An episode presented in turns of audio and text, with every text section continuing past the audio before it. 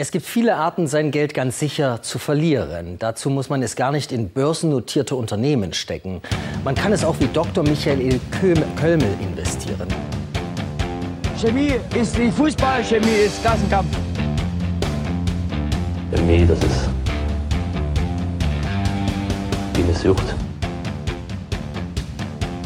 Aufstiegsspiele, Abstieg, Aufstieg, Deutsch, zehnmal deutscher Meister.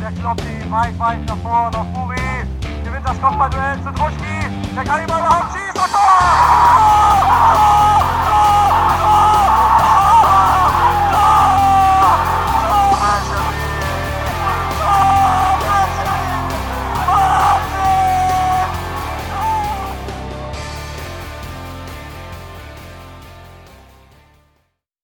Hallo und herzlich willkommen zu einer neuen Folge Chemisches Element. Ähm, wir machen heute ein chemisches Experiment.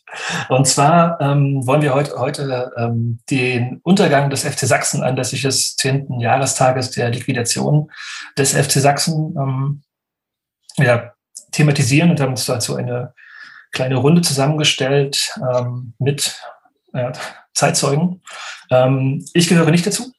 Mein Name ist Jonas und ich äh, habe nie ein Spiel des FC Sachsen besucht und war auch niemals Fan des Vereins. Ich werde ein bisschen durch den Abend führen und habe mich äh, dazu vorbereitet, mich durch äh, ähm, vor allem ähm, den dritten Band von jetzt Fuges äh, Trilogie, ähm, also das Buch heißt Du bist der Schrecken aller Klassen, gearbeitet und Fragen herausgearbeitet. Und ja, bevor ich jetzt hier Reihe um unsere vier Gäste begrüße, ähm, werde ich die Geschichte des FC Sachsen bis 1999 äh, ja, fix zusammenfassen.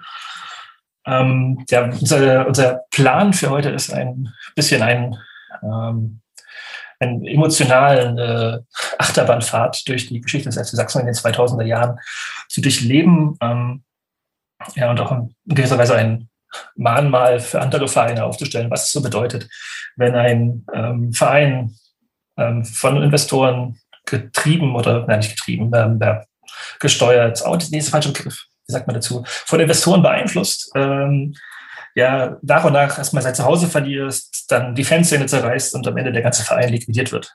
Ja. Ähm, genau, wie gesagt, wir werden heute zuvorderst die äh, etwa grob die letzten zehn Jahre des FC Sachsen besprechen. Ähm, dabei den subjektiven Blickwinkel lose zusammengewürfelter Fans, habe ich es einmal genannt, äh, dieses Vereins ähm, ja, zusammenfassen, der Zeit seiner Existenz einen Schritt vorm Abgrund stand und 2011 dann letztendlich einen Schritt weiterging. Wie gesagt, kurz die 90er Jahre. Ähm, 1990 fusionierte die BSG Chemie aus Leutsch mit der BSG Chemie aus Böhlen zum FC Sachsen. In der letzten Oberligasaison der DDR 1990-91 erhoffte man sich so, das Geld aus Böhlen und die Zuschauer aus Leipzig zusammenzuführen um dem Profifußball im vereinten Deutschland beizuwohnen.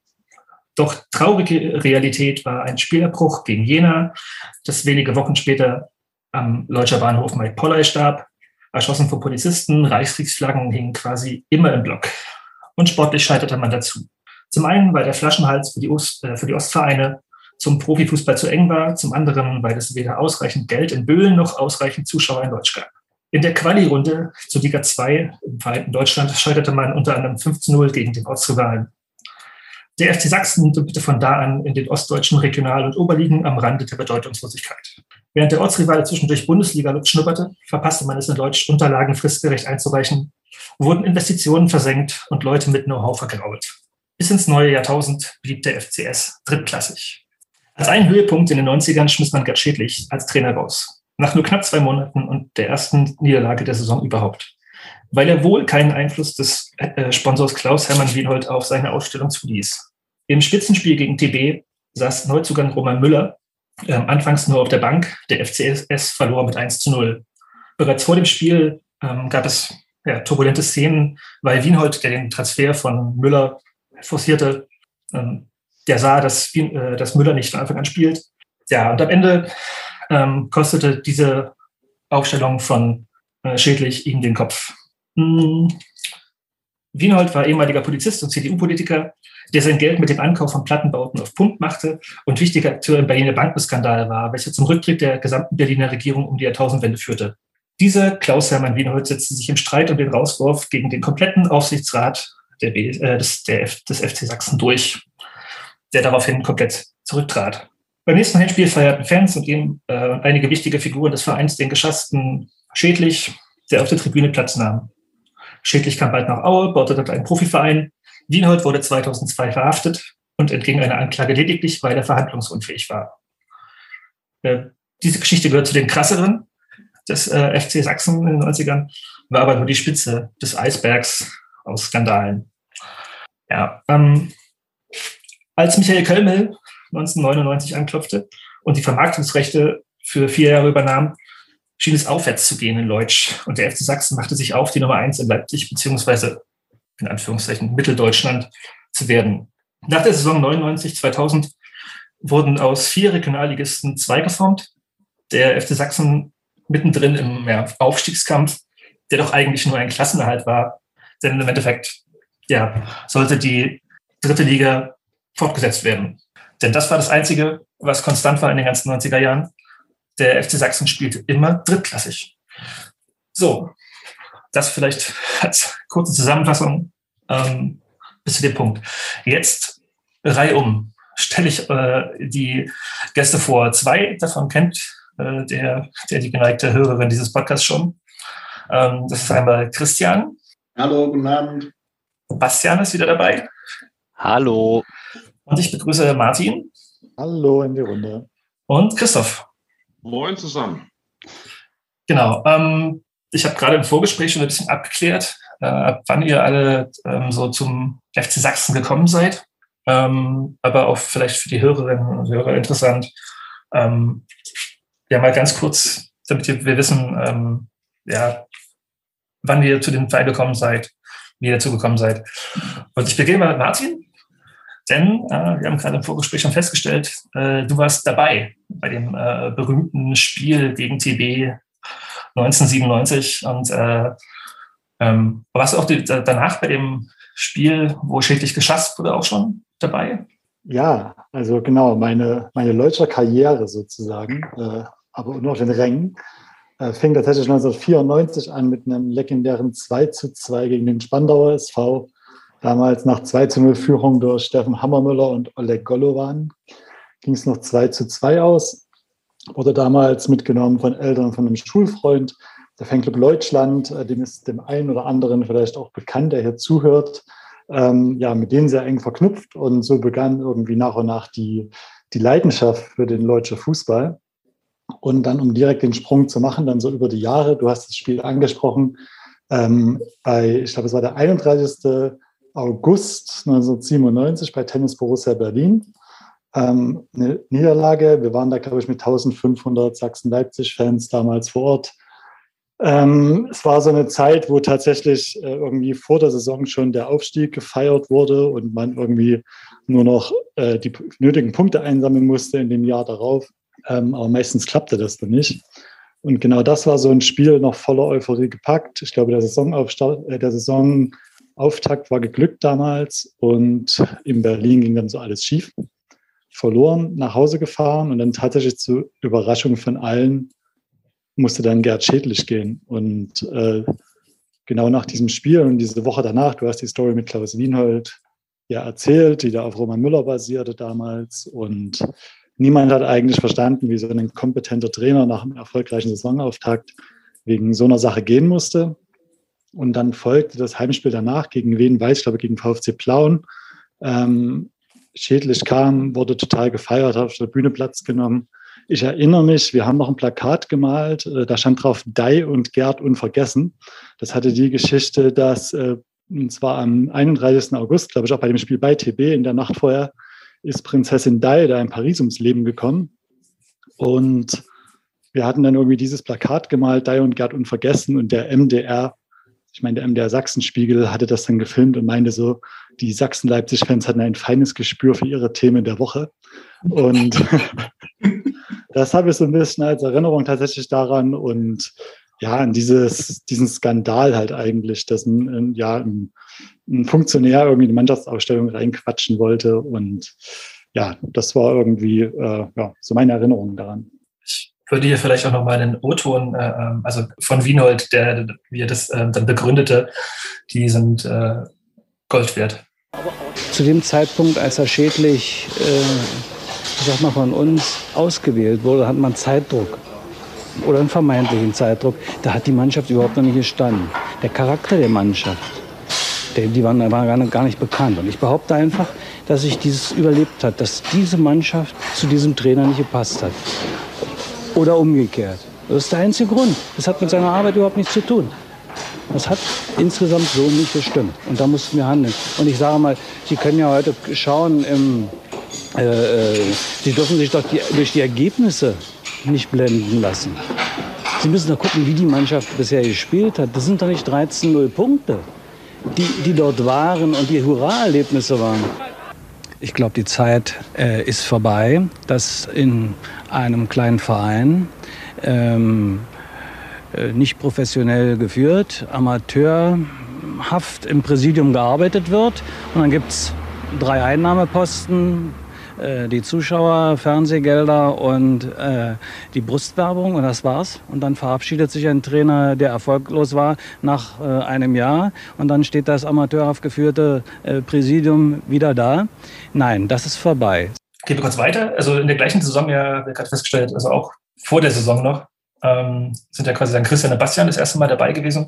Ich weiß gar nicht, ob ich jetzt nochmal so tiefgründig hier äh, darauf, ne, oder? 97 war ja dann das Bayern-Spiel auch kurz vorher. War das die gleiche Saison?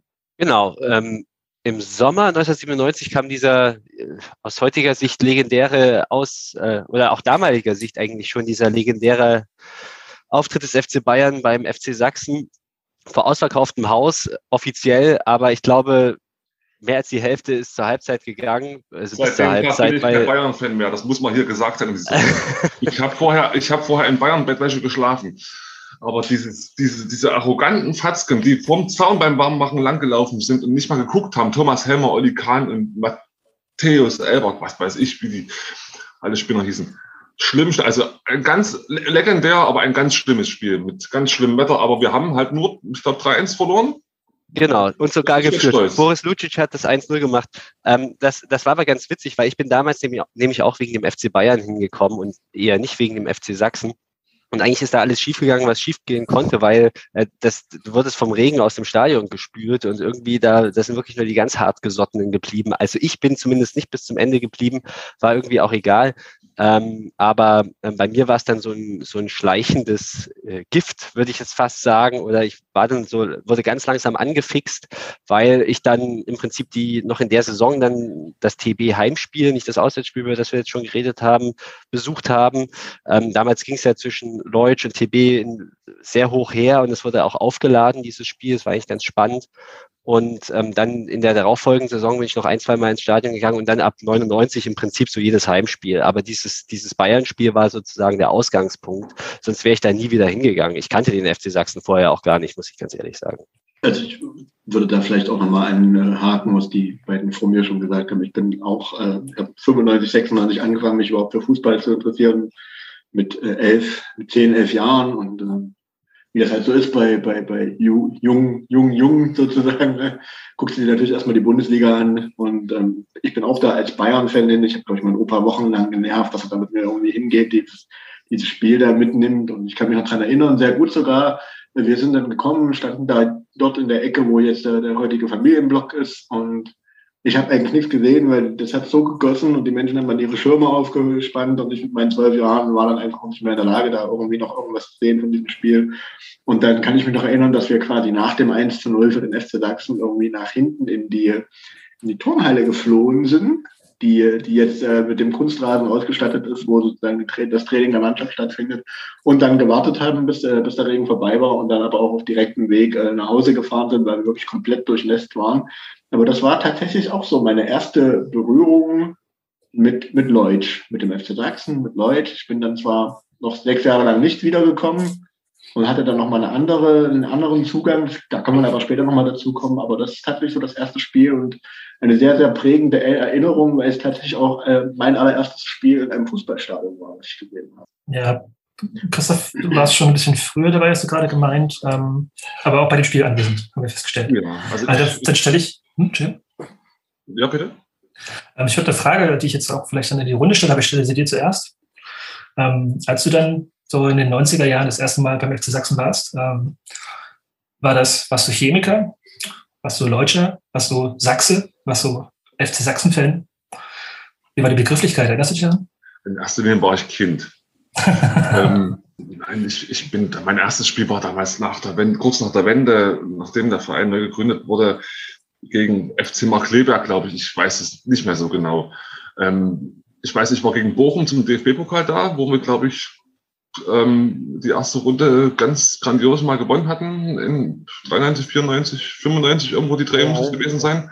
2-1, also ähm, in, der zweiten, in der zweiten Runde gegen KSC mit 0 zu 2 verloren haben, wo Edgar Schmidt einen richtig geilen Freischuss dort ins Angel gezimmert hat. Da war das Wetter ähnlich wie beim Bayern-Spiel, wenn ich mich so ganz dunkel entsinne. Ähm, und das Bayern-Spiel. So, das waren so die, die, die ähm, großen Highlights, an die ich mich so auf jeden Fall ganz definitiv erinnere. Aber ja gut, war man Deutscher, war man Chemiker, war man, war man Sachse, man war einfach nur ein, ein Kind, ein, ein angehender Jugendlicher, der durch Vater und Onkel damit hingeschleift worden ist und ähm, man es einfach unheimlich genossen hat, alle zwei Wochen mit dem Auto von Waren nach Leuch zu fahren. Völlig bescheuert ähm, mit Strahl aus dem Fenster, Pet Shop Boys Go West, äh, laut aufgedreht und ähm, ja, dann einfach dort Fußball zu gucken und sich zu freuen, weil es gab ja einfach auch genügend Gründe, sich da zu freuen, weil es ja durchaus auch erfolgreiche Spiele gab. So, von, aber ich würde mich da nicht auf eine Definition jetzt im Nachgang festnageln lassen wollen. So. Ich frage mich halt so, bis jetzt bei Bastian hat das, glaube ich, mal irgendwo geschrieben oder äh, beschrieben in dem Podcast, so mit diesem dass wir da hinkamen und der Verein ist FC Sachsen und die riefen alle von Chemie und das war so, äh, so ein Fragezeichen. Und so, ich frage mich das halt aber auch, wenn man da halt hinkommt, was es so mit euch gemacht hat. Vielleicht kann. Ja, mit, man, die haben alle Chemie gerufen, da ruft man natürlich auch Chemie mit. Das ist, ist ja ganz klar.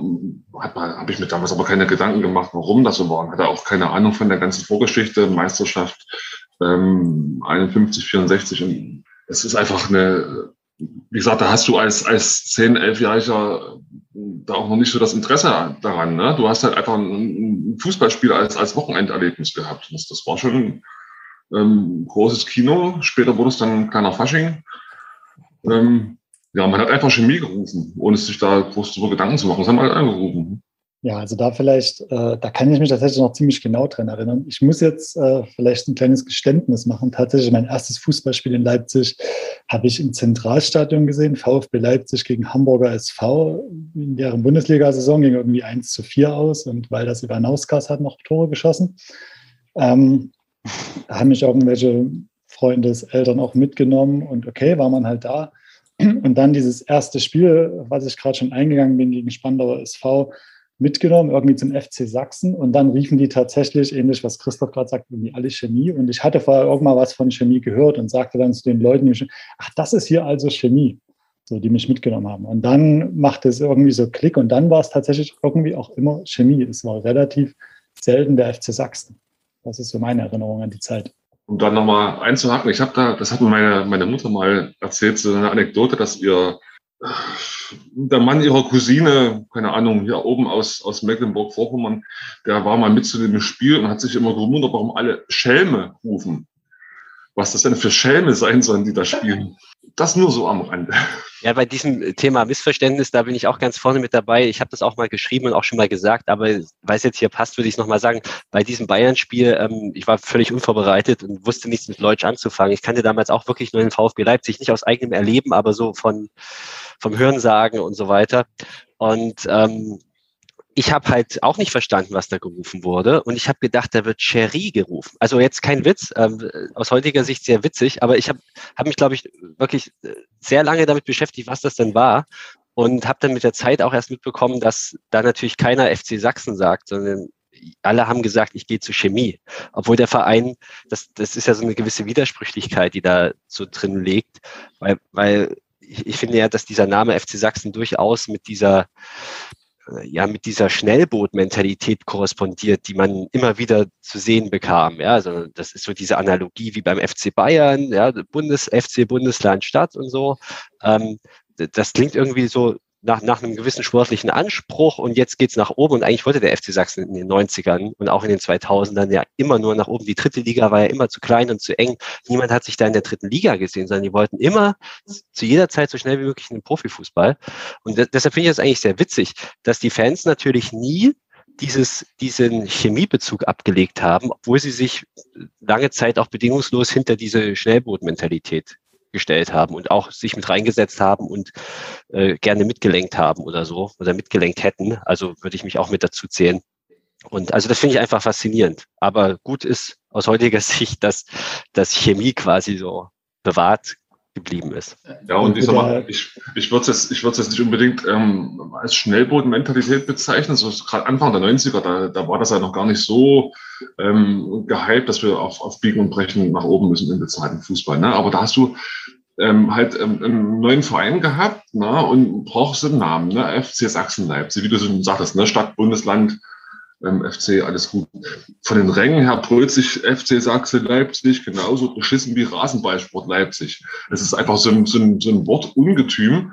Und man, man hat sich dann eben auf was ähm, berufen, was sich, was deutlich leichter von Lippen geht. Und ähm, nichts geht einfacher mit 1,8 Promille im Turm von den Lippen als ein aus der Kette gebrülltes Schämi. Das ist einfach so. Stimmt. Der Verein hieß ja auch mal ganz kurz, äh, Jonas, du hattest vorhin die Geschichte erzählt, ein paar Wochen auch mal Grün-Weiß Leipzig, ne, bevor es zu der Fusion kam mit, äh, mit Chemie Böhlen. Ähm, und weil ihr gerade sagt, Bundesland und Stadt, ja tatsächlich, der Anspruch war dann immer Bayern München und die Wirklichkeit war eher Hessen-Kassel. Und ich glaube, mehr Vereine gibt es in Deutschland nicht, die da äh, in, dieses, in dieses Raster passen. Pommern und Greifswald fällt mir jetzt noch ein. Ah, okay gibt auch noch den FC Bayern. Bayern Alzenau oder sowas. Ja. Okay.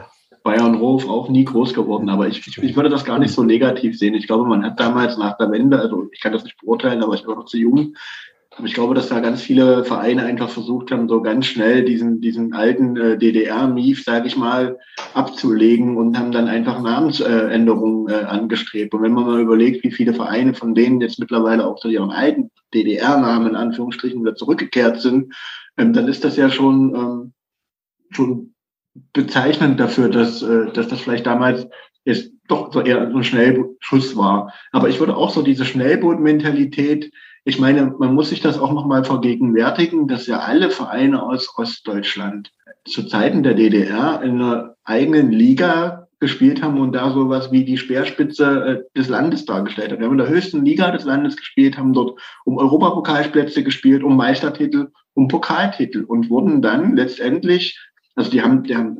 Fanmassen auch irgendwie angehäuft und jeder hatte irgendwie auch so, einen, so einen historischen Bezug zu dem Verein. Und eigentlich war das auch für jeden Fan eines jeden Ostvereins irgendwie selbstverständlich, dass sein Verein irgendwo im europaklassigen Fußball spielt.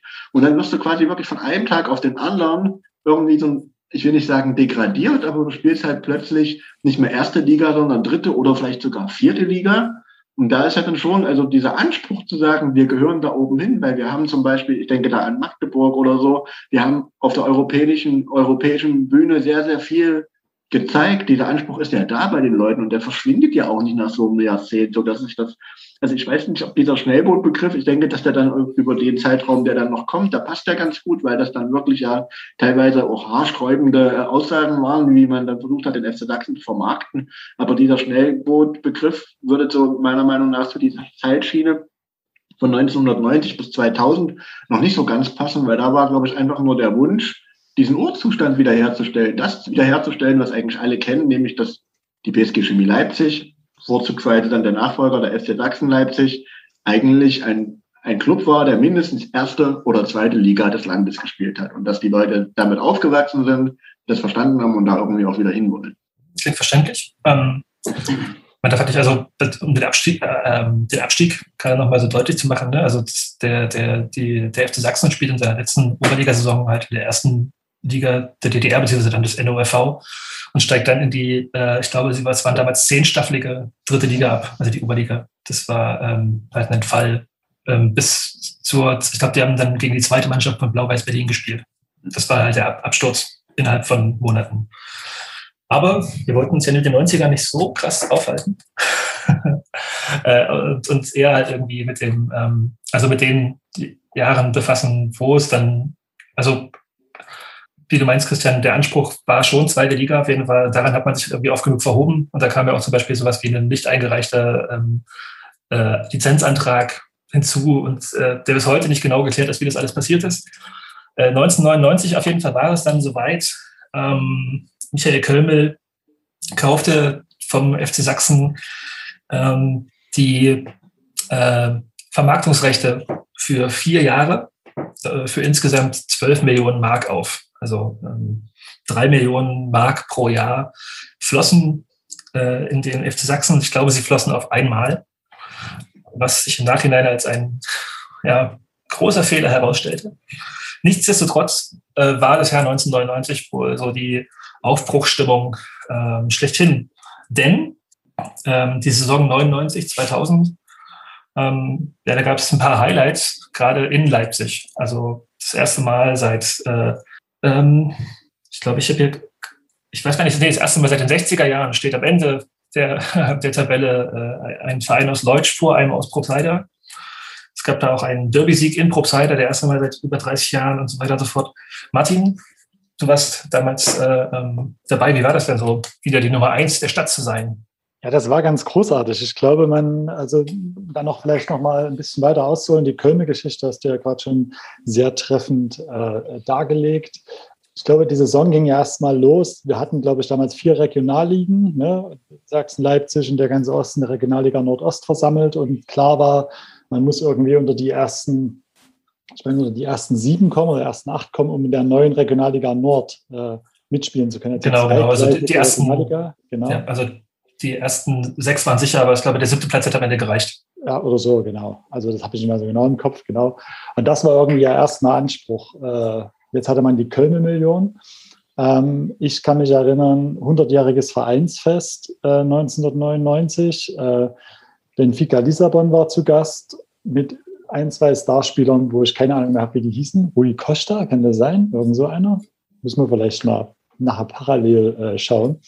Ähm, egal, 5 zu 1 verloren, Festzelt hinterm, äh, hinter der Tribüne, eine Band nach der anderen, Mannschaftspräsentation, Chemie steigt wieder auf. Also irgendwie war allen klar, ähnlich was ich vorhin sagte, das war so ein Ding, wir haben, machen jetzt noch schnell die paar Spiele und dann äh, Profifußball. Und, ähm, das war aber tatsächlich auch immer irgendwie cool, also total mitreißend, was in diesen, was in diesen Festzelten los war. Äh, äh, ja, das hat fast ja im Stadion sogar nicht stattgefunden an Stimmung. Ich erinnere mich von Guru, einer der Mitgründer der Diablos, der mal irgendwie sagte, wir im Festzelt und so ist irgendwie immer mehr Stimmung als bei uns im Stadion. Und dann war das so ein Anreiz für sie zu sagen, äh, lasst, mal, lasst mal Stimmung auf den Norddamm bringen. Aber das jetzt nur nebenbei. Ähm, dann startete man in die Saison ähm, auch relativ erfolgreich mit 3-7 ähm, einem Unentschieden gegen Jena, Unentschieden gegen Union. Und dann gab es eine erste Niederlage gegen, gegen Eisenhüttenstadt. Und dann ähm, wurde es aber trotzdem, war man irgendwie immer oben in dieser Schlagdistanz, in dieser Spitzengruppe. Am Anfang hat man natürlich noch vom direkten Aufstieg geträumt, den sich am Ende Union unter den Nagel gerissen hat. Aber das war natürlich so vom Grunde her eine, eine super Saison. Wir waren damals bei fast allen Spielen, ob das ein 1-0 Auswärtssieg bei bei Dynamo Dresden war. Natürlich die beiden Derbys, das Heimspiel gegen den VfB. Ich glaube, eine Filipovic und Bela Virak haben da die Tore geschossen. Das erste Mal seit 23 Jahren, meine ich, äh, damals mal wieder gegen den VfB gewonnen. Ähm, ja, Euphorie pur. Ähm, ich erinnere mich ans Rückspiel, als, weiß ich nicht, 3000, schätze ich, Chemiefans da im Plache-Stadion im Gästeblock standen. Ähm, die VfB kurz vor der Insolvenz war, die Leute noch gesagt haben, okay, wir lassen ja auf den sanitären Anlagen, wir lassen das Wasser laufen, die bluten wir jetzt noch richtig aus und dann so Sprüche kann ich mich erinnern. Und am Ende dort, äh, ich hole dir vielleicht nicht so weit aus, aber ich erzähle einfach ein bisschen, ähm, Andi Schiemann ganz kurz vor Schluss einen 1-0-Siegtreffer gemacht hat äh, das war da damals so gefühlt der Sargnagel für den VfB. Für uns war so ein ganz entscheidender Sieg, um irgendwie in diese dritte Liga zu kommen. Ähm, und dann, ja, war, kannte die Euphorie irgendwie keine, Brem äh, keine, keine Grenzen mehr. Apropos Andy Schiemann, da fällt mir jetzt gerade noch eine Story ein, so ein kleiner Sidekick. Äh, ich bin vor ein paar Jahren mal mit, ich glaube, mit Eurowings oder so nach England geflogen. Und ne, wer weiß nicht, wer die Geschichte von ihm kennt, mir brachte halt logisch den Steward irgendwie in Wasser während des Flugs und irgendwie dachte ich, ich kenne diesen Typen irgendwo her, aber mir, ich habe es einfach nicht hinbekommen, wer. Und irgendwann fiel mir ein, ey, das ist doch Andy Schiemann. Und dann habe ich alle schön aus dem Flieger aussteigen lassen nach der Landung, war mit Absicht letzter und ging dann zu ihm und sagte, du sag mal, ich muss dich jetzt mal was fragen. Ne? Und seine Kollegin sagt noch, ja, ja, das ist er, das ist er. Schien ein Fußballgott. Ich sage, du, ich habe dich früher als Fußballgott total abgefeiert. Und äh, jetzt ja, ist halt mittlerweile Steward äh, bei, bei Eurowings, meine ich. Ich glaube, die gibt es gar nicht mehr, oder? Aber egal. Ähm, ja, lange Geschichte jetzt. Äh, das war nur so eine kleine, so eine kleine, so eine kleine Randnotiz. Auf jeden Fall nach diesem Derby-Sieg beim VfB ging es aber dann tatsächlich, wurde es nochmal richtig kritisch. Ne? So eine Niederlagenserie, die man da sich dann eingefangen hat und irgendwie wurde es mit der Qualifikation kritisch und dann gab es das Heimspiel gegen Dynamo Dresden, vorletzter Spieltag. Man musste einen Punkt holen. Ähm, es stand ganz, ganz lange 0 zu 0 und kurz vor Schluss äh, gab es dann elf Meter für Dynamo. Und den haben die dann, ich meine, an den Pfosten geschossen. Ich bin mir nicht mehr ganz sicher. Das so, Spiel ging, so habe ich auch gelesen, ja. Äh, das Spiel ging 0 zu 0 aus. Äh, Chemie war damit qualifiziert für die neue dritte Liga, konnte das letzte Spiel in Babelsberg völlig entspannt angehen. Ähm, wir haben noch ein großes Banner gemalt mit Wir sind nur zum Feiern hier. Irgendwie gab es zehn kostenfreie Fanbusse, erinnere ich mich, und dann gab es eine kleine Völkerwanderung nach Babelsberg zum Feiern. Die sind parallel auch noch mit aufgestiegen, glaube ich. Und äh, das sind so meine groben Erinnerungen. Ich glaube, wenn ich doch ein bisschen krame, komme ich dann viele andere Dinge. Auswärtsspiel bei Union. Ich glaube, Menze macht in der 89. das 1-0 für Union und Andi Schiemann, Fußballgott in der Nachspielzeit ist 1-1 und ich könnte jetzt noch lange weiter erzählen, aber ja, vielleicht fällt den anderen auch noch was ein. Ja, ich sag mal, durch, durch das Tor bei, beim VfB damals in Propsheide, da hat sich Andi Schiemann wirklich den, den Begriff Fußballgott echt verdient. Ich meine, das sah schon, äh, entschuldige, lieber Herr Schiemann, falls Sie das hören, rein optisch schon immer so aus, als würde er mit, mit einem Stollenschuh frontal ins Gesicht getreten. Der sah schon immer so verbraucht und zerknautscht aus. Der hat sich immer reingehangen. Der hat beim VfB damals das Siegtor geschossen, die in den Ruin und uns richtig nach hoch. Und ähm, ja, der, der kniet sich da in, in den Strafraum und kotzt auf dem Elfmeterpunkt, weil er nicht mehr kann nach 70 Minuten. So, das sind alles so, so Sachen, das ist ein Fußballgott. Das ist einfach eine Legende, eine kleine Legende. Ein bisschen, ein kleines bisschen äh, Wasser noch in den Wein gießen, weil, wie Martin so zusammengefasst hat, das stimmt alles, da ist viel Richtiges dran. Nur man kann die Saison auch ein bisschen anders lesen.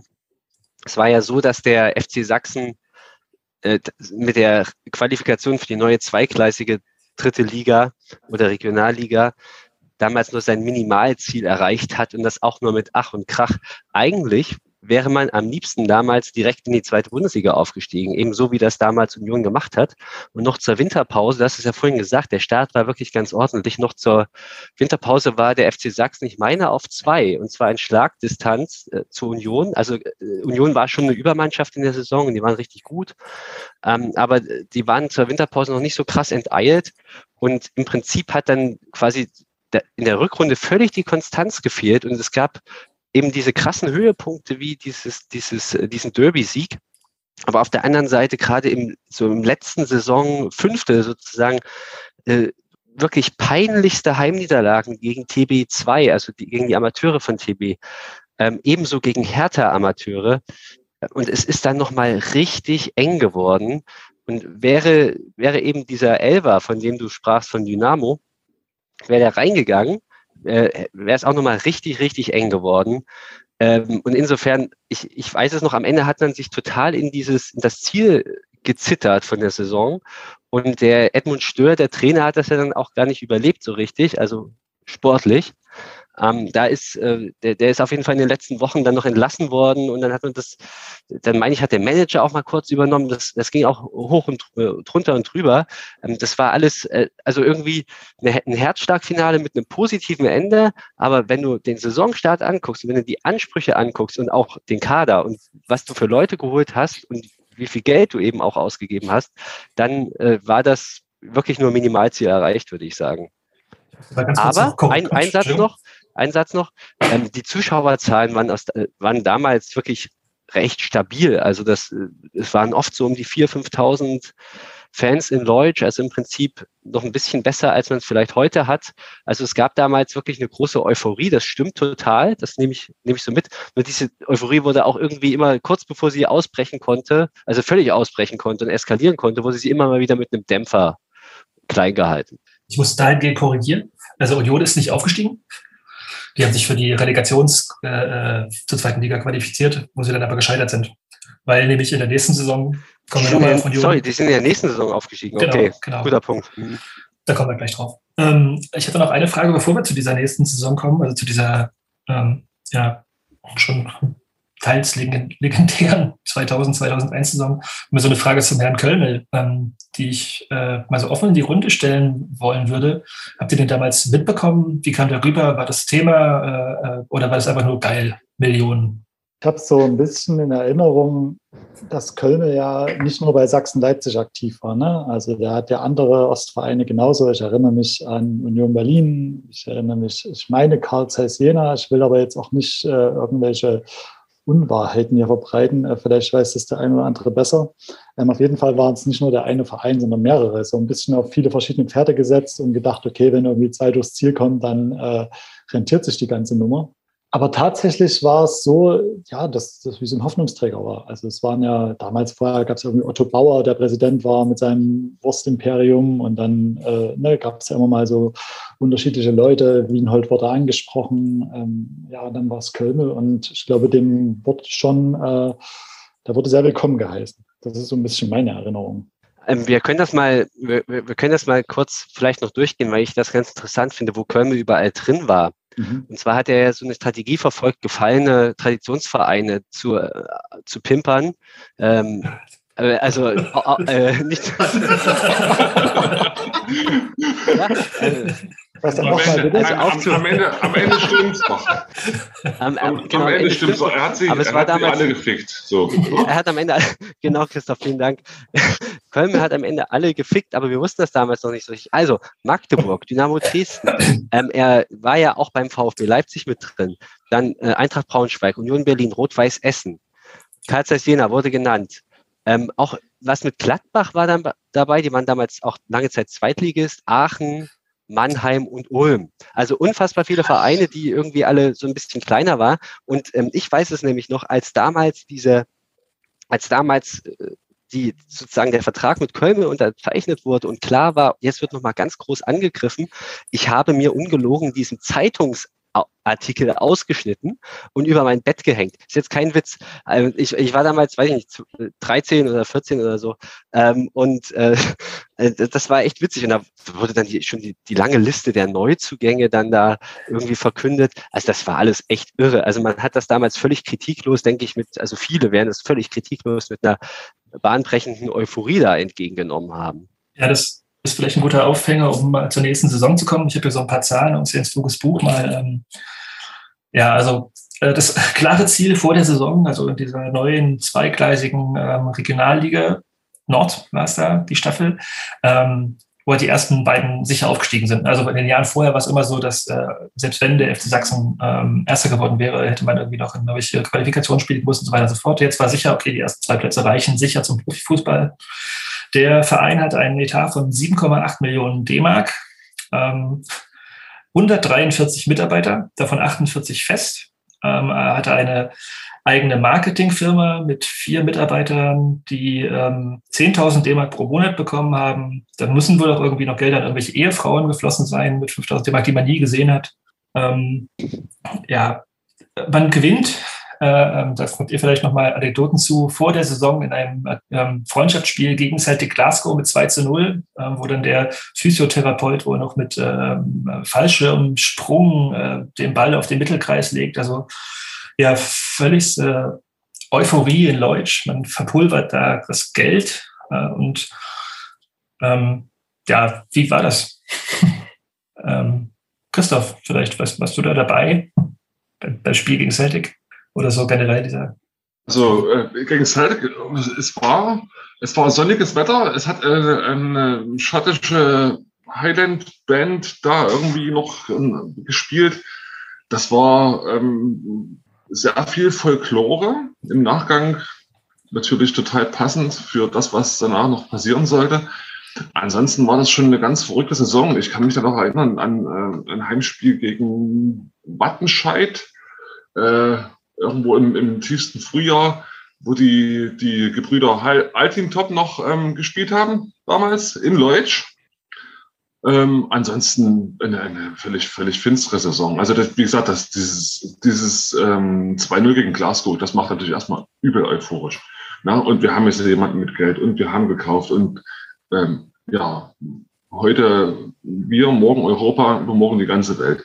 Das, da, da fing das eigentlich schon an, aber es, es war, glaube ich, jeder irgendwo ähm, einfach zu fixiert drauf, als dass da irgendwie kritische Stimmen oder kritische Meinungen rational gewesen sein könnten. Das, das war irgendwie alles so, ja, jetzt, jetzt, jetzt haben wir die Chance. So, und ja, wo es, wo es hingeführt hat, das ist ja allgemein bekannt. Der legendäre letzte Spieltag gegen Wilhelmshaven. Bei dem Celtic-Spiel gab es wieder so ein, äh, ich sage jetzt schon Oktoberfest, also wieder so ein Bierzelt-Moment, den, den Martin vorhin hatte.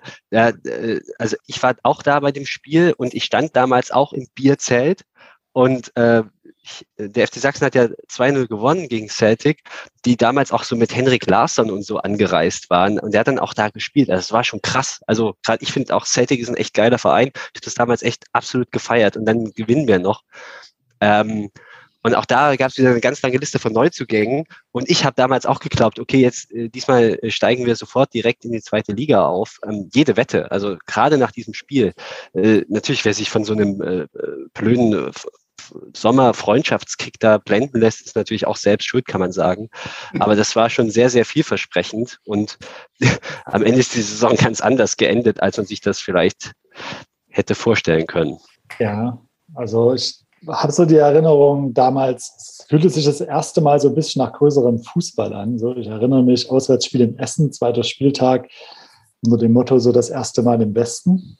Ähm, und so voll die Euphorie. Freitagabend nach Essen mit 1000, 1500 Leuten 3-1 verloren, völlig egal zu dem Zeitpunkt, zweiter Spieltag. Und dann aber so irgendwann, ich glaube, man hat die ersten fünf Spieltage nicht gewonnen. Dann gab es ein Auswärtsspiel bei Lüneburg, was irgendwie 1 zu 0 gewonnen wurde. Und dann hat man sich da so durch die Vorrunde, ge, ja, wie soll ich mal sagen, gekrampft. Also diese ganzen, äh, diese Euphorie, die ich nur unterstreichen kann, die Bastian gerade auch nochmal äh, äh, dargelegt hat nach dem Celtic-Spiel, äh, ist dann relativ schnell verflogen und man wusste dann, okay, ähm, die Saison wird so nichts mit Aufstieg und äh, irgendwann hat man sich tatsächlich in der unteren Tabellenregion auch wiedergefunden und äh, musste ja, dann tatsächlich ähm, Klassenerhalt waren eine ganze Weile. Was in der Saison auch noch hängen geblieben ist, ist so ein permanentes äh, Trainer hin und her. Also irgendwie Volkan Uluc Risto Bonev, der glaube ich auch mal Bulgarien bei der WM 98 trainiert hat. Ähm, also die ganz großen Namen, zwischendrin war noch Uwe Ferl, am Ende Jürgen Raab. Also es war irgendwie, äh, ich meine, Jürgen Raab war da, korrigiert mich bitte, aber ich glaube, der war äh, da auch noch mit am Start. Also ja, irgendwie so diese auf der einen Seite so dieses Anspruch und Wirklichkeit Ding wieder, was da völlig äh, durcheinander ging. Ja, das, das war halt so der erste Schritt, um es mit aller Macht, aber sofort und, und möglichst, wenn nicht sofort, dann möglichst schnell. Ne? Also man, die haben wirklich da alle Hebel in Bewegung gesetzt. Wenn du mal schaust, was, was, was damals die Gegner waren, ne? Irding, ähm, Aue, Union, äh, die spielen alle höherklassig mittlerweile. Also ja. Irding jetzt ist jetzt ein schlechtes Beispiel gerade. ähm, aber äh, das, das, das waren halt für die damaligen Verhältnisse, waren das Mannschaften, wo du sagst, so, boah, geil, Rot-Weiß Essen und Wattenscheid und so, das, das, das waren so alles alte Zweitligamannschaften. Ne? Und, und da, da, hat man sich irgendwo ähm, ziemlich wohl gefühlt, so rein vom, vom Klang her, mit, mit, solchen, mit solchen Mannschaften in einer Liga zu sein. Ne? Und dass das dann aber so äh, gleich im ersten Jahr ähm, beschissen lief, ähm, hat, glaube ich, viele enttäuscht. Und wie gesagt, nicht, äh, was du gesagt hast, Martin, nicht einfach dieser permanenten Trainerwechsel. Äh, ja, ich meine, der Risto Bonnev war im Grunde schon der, der, erste, der erste große Clou, den sie sich da geleistet haben, hier mit der bulgarischen Koryphäe, die irgendwann mal als Länderspieltrainer an der Seite gesessen hat. Das war, da fing, da fing man schon an, einfach nicht, nicht mit, mit, äh, ähm, mit Weitblick und so weiter ähm, an die Sache ranzugehen, sondern einfach irgendwo einen Namen. Wir spielen jetzt mit anderen Namen in einer Liga, wir brauchen jetzt einen Namen auf der Bank und ähm, ja, Geld spielt keine Rolle.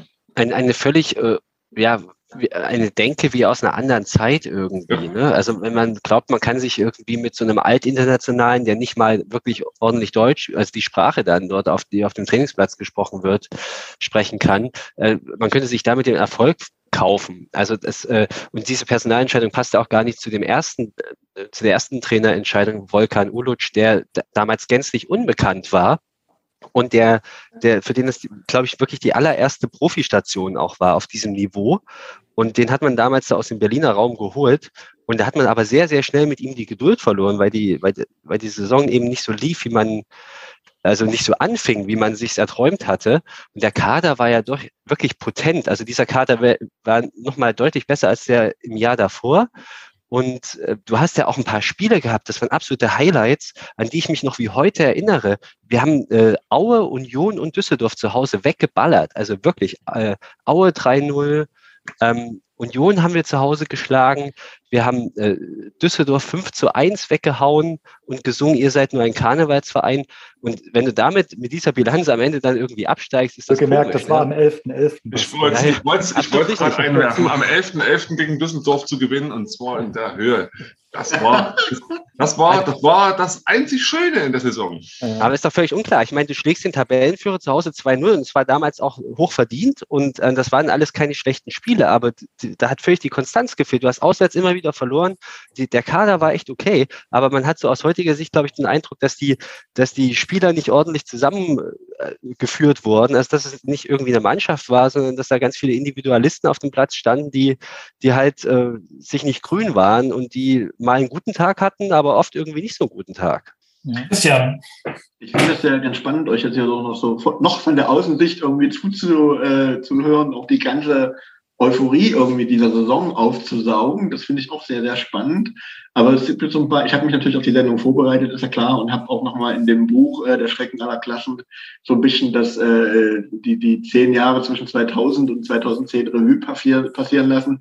Kann euch an dieser Stelle erstmal dieses Buch unbedingt empfehlen. Versucht das ranzukriegen. Das ist totaler Wahnsinn, was da auf knapp 700 Seiten alles äh, zu erlesen ist. Ähm, aber es gibt so ein paar Punkte, die ich da sehr, sehr bemerkenswert finde äh, zu dieser Saison. Das geht ja los, dass schon beschrieben wird, dass man sich damals eigentlich direkt am Anfang der Saison schon einen utopisch teuren ähm, Mannschaftsbus hat geleistet, wo sich irgendwie so ein bisschen jeder gefragt hat, was will der FC Sachsen eigentlich mit diesem Ding?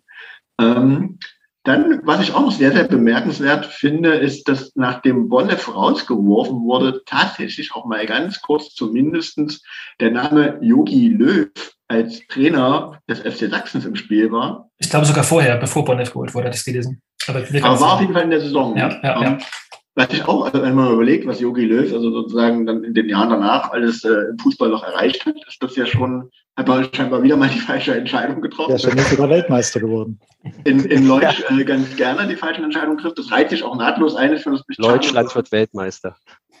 Ich finde es schade, dass das äh, in, in, in der Voraussicht nicht so mitgenommen haben. Also wir haben ja auch, also ich habe mich zu dieser Zeit noch mit dem Bundesliga-Fußball beschäftigt und äh, habe da sehr den Werdegang des FC Energie Cottbus verfolgt, der ja in dieser Saison frisch in äh, die erste Bundesliga aufgestiegen ist, 2000, 2001, erstes Bundesliga-Jahr von Cottbus mit Eduard Geier. Und auch das ist ja ein, äh, ein Name, der in Leutsch nicht unbekannt ist, äh, auch vorher irgendwie vom Hof gejagt wurde und dann wahrscheinlich eine ähnliche Erfolgsstory aufgebaut hat wie Gerd Schädlich in Aue. Also da gibt es so ganz viele Sachen, die schon da, wenn man sich jetzt mal so von der Draufsicht von draußen, dann, wenn man sich damit beschäftigt, schon da schon äußerst merkwürdig und seltsam wirken. Und man kann sozusagen, ich ziehe jetzt mal so eine steile äh, Parallele zwischen Cottbus und äh, dem FC Sachsen-Leipzig zu dieser Zeit denn äh, beide haben ja eigentlich eher so auf äh, Spieler aus den osteuropäischen Staaten ge gesetzt. Ne? Das wurde ja, oder selbst Sachsen hat ja auch ganz viel da aus dem osteuropäischen Raum rangeholt. Cottbus ebenfalls, war dann ja, glaube ich, ich weiß nicht, ob es die Saison war oder die, die, die nächste Bundesliga-Saison, der Verein, äh, der das erste Mal mit elf Spielern äh, äh gespielt hat, die, wo nicht ein, einziger, ein einziger deutscher Spieler dabei war. Und das ist ja eine Entwicklung, die, ich finde, das, das, da weist gewisse Parallelen auf. Aber was mich nochmal interessiert, wenn ich euch jetzt schon so hier so zusammensitzen habe, äh, ihr sprecht also so euphorisch über, über die Saison. Und ich habe mir mal die Zuschauerzahlen angelehnt, also insbesondere die Auswärtsfahrerzahlen und bin ein bisschen ähm, ins Grübeln gekommen, weil äh, der Kracher, 1000 Zuschauer, glaube ich, äh, am zweiten Spieltag auswärts bei, bei Rot-Weiß Essen. Das erste Game äh, nach der Wende im Westen auf, auf westdeutschem Boden. Da sind irgendwie ganz viele hingefahren, wären vielleicht auch noch mehr hingefahren, wenn man da nicht Freitagabend gespielt hätte. Aber ansonsten gibt es da gar nicht so viele Spiele auswärts, wo die Tausendergrenze nochmal gefallen ist. Und ähm, das passt irgendwie gar nicht zu der Euphorie, die ihr hier so verkörpert. Hat das damit zu tun, dass das äh, dann schon relativ früh absehbar war, dass die äh, Saison sportlich in den Sand gesetzt wird? Oder war das damals einfach noch nicht so, dass die Menschen auswärts gefahren sind? Damals, damals gab es auch noch nicht diesen, diesen Ultra-Enthusiasmus. Ne? Ich sag mal, so eine, so eine Ultratruppe, die zieht natürlich mal locker äh, 50 bis 400 Leute zu einem Auswärtsspiel ran, ohne dass ähm, es eine Rolle spielt, welche Gegner ähm, da Gastgeber ist oder welcher Tabellenplatz du gerade bist. Ne? Die fahren einfach um, um des Supporters willen. Das, das war damals alles noch nicht so weit gediegen. Und so, wenn du halt ein Scheiß spielst, was, was willst du nach Lüneburg fahren, wenn du als Tabellen 15. Kann man, kann man sich stecken, glaube ich. Also ich war damals zu keinem Auswärtsspiel, das war einfach nicht, nicht meine, meine, meine Zeit. Ähm, aber ja, wenn es halt nicht läuft, dann überlegt man sich das halt auch. Und ich sag mal, das sind halt auch Spiele, mit Entfernung, ne? was immer auch ein Kostenfaktor ist und, und ein Zeitfaktor ist. Und ich weiß nicht, ob das damals halt schon so enthusiastisch entwickelt gewesen ist. Glaube ich nicht, so wie heutzutage. Ich würde mal ganz kurz, bevor Martin vielleicht noch ein bisschen mehr dazu sagt, auch mal kurz hier erwähnen, dass in dem Jahr auch die Ultras überhaupt erst gegründet wurden.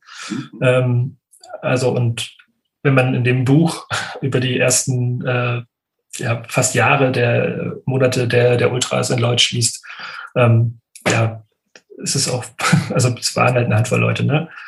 Ähm, Randbemerkung. Also das, trotzdem würde ich gerne hier notiert haben, dass im Jahr 2000 äh, die Diablos Deutsch gegründet wurden.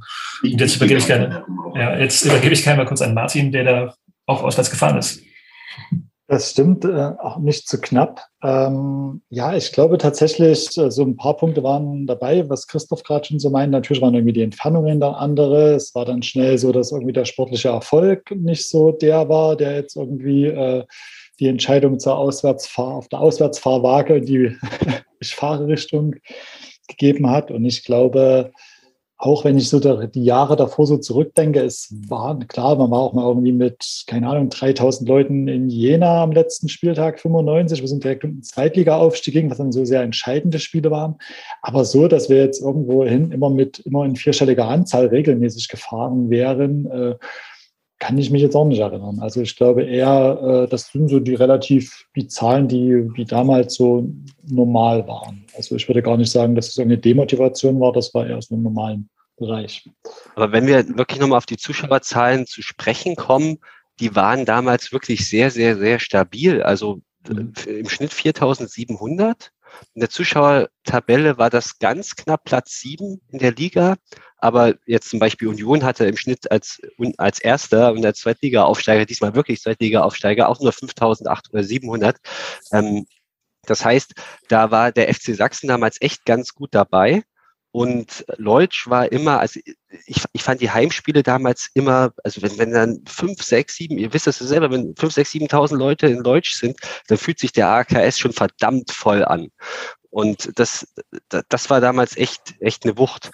Ich war damals in, hm, ich habe damals auswärts drei Niederlagen gesehen. Das war sehr demütigend oder sehr ernüchternd, weil das auch so ziemlich meine ersten Auswärtsspiele waren in Aue, in, bei Union, also zuerst bei Union, dann in Aue und dann bei Babelsberg. Alles sang- und klanglos und auch irgendwie verdient verloren. Das war alles irgendwie eine Zumutung, muss man ganz ehrlich sagen. Und ähm, ich ähm, finde es ganz interessant, dass du diese, also Christian, dass du die, die Auswärtsfahrerzahlen ansprichst, weil das so eine Perspektive ist, die ich tatsächlich noch nicht eingenommen habe. Und ähm, ich, ja, also finde ich einen guten Punkt. Ich glaube aber wirklich, dass das mit dem, mit der Ultra-Frage schon oder mit der Ultra-Antwort schon eigentlich mehr oder weniger beantwortet ist. Ähm, und ja, die Saison war irgendwie eine, eine, eine, große Enttäuschung und deshalb sind sicherlich auch nicht ganz so viele Leute auswärts gefahren. Ich meine, ich, wenn ich da nochmal sozusagen einhaken darf, diese Ultra-Antwort, ja, also das auf jeden Fall, das hat ganz viel auch den Fußball verändert und da haben kamen, glaube ich, viele positive Aus, äh, Einflüsse auch auf Auswärtsfahrten. Äh, generell in, in Deutschland haben sich da ergeben, dass dass sich nach und nach bei allen Vereinen irgendwie Ultras entwickelt haben. Aber spannend ist ja trotzdem, dass zu DDR-Zeiten zum Beispiel ja auch Massen ohne Ende mit Chemie auswärts gefahren sind. Und die Reisewege waren dann vielleicht nicht ganz so weit.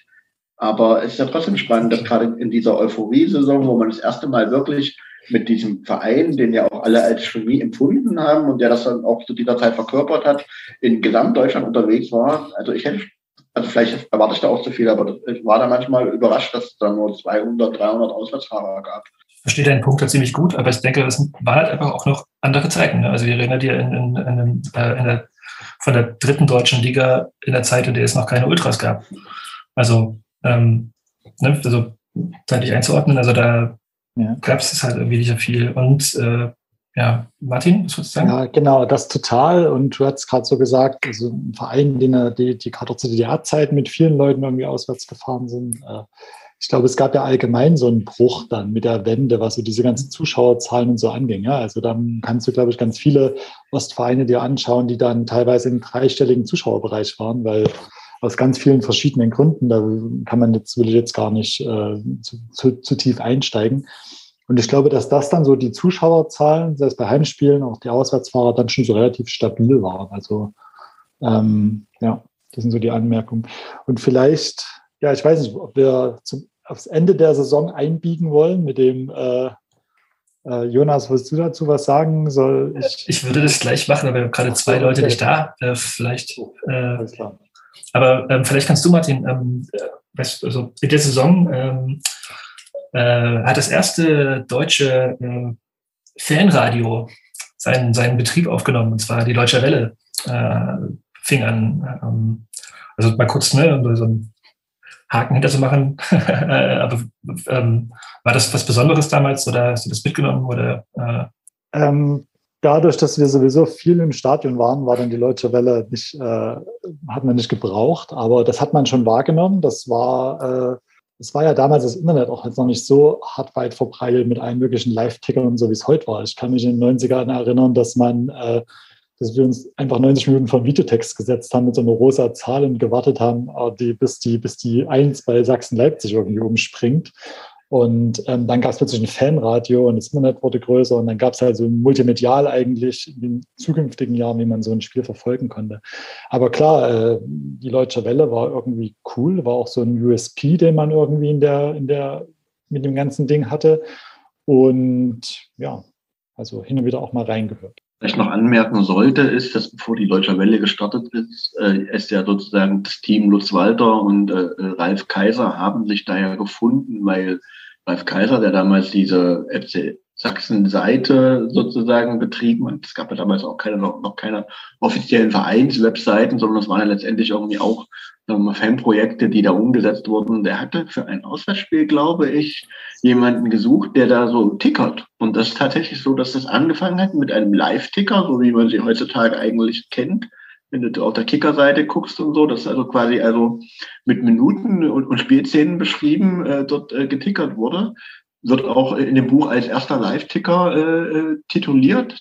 Ähm, und hat äh, damals, glaube ich, das Spiel Düsseldorf gegen Sachsen irgendwie getickert und muss wahnsinnig hohe Zugriffszahlen für die damalige Zeit auf dieser Website gehabt haben. Und somit fing das dann alles an und man hat das dann quasi äh, professionalisiert und ist äh, über den Ticker hinaus dann zu, zum Fanradio gegangen und hat dann beides äh, parallel laufen lassen. Aber es war natürlich eine spannende äh, Zeit, dass äh, da auch Chemiefans, sage ich mal, äh, am Anfang äh, bei dieser Entwicklung des Internets äh, das schnell verstanden haben, dass äh, sozusagen auszureizen und auch für Fan-Themen und äh, wichtige Themen irgendwie zu. Ja, also wir sehen, die Fans waren Vorreiter und Spitzenklasse. Ähm, Martin hat gerade schon angeteasert. Äh, wir kommen mal auf den Abschluss der Saison. Und zwar gab es da ein ominöses Spiel gegen Wilhelmshaven. Ähm, sportlich hätte ein Unentschieden zum sicheren Klassenhalt gereicht und letztendlich ging das Spiel auch 3 zu 3 aus. Ähm, nur hatte sich schon etwas abgezeichnet. Also während der Saison ähm, hatte der FC Sachsen ähm, ja, 2,9 Millionen Mark Schulden angehäuft und äh, um die Lizenz für die nächste Saison zu bekommen, hätte es eine Bürgschaft von Michael Kölmel gebraucht. Ähm, das eins der Probleme war aber, dass Kinowelt zu dieser Zeit hat irgendwie, äh, Schlingert, also der Kölner hat da sehr viel Geld verloren. Ähm, wenn ich es richtig im Kopf habe, müsste das auch alles in die, in die Kirschpleite mit hineinspielen. Also äh, da sind wir in einer Zeit, wo äh, viele Leute viel Geld verloren haben. Äh, und im Endeffekt ähm, war es so, dass der FC Sachsen 3 zu 3 gegen Wilhelmshaven spielte. Ähm, ich habe jetzt bei Jens Fuge gelesen, also war vorher schon alles sehr, sehr eng und ähm, während des Spiels, also nach dem Spiel musste es dann noch irgendwie an die Fans äh, per Stadionsprecher weitergegeben worden sein, okay, der Verein ist insolvent, wir steigen ab. Wer war dabei und möchte Christoph erzählen, wie war das? Ich, ich war dabei, aber eigentlich möchte ich nicht. Das war eins also der schlimmsten, also emotional schlimmsten Spiele, die ich in Deutsch miterlebt habe. Ne? Du, du rettest dich am letzten Spieltag durch so ein völlig wahnsinniges 3 zu 3, ähm, sportlich in, in, die Klasse. Und dann kommt ähm, nach dem Spiel, alle stehen auf den Zäunen und, und feiern die Mannschaft für die, für die Rettung. Und dann kommt die, die Meldung verlesen vom Stadionsprecher, ähm, vom Vorstand geschrieben, glaube ich, dass einfach die Bürgschaft nicht hinterlegt werden kann. Und dass damit äh, die Lizenz in ganz große Reichweite gelangt. Und da war das, das ist die Stimmung wirklich innerhalb von, von einem Moment so umgebrochen, aus, aus völliger Euphorie zu, zu Frustration und Wut. Und ich weiß nicht, ich habe mir das, ich habe mir das auch gar nicht dann lange angetan. Ich wollte einfach bloß nach Hause. Ich hatte es nicht weit, einfach schnell durch die Auer hinterm Auensee lang nach Hause. Und dann hieß es nur so, dass auch irgendwie noch ein paar Lokis im Anmarsch sind und dann Stress machen wollen, die dann auch noch ähm, die, die Gustav-Eschel-Straße runtergelaufen kamen. Das, das war so ein, so ein scheiß Kotztag gewesen. Das, das, das war echt, das war echt bitter. Und das, das war eigentlich auch wieder so im Nachgang betrachtet ein, ein deutlicher Meilenstein. Ne? Stimmt. Ja, ich war damals auch im Stadion und ich weiß noch, dass diese Info also diese Nachricht wurde schon vorher geleakt, dass, das, dass der FC Sachsen irgendwie Probleme hat. Und ich meine, das war, ähm, also das stand mindestens am Spieltag selbst, stand es in der LVZ, ähm, also quasi vorher. Und das war damals übrigens auch so eine Phase, wo ich immer so abends 23.30 Uhr immer noch das LVZ E-Paper immer auf F5 aktualisiert habe, bis dann die neue Ausgabe für den nächsten Tag kam, weil ich alle Infos aufgesaugt habe. Weil du hast ja damals nicht so eine Live-Berichterstattung gehabt, wie es, also damals war wirklich die Printzeitung noch das, worüber man sich wirklich mit am besten informieren konnte. Ähm, und irgendwie das, also ich weiß noch, ich habe das damals alles nicht so richtig geglaubt oder ich habe halt so gehofft, ja, das wird sich schon irgendwie noch finden.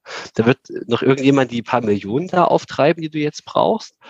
Ähm, und was mich dann so richtig ernüchtert hat, war in der Tat, also ich hatte bei dem Spiel schon so ein schlechtes Gefühl, dann war es so ein Gurkenspiel, 3 zu 3. Und liebe Grüße an Martin, dein Freund Walters Ivanauskas hat da zweimal getroffen. So schließt sich ein Kreis. Fand ich auch witzig, den nochmal spielen zu sehen im Stadion damals. Aber ähm, irgendwie, äh, das, das, das, das Spiel war genauso gurkig wie dieses Gefühl, was du gehabt hast, weil du wusstest überhaupt nicht, was da jetzt gerade ist und was jetzt abgeht. Und dann wurde noch diese Mitteilung verlesen und irgendwie war da nur noch Leere. Und, ähm, es war, war echt bitter, ja, weil der Verein war ja im Prinzip sportlich gerettet, auch mit der schlechtesten Rettung, die du dir vorstellen konntest, sportlich. Und dann, dann kommt das, völlig unklar. Ja, also ich kann das nur unterstreichen. Tatsächlich mit Walders Ivanauskas, das fiel mir jetzt auch gerade auf, dass der dort ja auch noch getroffen hat. Ähm, ja, also irgendwie fast nichts hinzuzufügen. Irgendwie man dachte, okay, irgendwie dieses Fünkchen Hoffnung, was man sich immer noch so geklammert hat, okay, das stand jetzt irgendwie in der Zeitung, aber so richtig dran glauben, ja, und ich glaube, dann war es ja genau tatsächlich so, dass das, das verlesen wurde, aber es war irgendwie noch so, es gibt noch so eine Frist von 24, 48 Stunden oder ich habe es nicht mehr genau im Kopf, mhm. aber irgendwie war das einfach zu utopisch.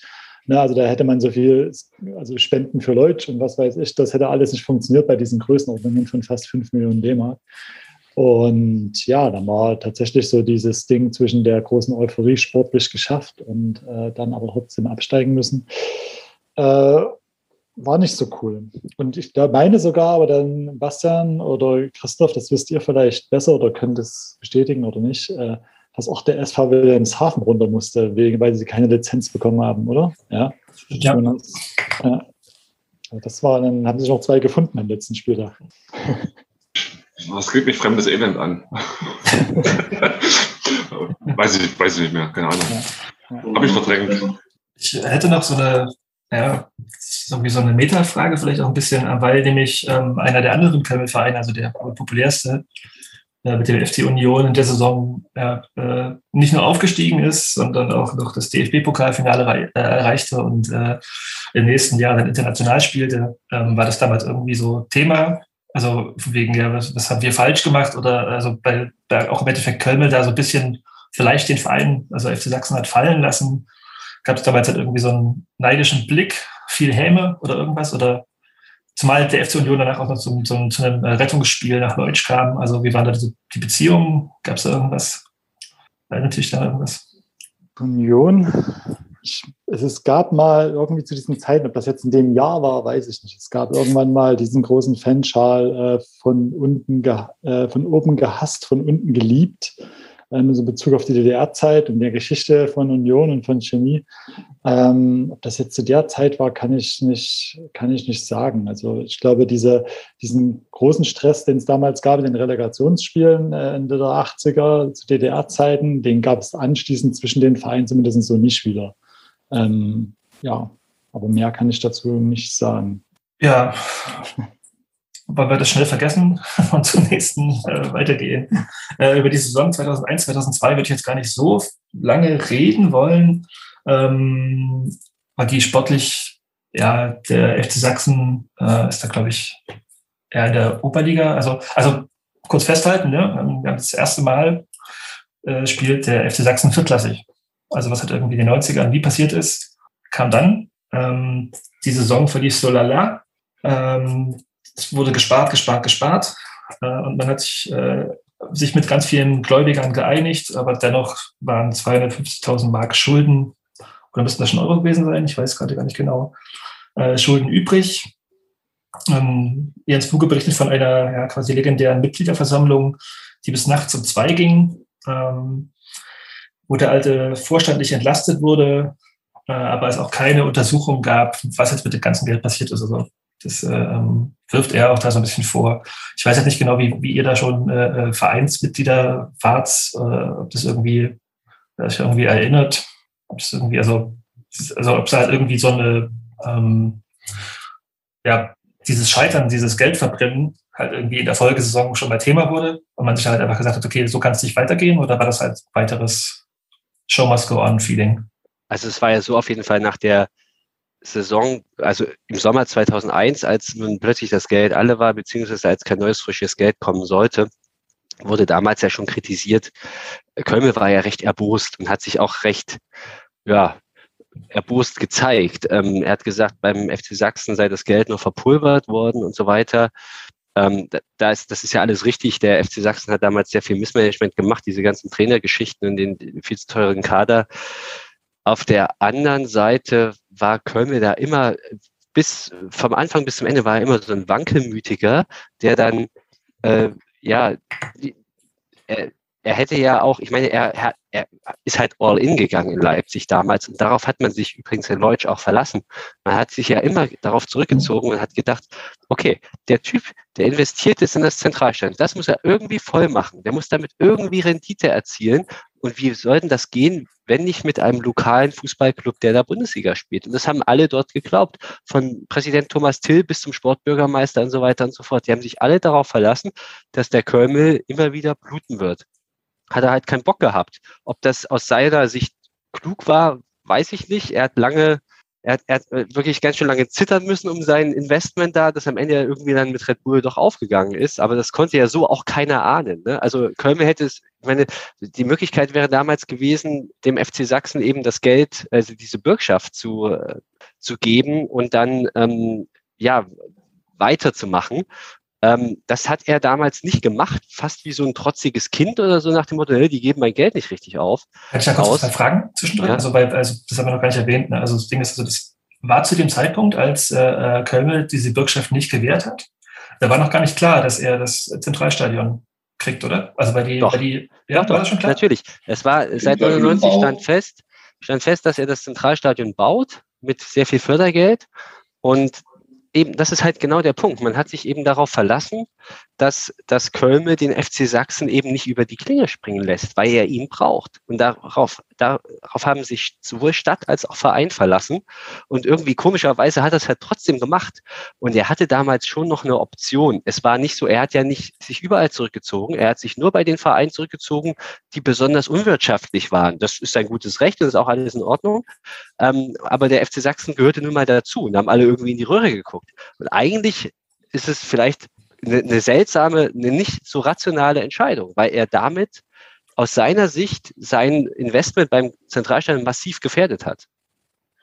Ich glaube, dass wir das hier nicht, dass, das hier nicht abschließend auflösen werden, weil äh, wir, da, wir hatten ja vorhin schon mal drüber gesprochen, dass sozusagen in dem Zeitraum auch die äh, Kirschkrise war und da eine ganze Menge Leute ganz viel Geld verloren haben. Und also die Frage könnte man jetzt retro-perspektiv sich immer wieder stellen, warum hat er denn dann nicht das Geld 2001 äh, gegeben, was man benötigt hätte, um in der dritten Liga zu bleiben, nur um dann drei bis vier Jahre später dort nochmal Summen zu versenken über einen Zeitraum von drei bis vier Jahren, die, ich glaube, alles von dem gesprengt haben, was er da hätte 2001 bezahlen müssen, um in der dritten Liga zu bleiben und eine bessere Ausgangsposition zu haben.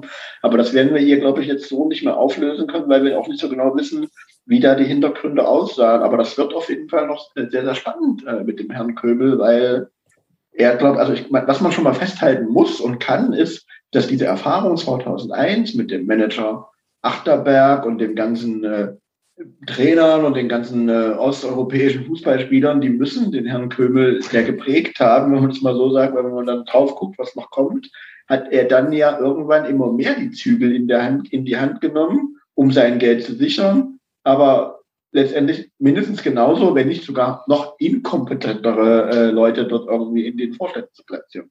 Ja gut, vielleicht hat er auch einfach nur gehofft, dass Red Bull eher ja. anklopft als 2009. Ne? Das, aber ich glaube, dass man äh, 2000, 2001 jetzt noch nicht davon ausgehen konnte, dass äh, das Red Bull Imperium irgendwann mal ganz groß im Fußball einsteigt. Also das ist. Ich, weiß, weiß man nicht, was, ja was, da, was da im Hintergrund lief. So, aber, aber das ja. ist natürlich schon bemerkenswert, dass er halt erst so wirklich alles fallen lässt wie so eine heiße Kartoffel, nur um dann halt nochmal ähm, wenige Monate später fett nachzuschlagen, so, ne, finanziell. Also nicht wenige Monate, aber ein paar Jahre ja. später. Und ich bin da, ich bin da definitiv bei Christian. Natürlich, das eine ist, ähm, der Sportwelt beziehungsweise der Kinowelt ging es genau in dem Moment im Sommer 2001 halt richtig dreckig und er musste irgendwie eine Entscheidung treffen. Und ähm, es war aber trotzdem nicht so, dass alle Vereine über die Klinge gesprungen sind, sondern bei manchen ist er halt drin geblieben, zum Beispiel bei Union und so weiter. Ähm, also dort, wo es lief, hat er, hat er weitergemacht und er hat das dann quasi als Anlass genommen, das zu, zu überprüfen. Ist ja auch in Ordnung. Aber was, äh, was Christian gesagt hat, das unterschreibe ich eins zu eins, eben weil ähm, er hat dann versucht immer sukzessive, und das ist ja das, was man aus Fansicht, auch immer ist ja für uns alle auch ein Lernprozess gewesen, was man aus Fansicht immer einem Investoren unterstellt, ähm, der ist nicht nur ein Sponsor, der gibt also nicht nur sein Geld, und damit kannst du dann machen, was du willst. Das hat der FC Sachsen in den zwei Jahren gemacht und es ist grandios gescheitert, sondern er will Einfluss nehmen. Mindestens über Posten im Aufsichtsrat und äh, bestenfalls noch mit äh, seinen Strohmännern im Vorstand oder in der Stadiongesellschaft, wie auch immer. Und genauso ist es dann gekommen. Und zwar lustigerweise ganz und gar nicht erfolgreich. Du musst mal kurz das rückfragen. Ich habe den Namen Achterberg bei mir hier auch in meinen Notizen groß stehen. Der war aber keiner von Köln, ne? Ähm, eingesetzt. Ja, der alte FC Sachsen. Der war, der war, ähm, früher gab es Spielertrainer ähm, und dann, als Gerd Achterberg Funktionär war, dann gab es auch Spielermanager. Und, und Trainermanager und ähm, Spieler, weiß ich nicht, keine Ahnung. Das, war so ein, so ein kleiner Guru, der meinte, alles, alles können zu können und ähm, war Manager und dann zwischendurch mal Interimstrainer und ja, am Ende, am Ende nichts Nachhaltiges. So, ne? Aber Gerd Achterberg war wirklich eine schillernde Figur. Der kam ja aus Berlin und der war ja. zum Beispiel dafür verantwortlich, dass, dass beim FC Sachsen damals immer wieder irgendwelche Berliner gekickt haben, die entweder von der Hertha kamen oder aus Spandau oder von TB. Der hat die ganzen Leute daher geholt. Also wirklich eine schillernde Persönlichkeit, aber wirklich nur in diesem kleinen Ausschnitt in den 90ern halt. Ja, war, war halt ein kleiner Sonnenkönig, aber halt ohne äh, große Effekte am Ende. Der steht nämlich bei mir für die Saison 2002, 2003, auf die ich jetzt kommen würde, nämlich auch, ähm, dass es da gerichtliche Auseinandersetzungen gab ähm, mit ihm, ähm, wo halt irgendwie der technische Leiter Herr Holzer und die äh, Frau Weiße berichtet haben, dass es da irgendwie äh, also an eine Stadt erklärt, dass da dubiose Geldflüsse im sechsstelligen Bereich unter ihm geflossen sein müssen. Ähm, ja, das sind so, also das, so beginnen wir die Saison 2002, 2003, 2003 äh, ähm, dass halt irgendwie beim FC Sachsen, ja, Köln will, dass das aufgearbeitet wird. Ähm, sagt aber zeitgleich, okay, ich arbeite weiter mit dem Verein, haben wir keine aufgearbeitet, weil es musste wahrscheinlich auch. War das damals irgendwie, habt ihr das mitbekommen? Martin schüttelt im Kopf. Ja, mir sagt das jetzt gerade gar nichts tatsächlich. Also das ist komplett in meiner Erinnerung gelöscht. Mitbekommen damals bestimmt, aber äh, kann ich mich gerade nicht erinnern. Okay, aber dann weiß ich auch vielleicht warum. Denn jetzt eine Frage. Wer ist Ronny Kujat? Fußball, Gott. Das war quasi oh der. ja, also die Saison 2002, 2003 war äh, für viele Leute, die ich bei Chemie heute kenne, so die erste richtig geile Saison. Ähm, und Ronny Kujat war der, ja, wer, möchte jemand was über Ronny Kujat sagen? Nö. ja, dann nicht, nicht, nicht in dieser Saison. Hat, hat in der Spätphase seiner Karriere eine komische Entscheidung getroffen? Oder mehrere? Naja, Ronny Kujat hat, also Ronny Kujat ist einer der wenigen Menschen, würde ich sagen, der wenigen Menschen, die wirklich von sich behaupten können, dass sie bei allen drei Leipziger Vereinen Fußball gespielt haben. Und das kann man jetzt erstmal kritisieren, weil dann ja wahrscheinlich zwei, also aus unserer Sicht zwei falsche Vereine dabei sind. Aber nichtsdestotrotz ist das eine Lebensleistung, die mir durchaus Respekt zollt. Und wenn man dann nochmal, wenn man das wirklich noch auf die Spitze treibt und dann sagt, ähm, dass Ronny Kujat in seinem Leben eine einzige gute Saison hatte, die hat er beim FC Sachsen gespielt. Die hat dazu geführt, dass er den FC Sachsen wieder in die dritte Liga geschossen hat. In dieser Saison hat er sich den Titel Fußballgott ähm, ähm, erarbeitet und diese Saison hat auch dazu geführt, dass äh, er in einem Jahr danach in ganz Leipzig von äh, sehr vielen Plakatwänden äh, gegrüßt hat in seiner Jubelpose und das macht den Mann äh, zu einer chemischen Legende. Definitiv. Und du tust ihm etwas Unrecht, muss ich ganz ehrlich sagen, wenn du sagst, er hat eine einzige gute Saison gespielt, weil das ist falsch. Er hat da eine unfassbar, also eine eine intergalaktische Saison gespielt. Also das mhm. ist irre, was der für eine Torquote gehabt hat. Der hat da 29 Tore mit dem Aufstiegsspielen geschossen in dieser Saison. Er war wirklich die Lebensversicherung von Chemie, vom FC Sachsen damals. Und er hatte fast in jedem Spiel genetzt und war, war wirklich eiskalt. Und der Witz ist ja, der, das war ja gar keine Neun oder so, das war kein Mittelstürmer, der irgendwie dafür ge geholt wurde, dass er da die Tore schießt. Der hat ja früher auch ganz viel rechts außen oder so gespielt, hat sich dann aber in diese Saison da richtig reingearbeitet und hatte irgendwie so einen Megalauf entwickelt, dass der wirklich immer getroffen hat.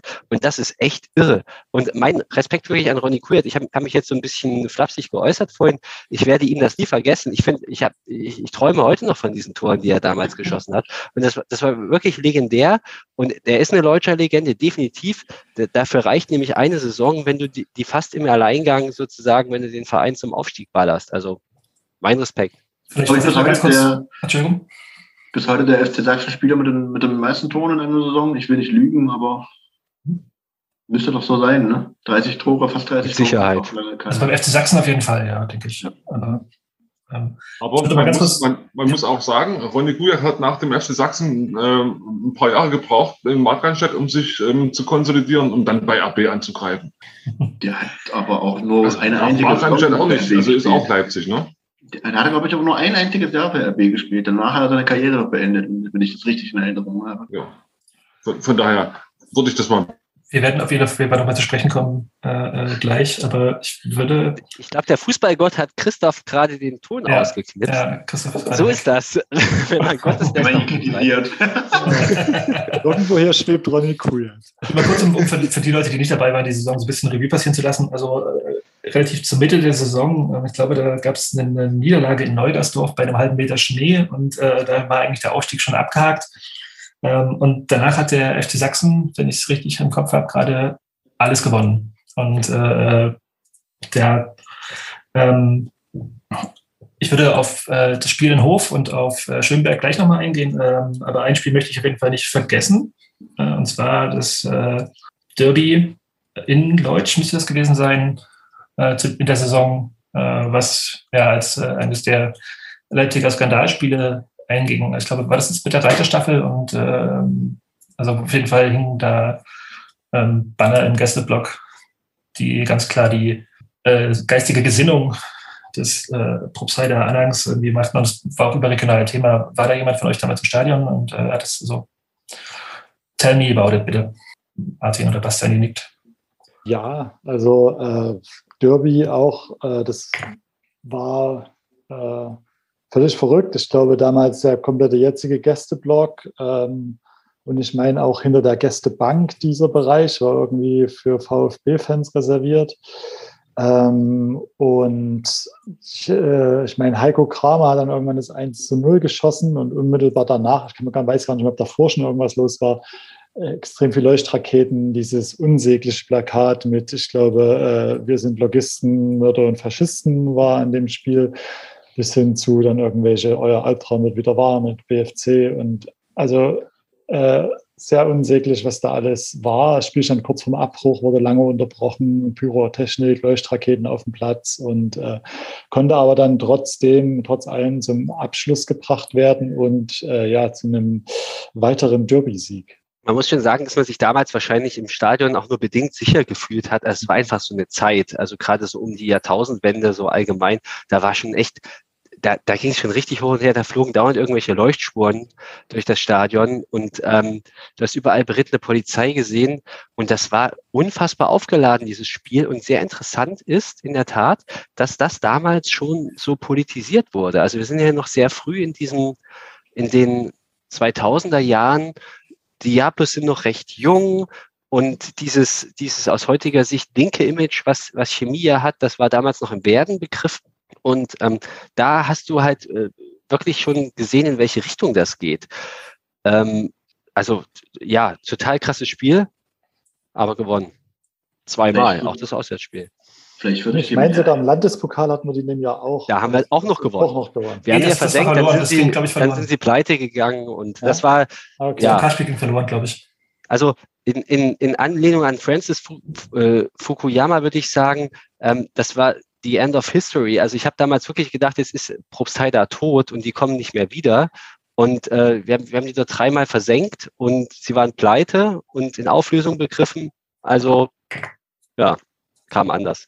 Aber vielleicht, um dir da nochmal so ein bisschen, also spannend ist ja im Prinzip auch wieder das Fugebuch äh, Schrecken aller Klassen, wenn man sich da mal so mit, den, mit, dem, mit dem Jahrzehnt 1990 bis äh, 2000 beschäftigt. Da wird da ja sehr, sehr eindringlich beschrieben, dass nahezu alle ostdeutschen Vereine damals ganz große Probleme mit äh, rechten Fans hatten, dass äh, ganz große Probleme vorherrschten, dass äh, ähm, die Reichskriegsfahnen äh, Fahnen, äh, in jedem Stadion irgendwie hingen und so. Von daher bin ich mir noch gar nicht so sicher, ob man äh, dieses, dieses Derby dann schon so als diese aufkommende Politisierung ähm, beschreiben kann, sondern vielleicht sind das dann auch einfach nur noch die Nachwehen der 90er Jahre. Also die, die, die haben sich bei Lok natürlich irgendwie dann über längeren Zeitraum noch weiter verfestigt und bei Chemie wurde durch das Aufkommen der Ultras natürlich dagegen gearbeitet, aber nichtsdestotrotz ähm, bin ich mir noch nicht ganz so sicher, ob man da wirklich schon die Tendenz, dass dieses, dieses Spiel Lok gegen Chemie da politisiert wird, also dass es da nicht mehr um Lok gegen Chemie, sondern um rechts gegen links geht, da bin ich mir noch nicht ganz sicher, ob man das da schon so ähm, beschreiben könnte oder ob das nicht auch wirklich diese Nachwehen dieser Entwicklung im ostdeutschen Fußball äh, sind, die äh, in den 90ern sich da ja sehr verfestigt haben.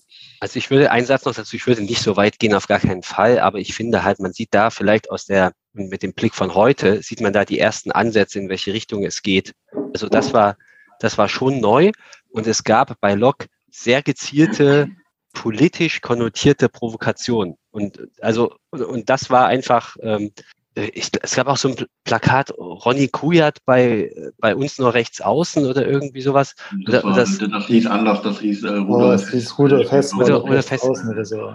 Ja, genau, so, aber es, genau, so rum, ja. Aber es gab, ähm, es gab wirklich die ein oder andere politische Provokation oder politisch konnotierte Provokation. Und natürlich war es noch nicht dieses Politderby, was es dann so fünf, sechs, sieben Jahre später war, auf gar keinen Fall. Nein, aber es äh, zeigte sich so einen ersten Ansatz. Und ich habe mich damals, muss ich ganz ehrlich sagen, in der Kurve recht wohl gefühlt. Also weil ich meine eigentlich schon, dass es dann zumindest aus dem Kern heraus schon solche, zum Beispiel so Nazis Rausrufe gab es auf jeden Fall. Damals auch schon im Stadion. Sicherlich nicht das gesamte Stadion, auf gar keinen Fall. Aber so in dem, in dem Milieu, wo ich mich damals bewegt habe, gab es sowas dann schon. Und das fand ich ganz angenehm.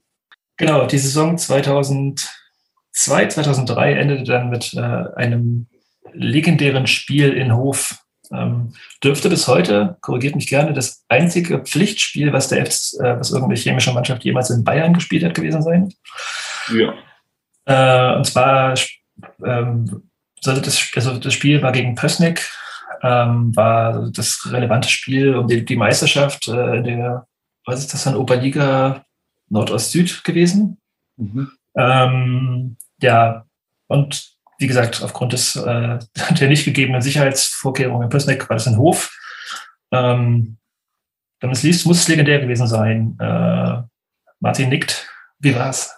Äh, ja, ich würde, also ich nicke eigentlich, ich würde gerne noch mal ganz kurz zurückspulen, weil ich glaube, so dieser Weg nach Hof war irgendwie noch ganz spannend. Chemie war ja irgendwie zwischendrin mal so fünf Punkte hinter Jena, die Tabellenführer waren, dann selbst ins Derby gewonnen, Jena geschlagen, dann waren es irgendwie noch zwei Punkte. Man wusste aber, Jena muss irgendwie noch mal ausrutschen auf den letzten, den letzten Spielen. Und ich meine, die haben dann zu Hause gegen Neugersdorf verloren, bin mir aber nicht ganz sicher. Und dann hat Chemie Tag drauf gegen VfB Chemnitz gespielt und hatte das kurz vor Schluss aus, hat es 1-0 geschossen. Äh, große Überraschung, Ronny Kuja hieß der Torschütze damals. Und, ähm, und dann ging es so von Sieg zu Sieg zu Sieg. Und am vorletzten Spieltag zu Hause gegen Plauen führte man 1-0 und ganz kurz vor Schluss macht Plauen irgendwie das 1-1 und der Linienrichter hebt seinen Wimpel und äh, zeigt Abseits an. Äh, irgendein passives, meine ich. Ich krieg's aber nicht mehr so richtig zusammen. Auf jeden Fall Totenstille im Alfred-Kunze-Sportpark, weil das hätte den Platz 1 gekostet. Aber gute äh, Beziehung zum Linienrichter. Der Wimpel wurde gehoben, 1-0 blieb und dann wurde tatsächlich dieses Spiel in Hof ermöglicht. Dieses letzte, was man noch gewinnen musste, um Staffelsieger zu werden und sich eben für die Relegation zu qualifizieren. Und jetzt muss ich aber leider an jemanden abgeben, der tatsächlich in Hof war, weil ich genau an diesem Tag selber ein Spiel hatte und nicht mit nach Hof fahren konnte. Tatsächlich. So. Ich sehe ungläubiges äh, Kopfschütteln, aber. Christoph, Christoph rettet uns. Christoph rettet uns.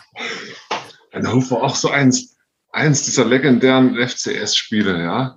Bullig warmer Sommertag gewesen. Man, man steht auf der A9 im Stau ähm, hat die Befürchtung, zu spät zum Spiel zu kommen, kommt dann irgendwie zum Stadion ran, Haufen Leute davor, du musst über irgendwelche Bierreichen rübersteigen, die schon durch Hinfahrt nicht überlebt haben. Und dann reißt du das Ding dort so ein und sicherst dir so überlegen und grandios den Aufstieg. Ähm, das war, das, das, das war auch so, so ein kleines Highlight gewesen, so auf jeden Fall. Also Hof war boah, Jürgen Raab auf Schultern, die haben dann angefangen, hier den Mittelkreis und die Elfmeterpunkte aus dem, aus dem Rasen zu stanzen nach dem Platzsturm oder während des Platzsturms. Und wir wollen die Mannschaft sehen. Und, und ach, das, das war wieder mal so ein, so ein Tag des Hochgefühls und ähm, im Nachgang betrachtet, eins meiner Lieblingsfloskeln, glaube ich, heute Abend. Ähm, jetzt kann es nur besser werden. Jetzt, jetzt ähm, heute der Aufstieg, morgen die ganze restliche nächste Liga. Also ich Hof, finde, Hof, war, Hof war richtig geil. Ich, ich, finde insgesamt diese Saison 2002, 2003, ich würde sie vielleicht so als meine liebste Saison benennen. Ich war damals so im äh, so ja Oberstufe Abiturientenalter und ähm, habe damals echt viel mitgenommen und und habe das hab das alles aufgesogen. Das war das war insgesamt, es war auch sportlich einfach eine unfassbar krasse Saison in 34 Spielen 26 Siege. Also der FC Sachsen hat damals diese Liga da weggeballert und Jena war halt auch einfach mal ziemlich stark. Die haben auch 26 Siege und am Ende hatte nur ein Punkt dieses, diese Saison entschieden. Also diese, also diese, diese Liga hatte irgendwie so eine recht große, von der ja, vom Leistungsniveau her eine recht große Spreizung. Du hast halt so ein paar Absteiger, die jeder weggeballert hat und dann hast du ein paar wirklich sehr überlegene Spitzenteams gehabt. Aber wenn du von 34 Spielen 26 gewinnst, ich meine, da stehst du zurecht oben. Martin hat es gesagt vorhin, dieser Moment gegen Plauen, das war der vorletzte Spieltag. Ähm, da schießt Plauen kurz vor Ende den, den Ausgleich ähm, und ähm, der Linienrichter hebt die Fahne. Ich saß damals auf dem Dammsitz leicht versetzte Sicht. Ich, äh, das ist eine dieser Szenen, die ich echt noch vor dem inneren Auge habe. Und ich bin mir bis heute sicher, dass das ein Abseitstor war. Also, ähm, äh, also dass das, ähm, Entschuldigung, dass das kein Abseits war, so rum. Ähm, ja, ich sehe ungläubige Gesichter. Okay, da hat es vielleicht mal jemand aufgelöst. Also ich war mir irgendwie damals wirklich sicher, dass das, dass man, dass man da irgendwie eine Regel gefunden hat, die man jetzt so rumbiegen kann, dass der FC Sachsen einfach kein Gegentor bekommt. Also es war, es war alles e-, etwas irre, dieses Saisonfinale, nicht nur dieses blauen Spiel, auch in dieses Chemnitz-Spiel, was Martin angesprochen hat, äh, kurz vor Schluss ein Elfer gekriegt, da gab es so ein paar Spiele, die in diese Richtung gingen, die waren alle sehr knapp. Der FC Sachsen hat sich immer schwer getan, hat uns irgendwie Ronny Kujat immer gerettet. Und das Saisonfinale, elf Siege in Folge, das ist epochal. Das ist echt richtig gut, weil äh, sonst hättest du Jena auch wirklich nicht mehr abgefangen und überholt gekriegt. So, und jetzt sprechen wir nochmal über dieses Abseitstor. Äh, ich habe es mir, also ich habe das in der Zusammenfassung gesehen und also da springt halt wirklich ein Spieler, der klar im Abseits spielt, ganz kurz vor Ball weg. Und das ist also, das ist passives Abseits, wie es im Buche steht, würde ich behaupten. Ja. Ja, aber wir sollten vielleicht auch noch ganz kurz über Schönberg reden, auch wenn es dann so, also, also es war ja nicht der klarer Aufstieg. Ne? Also es gab ja danach noch diese zwei Spiele gegen Schönberg äh, in der Relegation. Ähm, wollte darüber noch was sagen vielleicht, Martin? Schönberg, da, da habe ich dann wieder beide Spiele mitgenommen tatsächlich. Ich habe nur Hof ausgelassen. Ja, in Schönberg mehrere tausend Chemiefans, ähm, total nette Gastgeber, äh, ja, Stadt oder, oder, Region, die da ja, als alle mega Fußballfest irgendwie gefreut haben.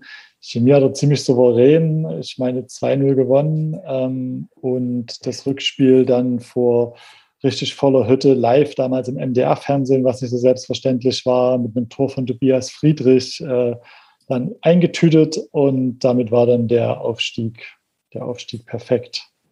Also große Euphorie, äh, aber ich glaube, man ist in die Spiele auch gegangen, so habe ich es in Erinnerung, das geht jetzt auch nicht mehr schief. Also das war irgendwie so, dass die 92 Minuten müssen wir jetzt noch machen, aber dann äh, wird gefeiert und so war es am Ende auch. Ich möchte mal ganz kurz die Zahl von 13.106 Zuschauern im Heimspiel gegen Schwindberg in den Raum werfen. Also. Die Zahl, natürlich wie immer bei solchen Spielen, war total gefaked. Also es waren mindestens ausverkauft, würde ich erst mal so sagen. Das hat, haben wir ja ganz oft bei Chemie, dass die Zuschauerzahlen so ein bisschen nach unten frisiert werden. Also das war derart voll. Es, es war unfassbar voll wir, wir dürfen das sagen, wir dürfen diese Wahrheiten hier, aussprechen, äh, weil, weil das Finanzamt nicht zuhört. Und ähm, die, äh, das, das war wirklich unfassbar voll. Und das war so ein typisches Sommer-Sonne-Aufstiegsspiel. Die Sonne hat geballert. Also dieses Rückspiel, dieses 1-0, wo ich, wo, wo ich zumindest im Stadion war, ich war halt leider nicht in Schönberg, da hat Martin mir was voraus. Das war und, ähm, das, aber das, das war krass und da, klar, du hattest da nach dem 2-0 im Hinspiel überhaupt kein schlechtes Gefühl, dass da irgendwie noch was schiefgehen könnte. Das war auch verdient.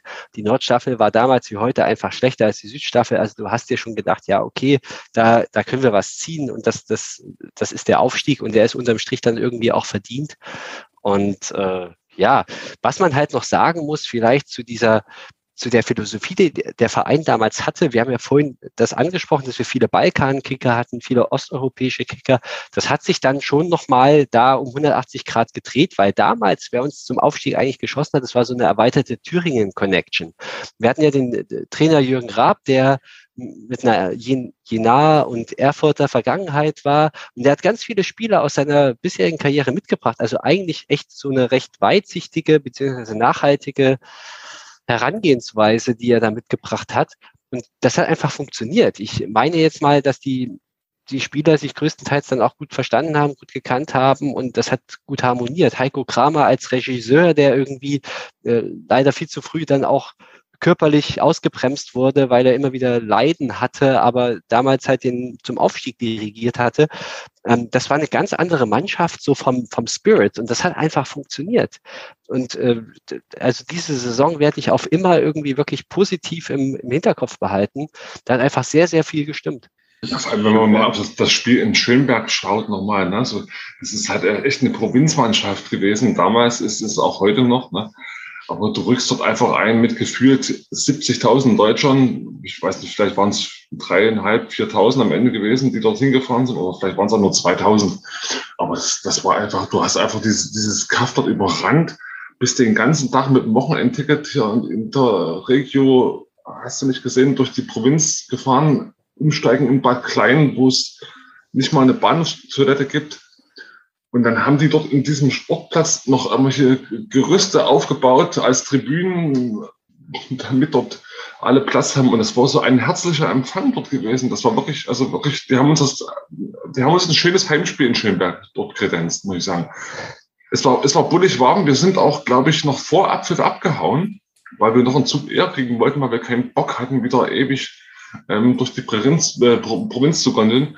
Ähm, hatten auch den Zug eher bekommen, hatten aber das ähm, Pech, dass wir nicht weitergerechnet hatten und dann im kleinen zwei Stunden Aufenthalt hatten wo es halt nicht mal ein Bahnhofsklo gab, geschweige denn irgendwo ein Kiosk, wo man noch Bier holen könnte. Ähm, ja, waren aber nicht lange alleine, weil schon kam der nächste Zug aus Schönberg mit der restlichen Horde und das war einfach nur, das war einfach ein mega geiler Tag.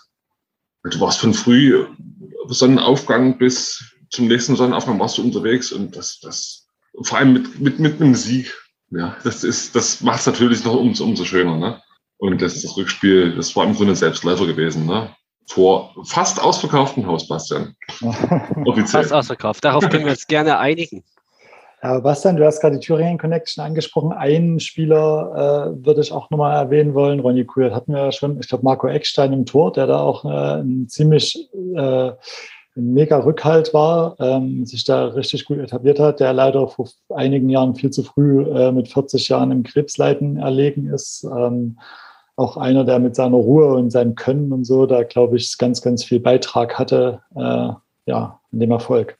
Das, äh, Schönberg ist so, dann muss man vielleicht mal so ein bisschen die Geschichte erzählen, wie, wie ich dann wirklich so richtig zu, zu, zu Chemie gekommen bin. Ähm, hatte das, äh, ich hatte mir irgendwie lange vorgenommen, mit dem Leipziger Fußball gar nichts zu tun äh, haben zu wollen und mich weder für die eine noch für die andere äh, Seite zu entscheiden. Und äh, habe dann äh, meine mittlere Reife gemacht und bin, bin äh, auf, auf, die Fachhochschulreife gegangen und habe dann an dieser Schule jemanden kennengelernt, der wirklich zu jedem Chemiespiel gegangen ist und der hat dann gesagt, Mensch, du, du interessierst dich doch so für Fußball, komm doch einfach mal mit. Ist dann später auch einer meiner besten Freunde geworden.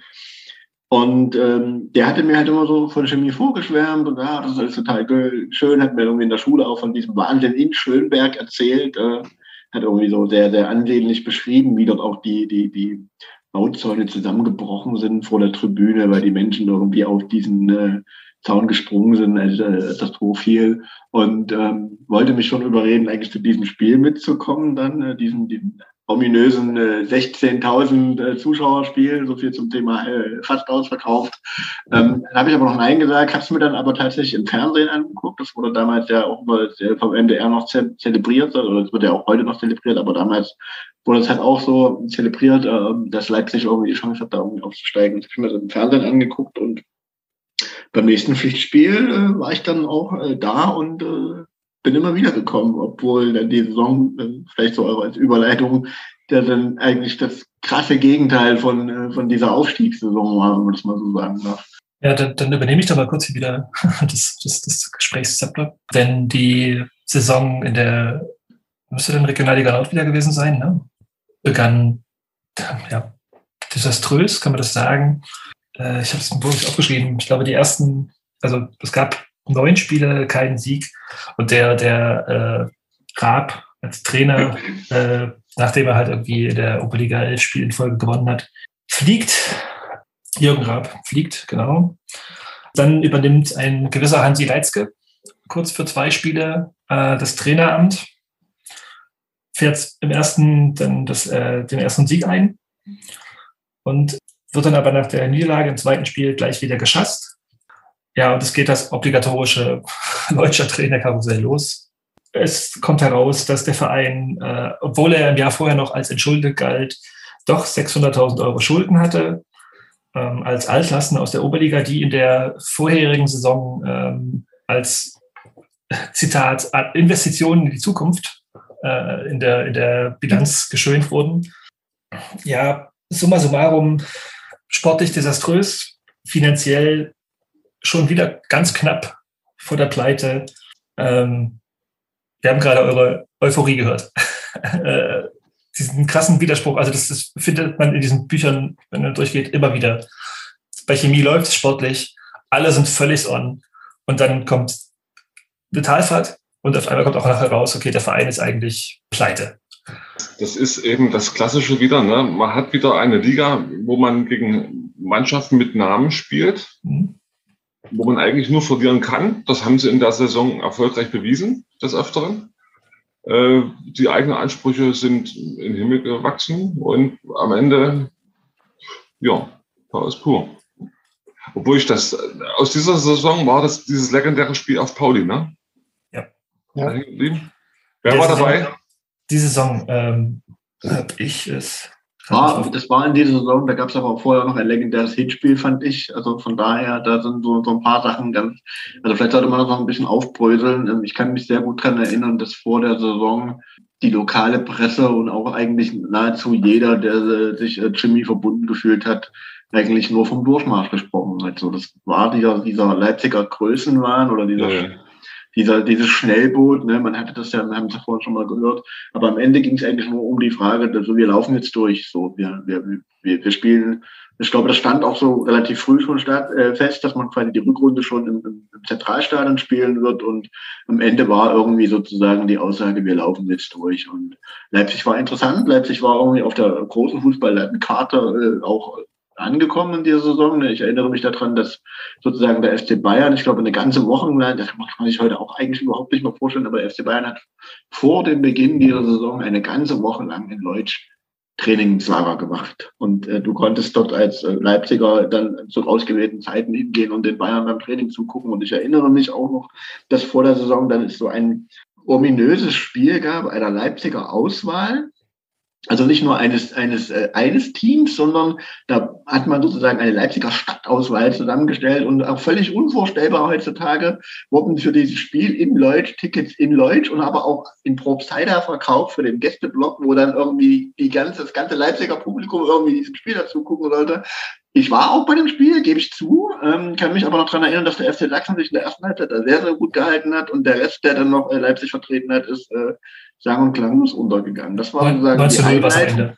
Das war 1 zu 0 nach Halbzeit und 9 zu 0 nach, nach Ende. Genau. Das war dann sozusagen die Einleitung dieser Saison. Dann kam der Kracher gleich am Anfang mit Chemnitz, über 7000 Leute im AKS, alle völlig euphorisch. Und du gehst da einfach dann klanglos, ohne Chance, äh, 2 zu 0 unter. Und diese ganze Euphorie, die über den Sommer da war, die wurde da schon so ein bisschen gedämpft.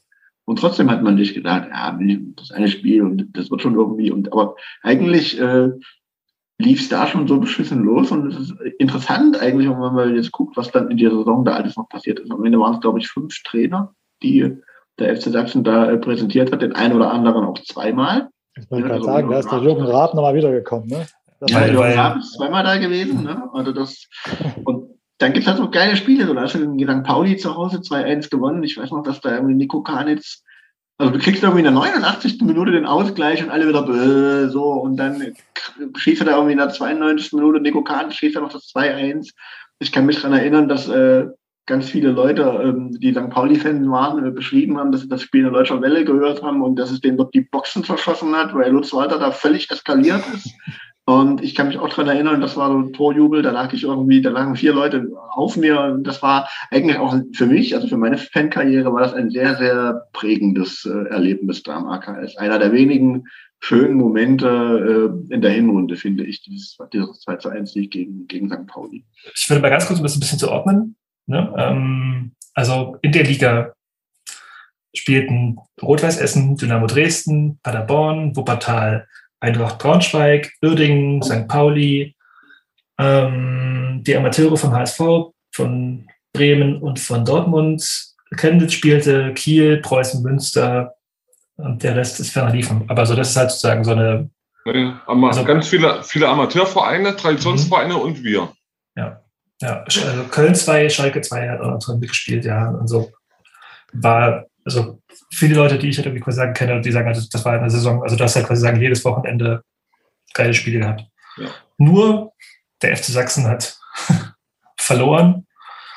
Äh, und ja, ähm, Haupt, würde ich weiß nicht mehr, vier Spiele gewonnen in der ganzen Saison?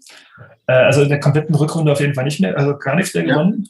Ähm, es gab vier Siege waren es, vier Siege insgesamt, ja. ja vier Spiele in Wuppertal, Auswärts Neumünster, St. Pauli zu Hause und dann muss noch irgendein anderes Spiel gewesen sein. Wattenscheid und Wuppertal habe ich hier noch, genau, ja. Das, dies, also diese Saison war wirklich in ganz vielerlei Hinsicht bemerkenswert. Einfach bemerkenswert, weil ich glaube, in, in, dieser Saison ist so viel passiert wie sonst überhaupt nicht, inklusive, denn darüber werden wir ja sicherlich noch ausführlicher reden müssen, unbedingt.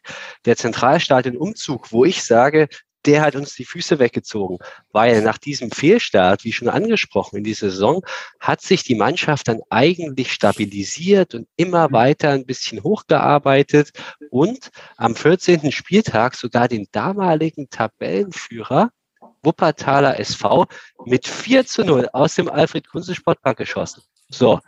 Und das, ich glaube, spätestens, das war Anfang November, spätestens zu dem Zeitpunkt hast du dir gedacht, okay, wir sind in dieser Liga angekommen und das kann was werden und wir schaffen das. Und das war auch okay. Es waren immer so äh, um die 4000 Zuschauer im AKS gegen Pauli, über 7000. Ähm, das, das, das war echt, war, war echt ein gutes Gefühl. Und ähm, dann ist ja dieser, ja, dann war irgendwann Winter und der Verein hat überwintert, ich schaue gerade mal ganz kurz, es müsste Platz 15 gewesen sein. Ich weiß gar nicht, ein, ja. wahrscheinlich gerade noch so ein Abstiegsplatz oder nicht ein Abstiegsplatz, aber auf jeden Fall so. Ähm, ja, also äh, auf jeden Fall auf Tuchfühlung. Und dann hat man im Winter ja zwei Sachen gemacht. Man hat zum einen äh, ist es ist man ins völlig neue Zentralstadion umgezogen und äh, zum anderen hat man ganz viele Spieler nochmal neu geholt und man hat nochmal richtig investiert und man hat jetzt sich gedacht, okay, wir haben uns in diese Saison eingegruft, wir waren nicht so gut, wir wollen jetzt, wir können das besser, wir werden noch besser. Und ich kann mich noch genau erinnern an dieses erste Spiel im, gegen Dortmund im Zentralstadion, als die Spieler vorgestellt wurden. Das, die Spieler wurden wirklich auf die allerschlechteste Art und Weise mit, äh, was ich, äh, Lichtshow und so weiter und so quasi mit Einlaufen und da wurden die Neuzugänge nochmal einzeln vorgestellt. Einer davon war Patrick Falk, habe ich jetzt noch im Hinterkopf, der einfach so, so, also solche Leute, die irgendwie immer als ganz große Talente gefeiert wurden und dann irgendwie immer weiter abgestürzt sind und auf der Zwischenreise dann, auf der Durchreise auch mal bei uns waren. Ähm, also man hat diesen Kader in der Winterpause nochmal völlig durcheinander gewürfelt, in der Hoffnung, das damit nochmal umzubiegen hat aber irgendwie nicht geklappt. Und das Einzige, was im Zentralstadion gestimmt hat, in der Hinrunde kein einziger Sieg. Ähm, das Einzige, was da gestimmt hat, war wirklich, waren die Zuschauerzahlen, weil zum ersten Spiel gegen Dortmund kamen 28.000, dann gegen Preußen Münster kamen 12.000, gegen Werder Bremen Amateure kamen 11.000 in dieses beschissene Zentralstadion. Also das ist schon irre. Und dann gab es natürlich noch dieses Dynamo-Spiel vor über 20.000 Zuschauern. Also der FC Sachsen hat damals dann nochmal ordentlich seinen Zuschauerschnitt nach oben getrieben. Und ein, ein Satz möchte ich noch sagen. Damals sind natürlich ganz, ganz viele Interessierte zum FC Sachsen gegangen. Das waren alles nicht irgendwelche Leuchter, sondern es waren halt die Leute, die auch anschlussfähig sind für so ein erfolgreiches Leipziger Fußballprojekt. Also die Leute, die heute bei RB auch im Stadion stehen. Ähm, und der FC Sachsen hat damals natürlich eine Chance gehabt, äh, diese Leute alle zu ziehen und hat das mit einer beispiellosen Niederlagenserie, ähm, hatte die Leute verprellt. Das muss man, ähm, das muss man so ganz nüchtern auf jeden Fall sagen. Ich sehe hier schon ganz viele zweifelnde Gesichter und ich bin gespannt auf Widerspruch. Jetzt ganz kurz, bevor ich Christian jetzt fortkommen lasse, äh, das kurz ein bisschen so äh, zu sortieren. Mich interessiert vor allem dieser, der, der Umzug ins Zentralstadion war halt eine wirtschaftliche Entscheidung, weil der Verein halt immer noch Altlasten aus der Oberliga hatte und Köln hat 50.000, Christian schüttelt im Kopf, dann gebe, gebe ich gleich Ihnen das Wort, äh, äh, also hat die Schulden halt irgendwie auffangen wollen und äh, so habe ich es gelesen. Ähm, und dann gab es diesen Umzug. Und ich wollte gerade eigentlich auf die emotionale Komponente hinaus, wie das für euch war, quasi sagen, statt in AKS zu fahren, ins Zentralstadion zu müssen. Aber Christian hat Widerspruch, deswegen. Christian. Ich meine mich zu erinnern, dass eigentlich feststand, dass äh, nachdem der FC Sachsen aufgestiegen ist und auch klar war, dass dieses Stadion, also das, das war da ja schon im Bauprozess und man wusste halt, Leipzig hat irgendwann ein äh, Stadion, was äh, in der Fußballweltmeisterschaft gespielt werden soll. Und es war eigentlich auch allen klar, dass äh, dieser, dieses Stadion bespielt werden muss durch einen Leipziger Verein. Und ähm, ich meine, das, was eigentlich in der Saison vorher schon fast schon klar war, der Leipziger Verein, der in dieser Saison den besseren Platz erreicht, wird der Leipziger Verein sein, der in der nächsten Saison diese Stadion bezieht und die sogenannte Nummer eins der Stadt wird und der dann von allen, sagen wir mal, großen Playern um die Stadiongesellschaft und in der Stadt gepusht wird, damit dieses Stadion dort möglichst bald höherklassig bespielt werden wird. Nun ist es ja so gewesen, dass der FC Sachsen aufgestiegen ist und dazu sagen, dieses, man hat damals Rattenrennen dazu gesagt zwischen äh, Sachsen und Lok, dieses Rattenrennen, auch wenn ich diesen Begriff irgendwie etwas negativ behaftet finde. Aber das wurde halt von, von Chemie oder von dem FC Sachsen in dem Fall gewonnen und dann war halt klar, dass der FC Sachsen jetzt die Nummer eins von Leipzig ist. Das wurde so auch ganz klar formuliert und deshalb war es irgendwie auch logisch, dass der FC Sachsen dieses Stadion dort bespielen soll. Ich glaube, ich finde generell, dass man diese, diesen ganzen Eröffnungsspieltag äh, gegen Dortmund durchaus nochmal auch aufmachen kann, weil das eine sehr, sehr skurrile Situation war. Und ich würde Basti vielleicht auch so ein bisschen widersprechen, dass in den ersten drei Spielen nicht die Leute gekommen sind, weil sie sich für den FC Sachsen äh, interessiert haben, sondern für mich waren diese ersten drei Spiele, du hast es ja schon aufgezählt, das Spiel vor 28.000 gegen Dortmund 2, dann das Spiel gegen äh, Münster vor 12.000 und das Spiel gegen die Bremer Amateure waren für mich in allererster Linie nur Spiele, wo die Leipziger Stadiontouristen sich einfach ihr neues Stadion angucken wollten. Und wenn man jetzt mal nur das, das Dortmund-Spiel betrachtet, ich finde das ähm, im höchsten Maße interessant, was an diesem Tag in dieser Stadt passiert ist. Also du hast 28.000 Zuschauer in diesem Stadion gehabt. Es wurden quasi drei Blöcke in dem Stadion geöffnet. Das muss man ja auch nochmal sagen. Es wurde einmal dieser, der große Stadionbereich geöffnet für, den, für die Menschen, die sich das Stadion angucken wollten, die das Spiel sehen wollten. Der Sektor D, was ja lange Zeit auch der Gästeblock in diesem Stadion war, wurde an dem Tag für Lokfans geöffnet, die zu diesem Spiel gekommen sind, um eine Demonstration abzuhalten und zu sagen, dieses Stadion ist nicht euer Stadion, sondern unseres, weil wir als Lokomotive Leipzig hier die viel, viel größeren Spiele in der Stadtgeschichte absolviert haben. Hast also ein, ein, ein Chemieheimspiel gegen eine Amateurmannschaft aus dem Westen und du hattest, ich würde behaupten, mindestens tausend, wenn nicht sogar anderthalb tausend Leute in Blau-Gelb auf der anderen Seite des Stadions stehen gehabt, die sozusagen Dortmund unterstützt haben. Dann hattest du Stadiontouristen aus Leipzig, die sich dieses Stadion angucken wollten. Und du hattest noch Leute, die sich für Dortmund interessiert haben und auch irgendwo in dem Stadion waren. Also es war ein hochgradig interessanter Tag, wenn man das mal so sagen darf. Der hätte Großes auslösen können, wenn, äh, wenn, wenn der FC Sachsen das Spiel gewonnen hätte. Aber die haben dann am Ende ich fand auch kein schlechtes Spiel gemacht und einfach ein bisschen unglücklich da irgendwie 1-0 gegen die, die Dortmund Amateure verloren.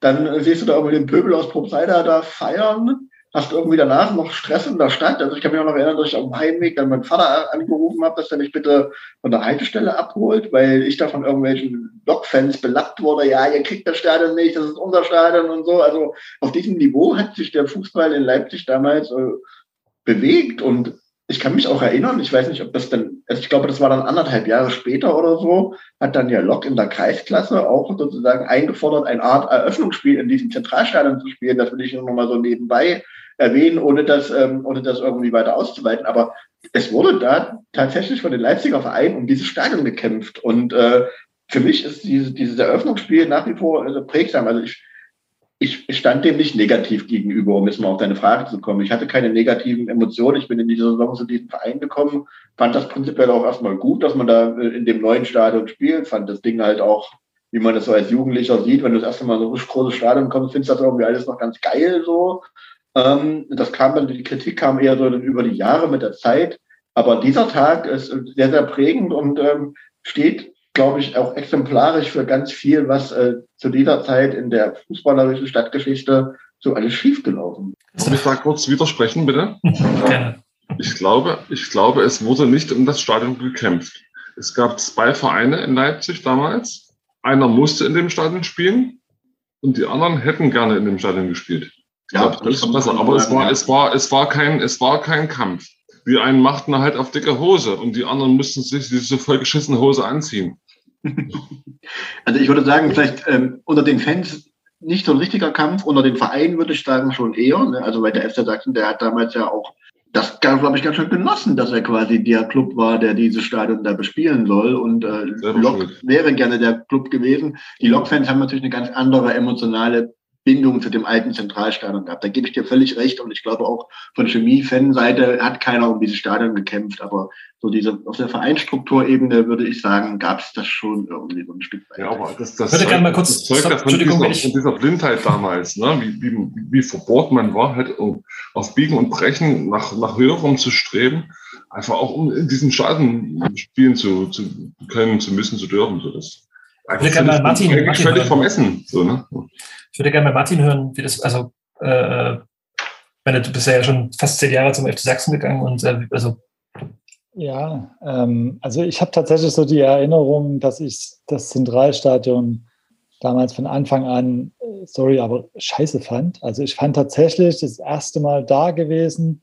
Ich hatte auch noch das große Glück, Tickets an dem Tag zu haben, die relativ nah an Sektor D waren, äh, was dem Ganzen noch die Krone aufgesetzt hat. Aber unabhängig davon, ich fand es irgendwie steril. Ich fand irgendwie, das ist nicht, so eine Chemie, das hat keine Ecken und Kanten, das ist alles irgendwie viel zu glatt und ich habe mich da von Anfang an überhaupt nicht wohl gefühlt das war so tatsächlich mein erster Eindruck. Bin nach Hause gegangen, dachte, okay, irgendwie schön und gut, aber für mich hat das jetzt nicht so die große Fußballwelt ausgelöst und hatte so das Gefühl irgendwie, dass es fühlte sich irgendwie so ein bisschen wie so ein Auswärtsspiel an tatsächlich. Ich glaube, die Perspektive kann ich auch unterstreichen, dass es, glaube ich, von Fanseite dieses Stadion anders gesehen wurde als von Vereinsseite, ne? was, was Christian gerade meinte. Also, dass man da natürlich schon irgendwie so die Nummer eins der Stadt und dann dieses Stadion und ich glaube ja, aber ich denke, vielen Fans und was ich mit in meinem Umfeld mitbekommen, ging es da irgendwie ganz ähnlich, dass man dieses Stadion irgendwie einfach nicht gemocht hat. Also das war, das fühlte sich irgendwie nicht echt an, das fühlte sich steril an, das fühlte sich irgendwie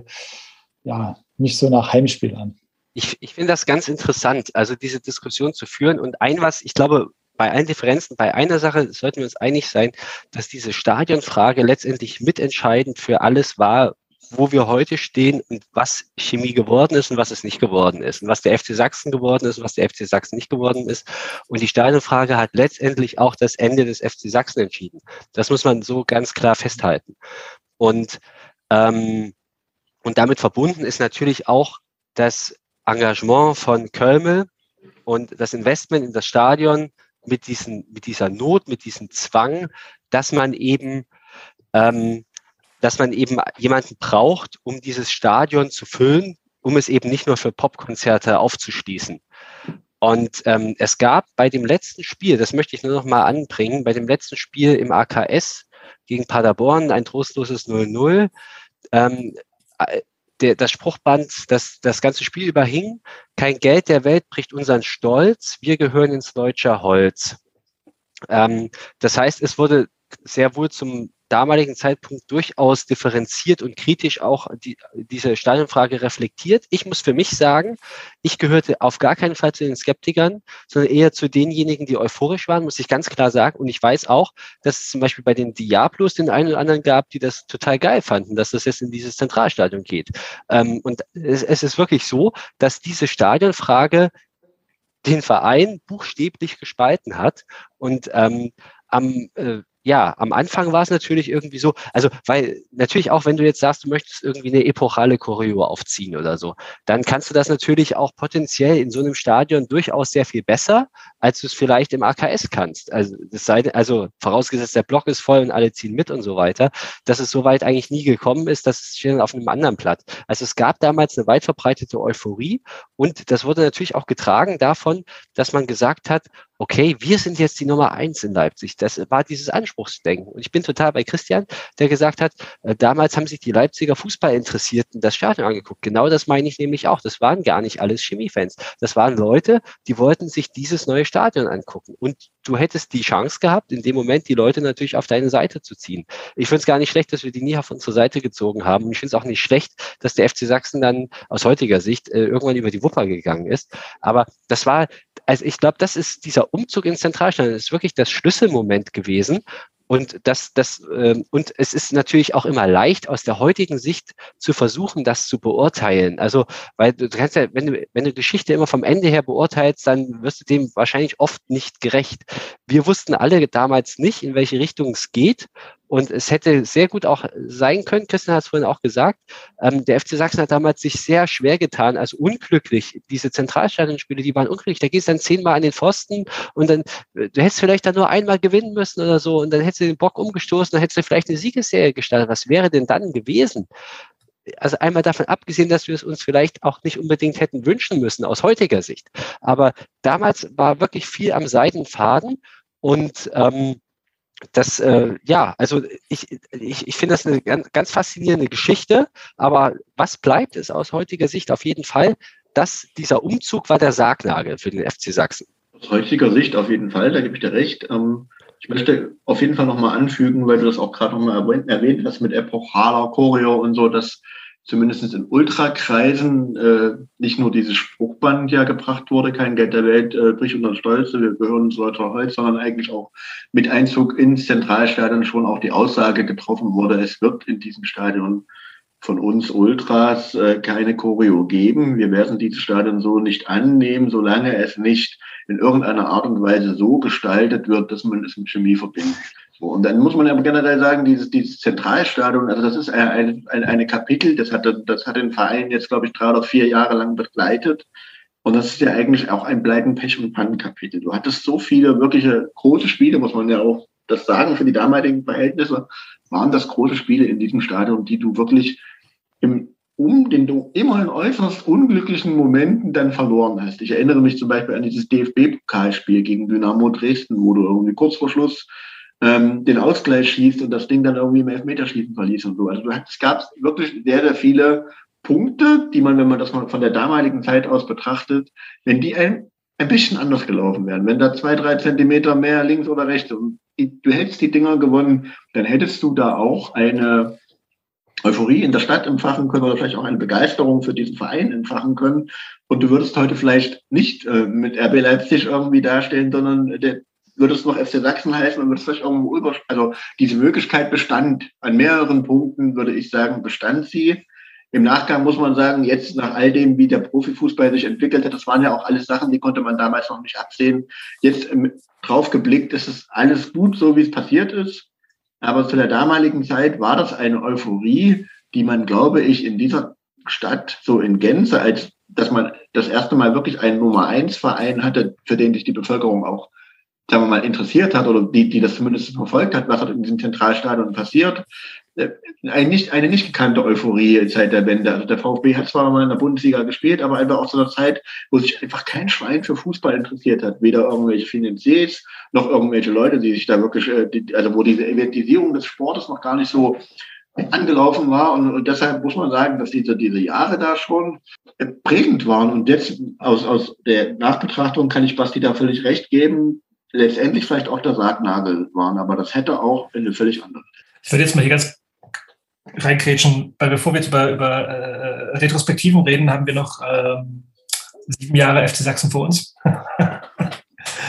äh, und, und vielleicht mal so einen gewissen Gegenpol. Also, das, also mir ist es auch aufgefallen, also das hat wir gerade schon mal, diese, diese, diese quasi stete äh, Euphorie, dieses Jahr hätten wir da mal ein Tor geschossen und dies und das und jenes, dann äh, wären wir heute deutscher Meister. Ähm, das, das, das zieht sich für mich in der Retrospektive halt immer so wieder, wenn man den FC Sachsen sich anguckt, durch. Traurige Realität ähm, ist allerdings, ich will jetzt mal das, äh, die Saison 2004, 2005 Jens Fuge zitieren. Und zwar, also die Saison 2003, 2004 beendete der FC Sachsen auf dem, ich glaube, vorletzten Tabellenplatz. Korrigiert mich, ich habe gerade nicht offen. Ja, doch, vorletzter Tabellenplatz steigt ab. Ähm, in die Oberliga. Und ich zitiere mal einfach aus Jens Buch. Inzwischen gingen die Sponsoren auf die Barrikaden, kündigten teilweise Verträge. Sie wollten endlich eine Veränderung in der Führung, die Clubchef weghaben. Die suchten inzwischen per Annonce einen Geschäftsführer, hatten Geschäftsstellenleiterin Weiße erst entlassen und dann wieder eingestellt und dem aussortierten Libero Bergner angeboten, Sportdirektor zu werden. Dann der Rücktritt nach tagelangen gegenseitigen Vorwürfen von Präsidium und Aufsichtsrat in den Medien. Vize Thomas gab sich trotzig. Zitat, ich bin der Beste. Wenige Tage danach übernahm der ehemalige Chef des, Bundesliga, äh, des Bundesligisten Eintracht Frankfurt, Rolf Heller, das Präsidentenamt. Ebenfalls neu im Vorstand der alte Bekannte Stefan Opitz, einst unter Hecht, schon im Präsidium und damals in Opposition zu dem blauäugigen Macher. Die beiden krempelten alles im Club um, entließen Geschäftsstellenleiterin Weiße endgültig, feuerten Pressesprecher Loll, Torwarttrainer Schulze und Marketingmann Niederhübner und mussten sich mit dem erstmals aufgetauchten Wort Insolvenz beschäftigen. Bei der Mitgliederversammlung schlugen die Wellen der Empörung hoch, als bekannt wurde, dass sich der alte Vorstand über drei Jahre Aufwandsentschädigungen von bis 600 Euro genehmigt hatte. Mit Mühe und Not wurden die Ex-Präsidialen entlassen. Äh, KPMG Grand Flascher stieß als neuer Schatzmeister ins Führungsgremium. Die drohende Insolvenz war längst nicht vom Tisch. 800.000 Euro sollten allein in der aktuellen Saison fehlen. 2,4 Millionen Schulden insgesamt drücken. Klingt für mich jetzt mal so nicht nach, wir hätten ein Tor mehr gebraucht und wir wären dann auf einmal in der Bundesliga. Punkt. also das, das, ist, das, das ist der FC Sachsen in der Saison 2004, 2005. Man muss aber, also wenn, wenn ich da was dazu sagen darf, das liegt sich katastrophal. Und eigentlich müsste jetzt auch jeder sagen, was, was zum Henker ist da eigentlich passiert. So. Aber man hat das damals, also ich kann da nur für mich sprechen, aber man hat das damals noch nicht so aufgenommen. Also das war nach wie vor die große Fußballwelt. Mensch, da kommt da jetzt auch so einer, der hat irgendwie Frankfurt in der Bundesliga lange als Manager begleitet, der kommt bis zum FC Sachsen. Du holst so Spieler wie Adebuade Ogumbore, die da plötzlich dann in, im Zentralstadion aufspielen und eigentlich war auch jedem klar, okay, der Betriebsunfall aus dieser Saison 3, 4 äh, wird äh, ausgebügelt und wir, wir, wir, wir greifen nochmal an und wir steigen auf. Und das mag sein, dass es irgendwie in der Leipziger Presse so äh, auch thematisiert wurde, aber ich also ich fand, die, diese Saison war noch so eine Saison, wo man noch euphorisch dran glaubte, dass sich alles zum Guten wenden wird. Und ähm, jetzt, wenn man im Nachgang drauf blickt, sagt man einfach noch, wie naiv warst du denn damals? Aber das äh, habe ich damals so noch nicht empfunden, muss ich sagen. Ich weiß nicht, wie es euch geht, aber bei mir ist das zumindest, aber ich war da auch noch sehr jung und habe mich noch nicht so intensiv mit dem Vereinsleben beschäftigt, aber bei mir ist das damals noch nicht in der Drastigkeit angekommen. Also ich habe das damals sehr intensiv verfolgt und mich hat es auch wirklich bewegt und berührt. Ähm, ich war damals Zivildienstleister bei der, bei der Caritas und bin immer mit meinem Zivi-Auto, das war so ein Corsa B, so ein Opel, bin ich dann immer mal mit so äh, Chemieschal rausgehängt und dann zum Spiel gefahren, wenn ich am Wochenende das Auto hatte. Also ich kam mir damals total lustig vor und ähm, irgendwie auch total provokativ. Und aber diese Saison, diese Saison empfand ich eben auch als Provokation, weil ähm, wir müssen mal schauen, wie das losging, ne? mit zwei, zwei Heimniederlagen gegen Magdeburg, okay, und dann noch gegen Krimmer, hä? Und das, also, da, da hast du halt dann schon so ein Gespür bekommen, hä, wir, das funktioniert doch in diesem Zentralstadion nicht, wir werden hier nicht so richtig heimisch oder vor allem, wir können hier nicht so richtig Erfolg haben. Also das, das hat sich da irgendwie angefangen festzusetzen. Wir hatten einen tollen Trainer, Wolfgang Frank, der leider auch, leider auch nicht mehr unter uns ist, wahrscheinlich so der, ich sage jetzt mal, ich, ich, ich vermute jetzt einfach mal, ich würde mich in die These versteigen, dass er der, der intellektuellste Trainer war, war, den, den Chemie jemals hatte. Ähm, der, der, aber auch, der, der aber auch Randnotiz 12.000 Euro pro Monat bekommen hat, schreibt. Ja, ja, sicher. Also, ähm, und er wird nicht der Einzige gewesen sein, der gut verdient hat. Und er hat auch eine entsprechende Vita gehabt und eine entsprechende Kompetenz. Also auf jeden Fall, das, das mag alles sein. Ähm, hat ja auch nicht funktioniert unterm Strich, ja. Und äh, du musst, du musst ja sagen, du hast dich am Ende abkochen lassen von Vereinen wie Grimma oder weiß nicht, du, du warst in der Liga mit so Dresden Laubegast oder Erfurt Nord. Ich meine, das ist schon irre. Und dass du es in dieser Liga nicht geschafft hast, äh, noch dazu in diesem Stadion, in dem WM-Stadion, die WM kam immer näher. Und Christian hat vorhin auch einen wichtigen Satz gesagt.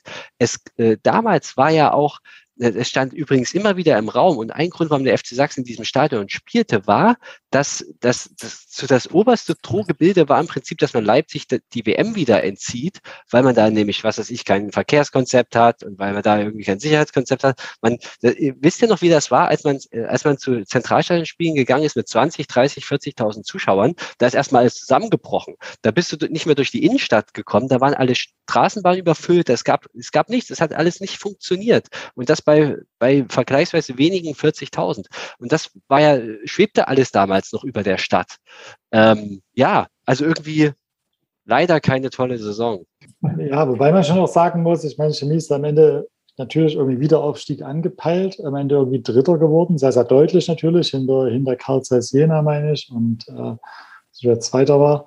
Ähm, äh, ja, und was ich da mal anmerken will, tatsächlich, ich habe mir das nochmal angeschaut, jetzt auch in Vorbereitung, dass die Zuschauerzahlen auch da für die Liga und für das Abschneiden, dass irgendjemand dann schon sehr lange auch mit dem ganzen Aufstiegsthema dann irgendwann nichts mehr zu tun hatte.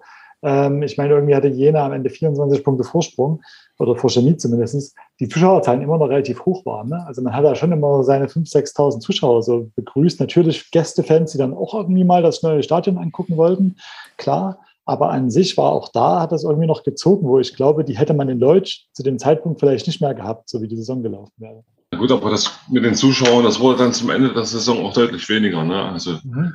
in dem Stadion mit, mit nicht mal 3000 Leuten, das ist einfach eine, eine ein Fass ohne Boden, so eine hohle Geschichte, das, das, das, das bringt nichts, oder? Also der Verein hat sich Wenn ich mich im Stadion des Friedens mit, mit ja. einem Kumpel hinstelle und, und Moreno anfeuere. So.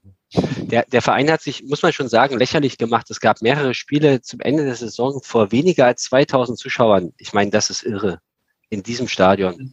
Ich würde das aber nochmal aufgreifen, was Martin gesagt hat. Es ist tatsächlich so, dass in dieser zweiten und in dieser ersten richtigen kompletten Zentralstadion-Saison die Zuschauerzahlen für die Liga, man muss aber überlegen, dass das dann äh, vierte Liga war, wirklich hoch waren. Und man da kommt wieder sozusagen diese Geschichte des Stadions so ein bisschen ähm, auch ran. Und wir, wir sprechen ja nun über den FC Sachsen, da kommen wir, glaube ich, nicht drum rum, auch intensiver über das Zentralstadion zu sprechen.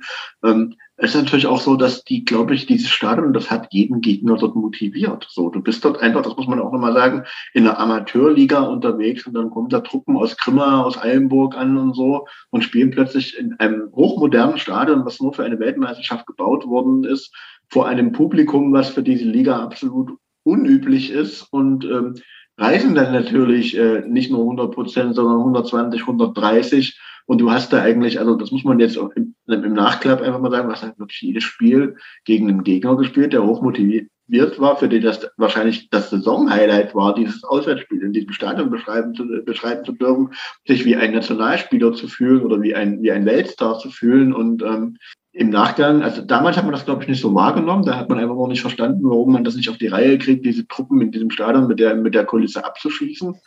Ähm, aber dass so ein paar Sachen nicht ganz funktionieren, ähm, hätte einem da schon klar werden können. Ich glaube, vor der Saison gab es dieses ominöse internationale Fußballturnier im Zentralstadion, kurz IFITS, ja, mit äh, Brücke, Roderstein, Belgrad, dem deutschen Meister damals Werder Bremen und äh, dem FC Sachsen Leipzig. Und ich meine mich zu erinnern, dass da irgendwas zwischen 5.000 und 7.000 Zuschauer nur vor Ort waren. Also für dieses ambitionierte Turnier total schlecht besetzt. Und vor allen Dingen, wenn man sich das mal überlegt, dass danach ja noch ganz viele Ligapokalfinals in Leipzig gespielt wurden, wo zwei Bundesligisten diesen damals völlig unbedeutenden Ligapokal ausgespielt haben, aber immer vor eigentlich 40, 45.000 Zuschauern, ist das ja schon äh, interessant gewesen, dass quasi dieses Konzept IFITS nicht so ganz funktioniert hat. Und das war eigentlich schon ein Fingerzeig, in welche Richtung das äh, gehen sollte, aber man hat es damals gar nicht so, so wahrgenommen. Man war irgendwie trotzdem in, also interessiert, dass diese Truppen da spielen. Und ja, das ist, äh, da, da, da passt irgendwie ganz viel sozusagen in, in Verbindung mit, der, mit dem Stadion. Und ich bin mir eigentlich sicher, dass man in Leutsch nicht vor solchen Zuschauerzahlen gespielt hätte. Vielleicht hätte man dafür aber die Spiele gewonnen. So, und du sprichst den richtigen Punkt an die, die Gegner haben da um ihr Leben gespielt, das ist genau der richtige Punkt.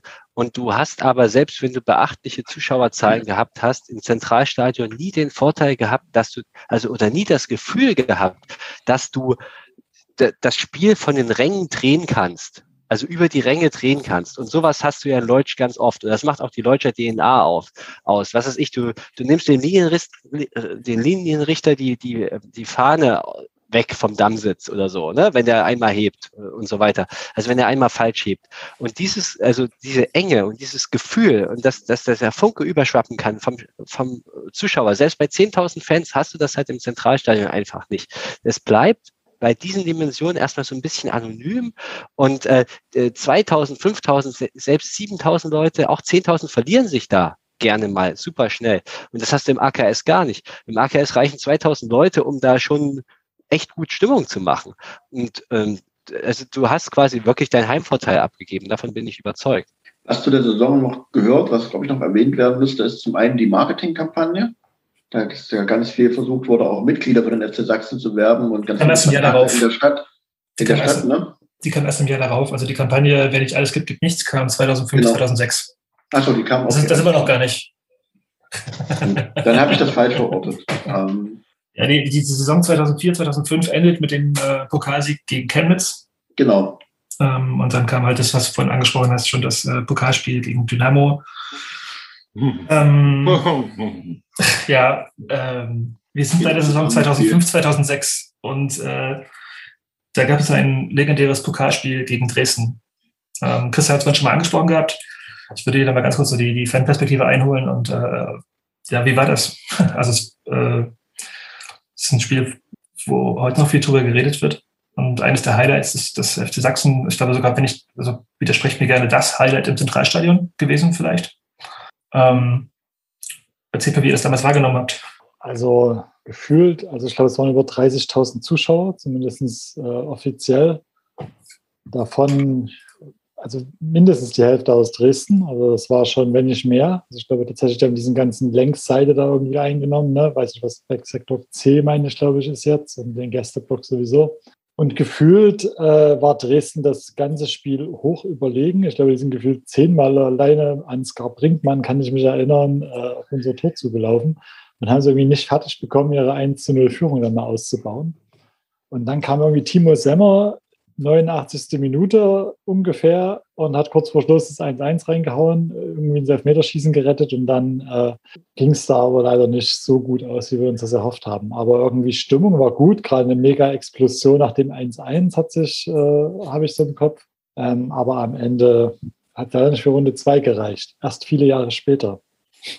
Ja, das Spiel ist, glaube ich, eines der ersten lokalen Spiele, wo wirklich die Eventisierung ganz schön ausgepackt wurde. Ne? Die Eventisierung des Sports. 2005 in der Saison, äh, bevor die Weltmeisterschaft dann kam, hat man sich ganz schön viel überlegt, ein Rahmenprogramm. Es gab vorher ein Spiel von Traditionsteams, die, die Puddies wurden ausgegraben, um irgendwie ostdeutschen äh, äh, Rock da nochmal vor dem Spiel zu spielen. Und man hat dieses Spiel äh, unter dem Titel, also da wurde das erste Mal so wirklich auch aufgezeigt, in welche Richtung äh, das gehen soll. Man hat das Spiel unter dem Titel Leipzig gegen Dresden vermarktet, was bei ganz vielen äh, Genie-Fans gar nicht gut angekommen ist.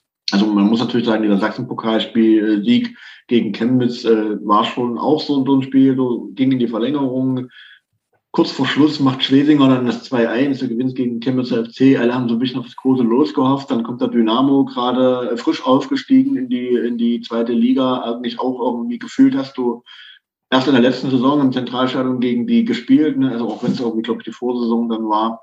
Ähm, also das war, war schon ein geiles Los, aber auch nicht so der Hammer. Dann wird das irgendwie so vermarktet und wir sind so im, im Kopf geblieben auf jeden Fall. Ähm, diese klare Positionierung von Seiten der Ultras mit dem Spruchband, was da das ganze Spiel über am Zaun hing oder an der, an der, Balustrade.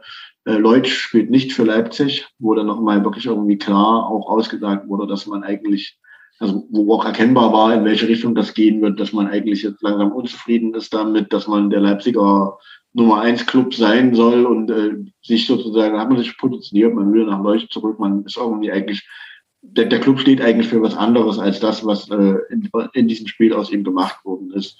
Zum Sportlichen vielleicht so, das war tatsächlich so, dass eigentlich Brinkmann uns alleine hätte fünf einschenken müssen an diesem Tag und das aber aufgrund seiner grenzenlosen Arroganz einfach nicht getan hat. Dann schließt du da in der kurz vor Schluss den Ausgleich, brutal geiler Jubel, dann kippt das Ding irgendwie so ein bisschen in deine Richtung, meiner Meinung nach. Der Dynamo hat in der Verlängerung auch eine rote Karte gekriegt, da kann ich mich auch noch dran erinnern spielst also irgendwie in Überzahl, aber da passiert nicht mehr viel und dann verschließt Kevin Kittler den, äh, den, den, den, den Elfmeter. Schwarzek hält keinen, du verlierst, am Ende gehen irgendwie alle zwar mit einem geilen Erlebnis, aber trotzdem irgendwie traurig aus der Hütte und das wird auch, also war lange das letzte große Highlight in diesem Spiel. 30.500 Zuschauer waren es sogar und das war bis äh, RB in der dritten Liga gespielt hat, glaube ich, auch der Stadionrekord für das neue Zentralstadion. Ja ich würde jetzt noch weitergehen, wenn, ich, wenn, wenn Bastian und Christoph nicht, nicht zu dem Spiel zu sagen haben. Nee, mach. Okay, dann ähm, ähm, sind wir in der Saison, ähm, ja, in der ähm, herauskam, dass ähm, der Holzer-Skandal auch äh, in, in, in Leutsch äh, seine Blüten trieb, ähm, was ja in Anbetracht dessen, dass sein Vater in Deutsch gearbeitet hat vielleicht auch irgendwie wenig überraschend ist. Und zwar war Fußballgott Ronny Kujat äh, ins Visier geraten, weil er ein paar Jahre vorher in einem Landespokalspiel gegen Dresden wohl gekauft sein worden soll. Äh, er hat dann auch später zugegeben, dass er ähm, ja, Kontakt zu dem Wettpaten, dessen Namen ich gerade nicht parat habe, äh, gehabt haben soll, hätte aber niemals Geld erhalten. Also das sind auch äh, ja, ist auch an, an, am FC Sachsen nicht vorbeigegangen, dieser Skandal. Ähm, ja, Im Zentralstadion sind nur noch so 2000 Zuschauer. Ähm, der Verein hat mittlerweile wieder Schulden über eine Million Euro angehäuft.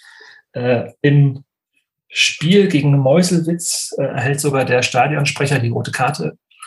Ähm, ja, war der, also wenn man jetzt das heute liest so, und mit dem Verein nicht viel zu tun hat, äh, das ist ja schon sehr karnevalsvereinslastig. Ähm, wie war das für euch damals so? Äh, war das überhaupt noch ernst zu nehmen, was da passiert? Martin? Ja, also tatsächlich, äh, das war dann schon so die erste richtige Saison, wo ich nicht mehr wahnsinnig, also wo ich ein bisschen weiter weg war, so das Studium, gar nicht mal so die Nähe hatte. Tatsächlich äh, macht es bei mir jetzt auch Klick, wo du mit Holzer und Ronny Kujat anfängst, da war ja was, so, ähm, hatte ich äh, mit der Saison gar nicht mehr so in Verbindung. Ähm, ja, also insofern äh, tatsächlich kann ich sagen, also ja, es war, irgendwie wirkt es, also diese, diese Euphorie, die man manchmal so hatte in den Jahren zuvor noch, wenn man so eine Saison gestartet ist, dachte irgendwie, jetzt geht richtig was, äh, gefühlt ist das da nicht mehr so gewesen. Also, dass man jetzt so da reinging und dachte, boah, jetzt dieses Jahr äh, zünden wir nochmal das Schnellboot an äh, oder den Motor vom Schnellboot an äh, und starten durch. Äh, ja, also war, war bei mir zumindest nicht so. Und ja, weiß nicht, Bastian, Christian, Christoph, was bei euch in Erinnerung ist? Also ich muss ganz ehrlich auch sagen, dass bei mir die Erinnerungen da verschwimmen. Mhm. Bei dieser viel beschriebenen Euphorie weicht dann immer mehr Ernüchterung. Also diese Euphorie muss immer mehr Ernüchterung weichen. Und das äh, ist irgendwie eine Zeit, die ich als sehr schmerzhaft in Erinnerung habe, weil es hat sich so dieser äh, Alltag Zentralstadion eingestellt es wird irgendwie nicht besser, die Zuschauerzahlen gehen zurück, tendenziell immer weiter. Und irgendwie ist immer alles dasselbe. Du kommst da nicht raus, der Verein verschuldet sich und was bleibt, sind Negativschlagzeilen. Ich glaube, in der Saison, ich gucke, ob ich das alles noch so zusammenkriege. Ich würde das erstmal unterstützen, was ihr gesagt habt, dass sozusagen die Euphorie oder sagen wir mal das Verschwommene vor den Augen langsam wieder klarer wird und man wirklich sagen, drüber nach, beginnen nachzudenken, was passiert da. Ähm, Jonas hat ja da schöne, schöne äh, Themen aufgemacht. Der Holzer-Skandal, vielleicht dazu mal ein paar Worte, drehte sich ja insbesondere um das Ligaspiel äh, aus der Regionalligasaison gegen Dynamo Dresden 3-1 verloren. Ähm, wurde, glaube ich, auch äh, Eckstein mit, äh, mit äh, angeprangert. Ich kann mich erinnern, dass er bei diesem Ligaspiel äh, vom Platz geflogen ist mit einer roten Karte, weil er den Ball äh, fünf Meter vor dem Strafraum einfach gefangen hat. Der ist, mit, der ist mit Anlauf aus dem Strafraum rausgesprungen und hat dann im, im aufkommenden Ball gefangen. Völlig bekloppt. Völlig ohne ja. Not. Also selbst verschuldete rote Karte. Aber nicht bezahlt. Nein, nein, nein, nein. So, und dann Kujat. Ich meine, dass es auch um dieses Spiel nochmal ging und ja. ihm wurde Ihm wurde unterstellt, er hätte einen Elfmeter bewusst verschossen. Ich meine mich auch zu erinnern, dass der FC Sachsen durchaus die Chance gehabt hatte, in diesem Spiel noch auf 3 zu 2 ranzukommen und Kuja tatsächlich einen Elfmeter verschossen hat, aber der hat den an den Pfosten gesetzt. Und äh, da hinterfrage ich, also wenn Herr Kujat in der ganzen Saison das Tor nicht getroffen hat, aber just in diesem Moment den Elfmeter genau an den Pfosten schieben kann, äh, dafür Geld kriegt, dann äh, Nein, dann, dann hat er seine Lebensleistung noch weiter. Ist dann, ist dann der, der Kujat war damals einfach voll Profi auf einem Schnellboot. Und er wollte den Elfmeter so knapp wie es geht vorbeischießen und hatten halt aber leider nur den Pfosten getroffen. Okay, okay. Du, Nein, aber das war, das ist, das war wirklich in, in dem, ich weiß es noch, wie, wie ich da im Sektor B stand und das, das gesehen habe. Erst mit Eckstein mit dem Platzverweis und dann mit diesem völlig dilettantisch verschossenen Elfmeter, was eigentlich auch kein Elfmeter war von Kujat da, da, da haben wir schon uns im Blog gesagt, so, das, das Ding ist doch gekauft. Das, das geht nicht mit rechten Dingen zu. Und dann kommt dann ein Jahr später oder ein halbes Jahr später kommt dann das raus, dass die hier da möglicherweise mit Wege gewesen sind. Und das, das hat dann äh, im Nachgang nochmal so einiges ähm, an, an Kopfschütteln erklärt. Also das vielleicht nochmal zu dem Holzer-Skandal. Ähm ich hätte vielleicht noch so eine Frage. Also so, ähm, das Ding ist nämlich in der Saison ähm, wurde Hansi Leitzke mal wieder Trainer ähm, das war ja auch schon in der äh, letzten Regionalliga-Saison. Also so, ne, eigentlich, Hansi Leitzke ist ja die Ikone des Vereins seit den 80ern. Also, also widersprecht mir gerne. Als er dann wieder Trainer wurde ähm, und am Ende, Spoiler, äh, hat dann äh, ja, Eduard Geier, also die sportliche Leitung des Vereins übernommen. Ähm, aber das, also man hatte wieder die Chance, da jemanden, der so eine Vereinsikone ist, groß in den Verein einzubinden, hat es halt im Endeffekt nicht getan. Also er wurde ja wieder schon in der Regionalliga-Saison äh, da relativ fix wieder geschasst. Ähm, blieb, glaube ich, als Trainer ein bisschen länger diesmal, äh, aber auch nicht wirklich, also so, ähm, war das damals irgendwie, so dass man gedacht hat, okay, ah, ja, jetzt, jetzt, jetzt können wir halt irgendwie mit einem, mit einem, mit einem äh, Spieler mit Identifikationspotenzial, der grün-weiß durch und durch ist. Als war immer bloß der Notnagel, der einen Namen hat und ein Standing im Verein und in, der Fanbase. Der, der war nie, also kann ich mir nicht vorstellen, nie ein ernstzunehmender Trainerkandidat gewesen. Das war einfach, wir müssen erstmal einen, einen finden, der das hier interimsmäßig übernimmt und alles jubelt, jo, cool Leitzke, um vielleicht ein bisschen abzulenken von der Suche nach dem nächsten Spacken, den wir uns daran an die Seitenlinie. Aber ich glaube tatsächlich, wenn wir mal so noch auf die letzte, auf, auf die ganzen Jahre, die wir jetzt gerade so betrachtet haben, mal zurückblickt, das zieht sich tatsächlich wie so ein roter Faden durch, glaube ich, dass man mit Trainern, die vielleicht auch mit einem gewissen Konzept kamen, mit einer gewissen Langfristigkeit. Äh, also man hatte nie Geduld. Ne? Man hatte wirklich, äh, sobald mal irgendwie ein paar Spiele verloren wurden, wurde sofort äh, Trainer geschasst. Wir haben ja vorhin über teilweise vier Trainer pro Saison gesprochen. Ähm, man hatte nie, sei es so ein Uwe Reinders, der irgendwie in den 90er Jahren dann mal da war und tatsächlich irgendwie langsam was aufbauen wollte, dann irgendwann die Geduld verloren und also wir haben ja hier, wir sprechen ja nie über einen Trainer, korrigiert mich bitte, der irgendwie wenigstens mal zwei Jahre im Verein war oder länger im Verein war. Ähm, oftmals hat man dann ganz schnell die Geduld verloren. Und das ist tatsächlich auch so ein Ding, was ja, der Geduld der Verantwortlichen, vielleicht auch des Umfelds, äh, Thema Schnellboot wieder ähm, eine Rolle spielt, mit Sicherheit. Bastian, hast du das, also ich meine, ich weiß, dass du, glaube ich, auf den Herrn Leitzke, oder? Also du, du äh, was hast du damals mit ihm gehabt? Also er ist ja geblieben. Er war ja immer da. Also er hat sagen, sich ja immer wieder in die, in die zweite, zweite Reihe gesetzt. Äh, hättest du dir damals irgendwie gewünscht, dass der jetzt einfach mal so sich den Hut aufsetzt und da, den, den, den auch behalten darf? Hansi Leitzke ist einfach Leutscher durch und durch und ich weiß nicht, ob es klug und ratsam ist, solche Personen in die erste Reihe zu setzen. Das funktioniert meistens nicht. Ich denke, dass er als Co-Trainer auf jeden Fall immer gute Arbeit geleistet hat und ähm, er, er hat halt so eine, er ist, er ist eine Identifikationsfigur für Chemie und für war es auch für den FC Sachsen. Und ähm, ja, also das, das ist sicherlich kein das ist kein einfaches Kapitel, da kannst du jetzt irgendwie nicht gewinnen. Das ist ganz schwierig für beide Seiten, weil es gibt viel zu viel Porzellan, das du da zerstarken kannst. Das würde ich so unterstreichen. Ich weiß ja auch nicht, ob das dann noch die Situation war, wo du wirklich irgendwie Vereinsrekorde in die erste Reihe stellen musst. Ähm, ich weiß zumindest, dass ich das damals eigentlich gar nicht so schlecht fand, dass jetzt Eduard Geier irgendwie ins, ins Team geholt wurde, weil er hat ja zumindest äh, kurz vorher irgendwie erst äh, mit Cottbus bewiesen, dass er das irgendwas bringt. Und ich habe mir damals eher die Frage gestellt, warum setzen Sie den nur als, als Sportdirektor auf die Tribüne und nicht gleich auf die Bank. So, das, das habe ich damals irgendwie nicht so ganz verstanden. Letztendlich muss man ja auch sagen, wir werfen dem FC Sachsen ja ganz oft vor, dass sie irgendwie falsche Entscheidungen äh, getroffen haben. Und ich glaube, Martin hatte auch schon vieles äh, richtig erwähnt, dass man irgendwie nicht die Geduld hatte, dann auch zu warten, dass solche Prozesse irgendwie in Gang gesetzt äh, werden und auch zu akzeptieren, dass solche Prozesse lange gelten. Und gleichzeitig muss man sich aber trotzdem auch mal die Frage stellen, warum dann so Leute wie Geier, die irgendwie in anderen Bereichen oder auch Frank, der ja durchaus echt was auf dem Kasten hatte, warum die dann aber trotzdem so gescheitert sind und vielleicht die Mannschaft auch nicht erreicht hat oder vielleicht auch das Spiel, Spielermaterial bekommen haben, was sie gebraucht hätten und so. Da, da spielen ja ganz viele Faktoren. Aber man kann ja nicht mal mehr sagen, dass dann zu wenig Fußballfachkompetenz in den entscheidenden Positionen waren, weil die war ja irgendwie da, nur wurde die irgendwie in dem Fall nicht mehr so ausgereizt, wie das an anderen Stellen war. Das wäre dann natürlich nochmal spannend äh, zu, zu hinterfragen, warum das ist. Aber was mit dieser Saison auch noch einfällt, ich will nichts Falsches erzählen, aber ich glaube, dass das in dieser Saison ähm, die Saison war, wo man mal auch mal für ein Spiel wieder nach Leusch zurückgekehrt ist, weil ich kann mich nämlich erinnern an ein Pokalspiel gegen den FC Eilenburg, Anfang, äh, also in, äh, kurz nach der Winterpause. Es war auf jeden Fall schweinekalt und ich erinnere mich, dass man dafür das Zentralstadion nicht aufgeschlossen hat, sondern in Leutsch gespielt hat und war das, wurde 2-0 gewonnen, glaube ich, auch das Spiel und ich. 1-0. Bitte? 1-0. Also Ronnys Fanpage zufolge war das äh, 1-0, ja.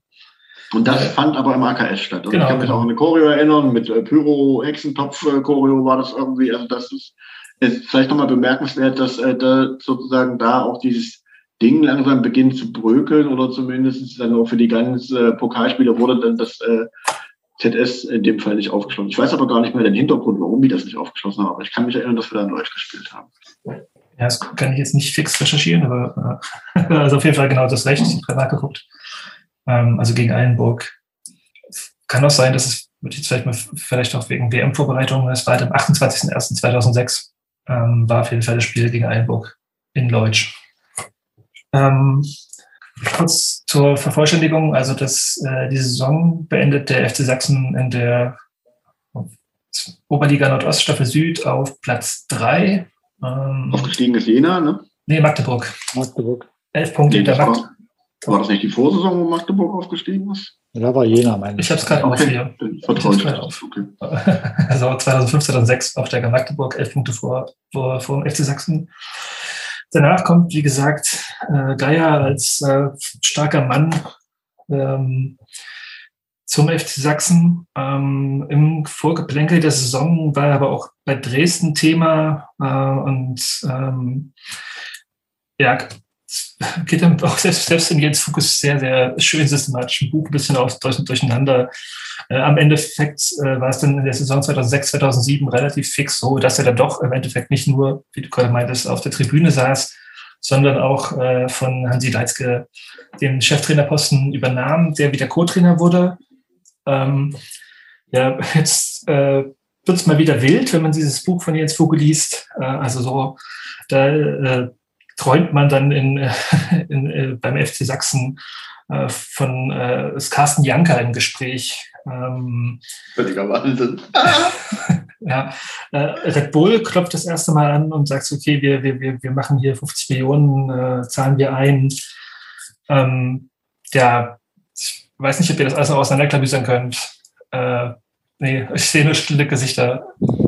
Bastian, hast du was gerade sagen wollen? Wir, wir sind im Sommer 2007. Nee, wir sind, äh, zwei, äh, sind im 2006 quasi sagen, also mit der Übernahme von Eduard Geier in ähm, Leutsch. Ähm, wer, wer, ist denn da aufgestiegen? Kannst du mir das nochmal sagen? Das kriege ich gar nicht mehr zusammen. Äh, FC Energie Cottbus 2 am Ende der Saison. Ja, dann war das eines dieser Schlüsselspiele, war glaube ich damals vor 10.000 Zuschauern das Spiel im Zentralstadion gegen Cottbus 2, was man auch wieder mal äußerst unglücklich verloren hatte, wo man nochmal die Chance gehabt hätte, da, da nochmal anzugreifen. Und das wird dann wohl auch so fast der allerletzte Sargnagel gewesen sein, weil in der Saison danach, die deutlich spannender ist und an der du dürften wir, glaube ich, auch alle deutlich mehr Erinnerungen haben, ist es dann ja wirklich so losgegangen, dass die Fanlandschaft so auseinandergedriftet ist, dass man am Ende der Saison dann mit äh, zwei unterschiedlichen Vereinen dastand. Ja, das genau. ist 2006, 2007 war diese Saison, als äh, Ede Geier intronisiert wurde von Kölmel.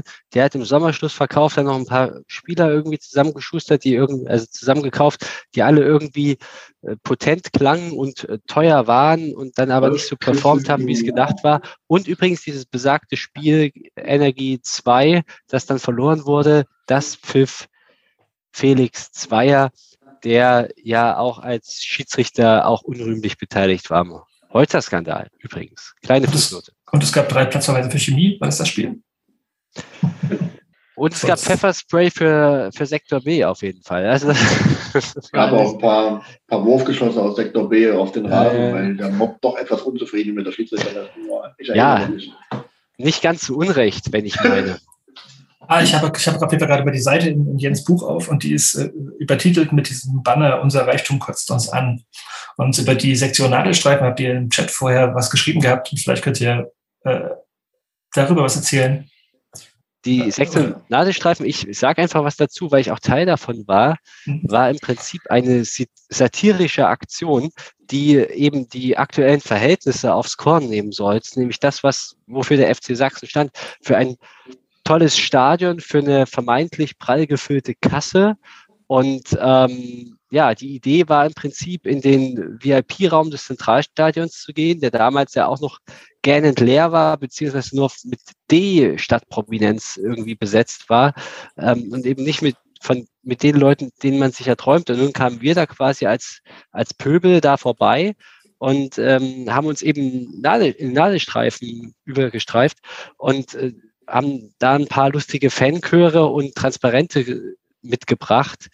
Und das machte, äh, gab eigentlich überall nur lange Gesichter, weil, ähm, ja klar, man, man schon sagen muss, ich glaube, dass das, das, was damals so die Botschaften waren, dass, dass drückt eigentlich ganz gut das Gefühl aus, was man hatte. Man hat das nämlich, was der FC Sachsen damals gemacht hat, alles nicht mehr so richtig ernst genommen. Das ist ganz, ganz, ganz gefährlich, weil ähm, wenn du, du, du fieberst irgendwie die ganze Zeit mit, aber irgendwie glaubst du dann halt nicht mehr dran und am Ende kannst du dich nur noch in Satire und Ironie flüchten, das, das ist super gefährlich, weil es ging ja auch, es ging, glaube ich, vielen im Sektor B irgendwie so, die gedacht haben, okay, in diesem Stadion gewinnen wir doch jetzt nichts mehr. Und es ist jedes Jahr immer wieder das Gleiche, weil immer im Sommer wurde, es wurde wiederholt darüber diskutiert, wir kehren jetzt in den, FC, äh, in den Alfred Kunze Sportpark zurück und wir machen nicht mehr Zentralstein, weil das lohnt sich nicht mehr, vor 2000 Fans dort zu spielen. Und Köln hat dann jeden Sommer gesagt, ah nee, ich habe jetzt irgendwie keine Lust mehr und und dann hat er irgendwie, aber ganz kurz vor Schluss hat er doch noch immer irgendwie noch sein Portemonnaie gefunden, hat gesagt, ja, komm jetzt, kauft doch noch mal. Das war alles nicht nachhaltig, es war nicht, es hat nicht funktioniert. Und deshalb haben wir gesagt, unser Reichtum kotzt uns an. Also, ja. War das Cottbus-Spiel eigentlich auch das Spiel, wo diese Reaktion auf äh, die Ade-Aktion folgte oder war das noch eine Saison vorher? Weil wir ihr, ihr, ihr seid Ade und wir sind weiß. Genau. Die Cottbuser, Cottbuser paar hundert Leute bestimmt oder ja. schon so ein ordentlicher. Mob, in, komplett in weiß gekleidet ja. und dann mit dem, mit den Transparenten, ihr seid Ade, wir sind weiß. Ja, genau. harte Nummer, aber spricht natürlich für Cottbus, also sagt sehr viel über Cottbus aus. Aber äh, lässt uns nochmal vielleicht zu einem Punkt zurückspielen. Es gab halt dann ein Spiel in Halle, um das nochmal ein bisschen auszuführen. Auch eins meiner einprägsamsten Auswärtsfahrten, äh, wo dann äh, kurz vor der WM das dort wirklich völlig eskaliert ist auf den Rängen. Das war, glaube ich, ich. Das war übrigens ein, ein Freundschaftsspiel. Also das, das habe ich auch irgendwie, also das nee, nee, nee, nee, nee, nee, Ich meine nicht das Spiel in Leut, ich meine schon das Spiel in Halle, ah, okay, wo dann auch Ogung Bore mit dem, äh, mit dem, mit dem äh, Gruß äh, sich bei der Tribüne sozusagen versucht hat, irgendwie ja, irgendwas aufzuzeigen, dass es halt Nazis sind, weil er die ganze Zeit irgendwie mit Affenlauten beleidigt, äh, beleidigt worden ist. Am Ende ging das Spiel, glaube ich, 1-1 aus. Ich kann mich, glaube ich, war auch, glaube ich, das Spiel, wo man in orangen Spielen, äh, in orangenen T-Shirts mit dem Chemie-Schweine-T-Shirt dahin gefahren ist, eine Motorfahrt gemacht hatte, eine geile Choreo hatte. Am Ende ähm, gab es aber diese Adenummer und daraus ist dann, ähm, das ist, glaube ich, auch wichtig für die weitere Entwicklung, ist so eine Art Faninitiative gest äh, gestartet, die damals ähm, gesagt hat, wir müssen Ade Bovale Orumboro unterstützen. Und dann wurde dann diese Aktion Wir sind Ade ins Leben gerufen, wo die Fans dazu aufgerufen wurden, damals sich noch das Gesicht schwarz zu malen. Das ist man heutzutage auch schon ein bisschen weiter und sagt, dass Blackfacing jetzt irgendwie nicht mehr so geil ist, aber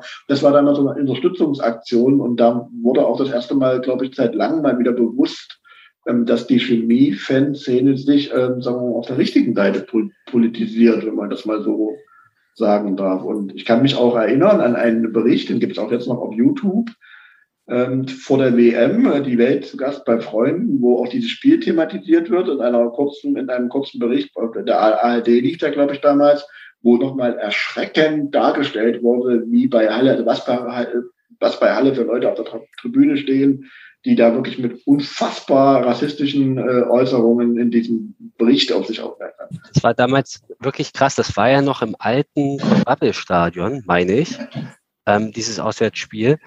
Und ähm, ich weiß noch, ich, also ich, ich war auch da und das war irgendwie ziemlich eng, diese Nummer, und das war alles emotional aufgeladen. Und ich weiß noch, so am zum Schlusspfiff war irgendwie im eigenen Blog so das Gefühl, wie jetzt Bürgerkrieg oder so. Also, also es war, es war echt super hart irgendwie. Und es war, war, war ein richtig krasses Spiel, ein richtig intensives Spiel. Und dann kam noch diese Nummer mit Ade. Ähm, ja, hat irgendwie alles noch dem, ja, die, die, die Krone aufgesetzt und das mitten hinein in dieses, diese allgemeine WM-Stimmung. Die Welt zu Gast bei Freunden, Christian, genau. Und es sollte ja alles schön und nett sein bei uns, aber irgendwie funktionierte das alles überhaupt nicht. Es ist völlig eskaliert und ja, genau. Also letztendlich ist ja diese Solidaritätsaktion so, sogar, also wir sind Ade ist ja sogar erst im unmittelbaren Vereinsumfeld entstanden. Die, die Mannschaft hat sich ja dann solidarisiert mit Ade und hat sich dann so plakativ gezeigt. Du hast es ja angesprochen, genau. Und daraus ist dann diese Faninitiative entstanden, die einfach dazu aufgerufen hat, ähm, sich mit Ade zu solidarisieren.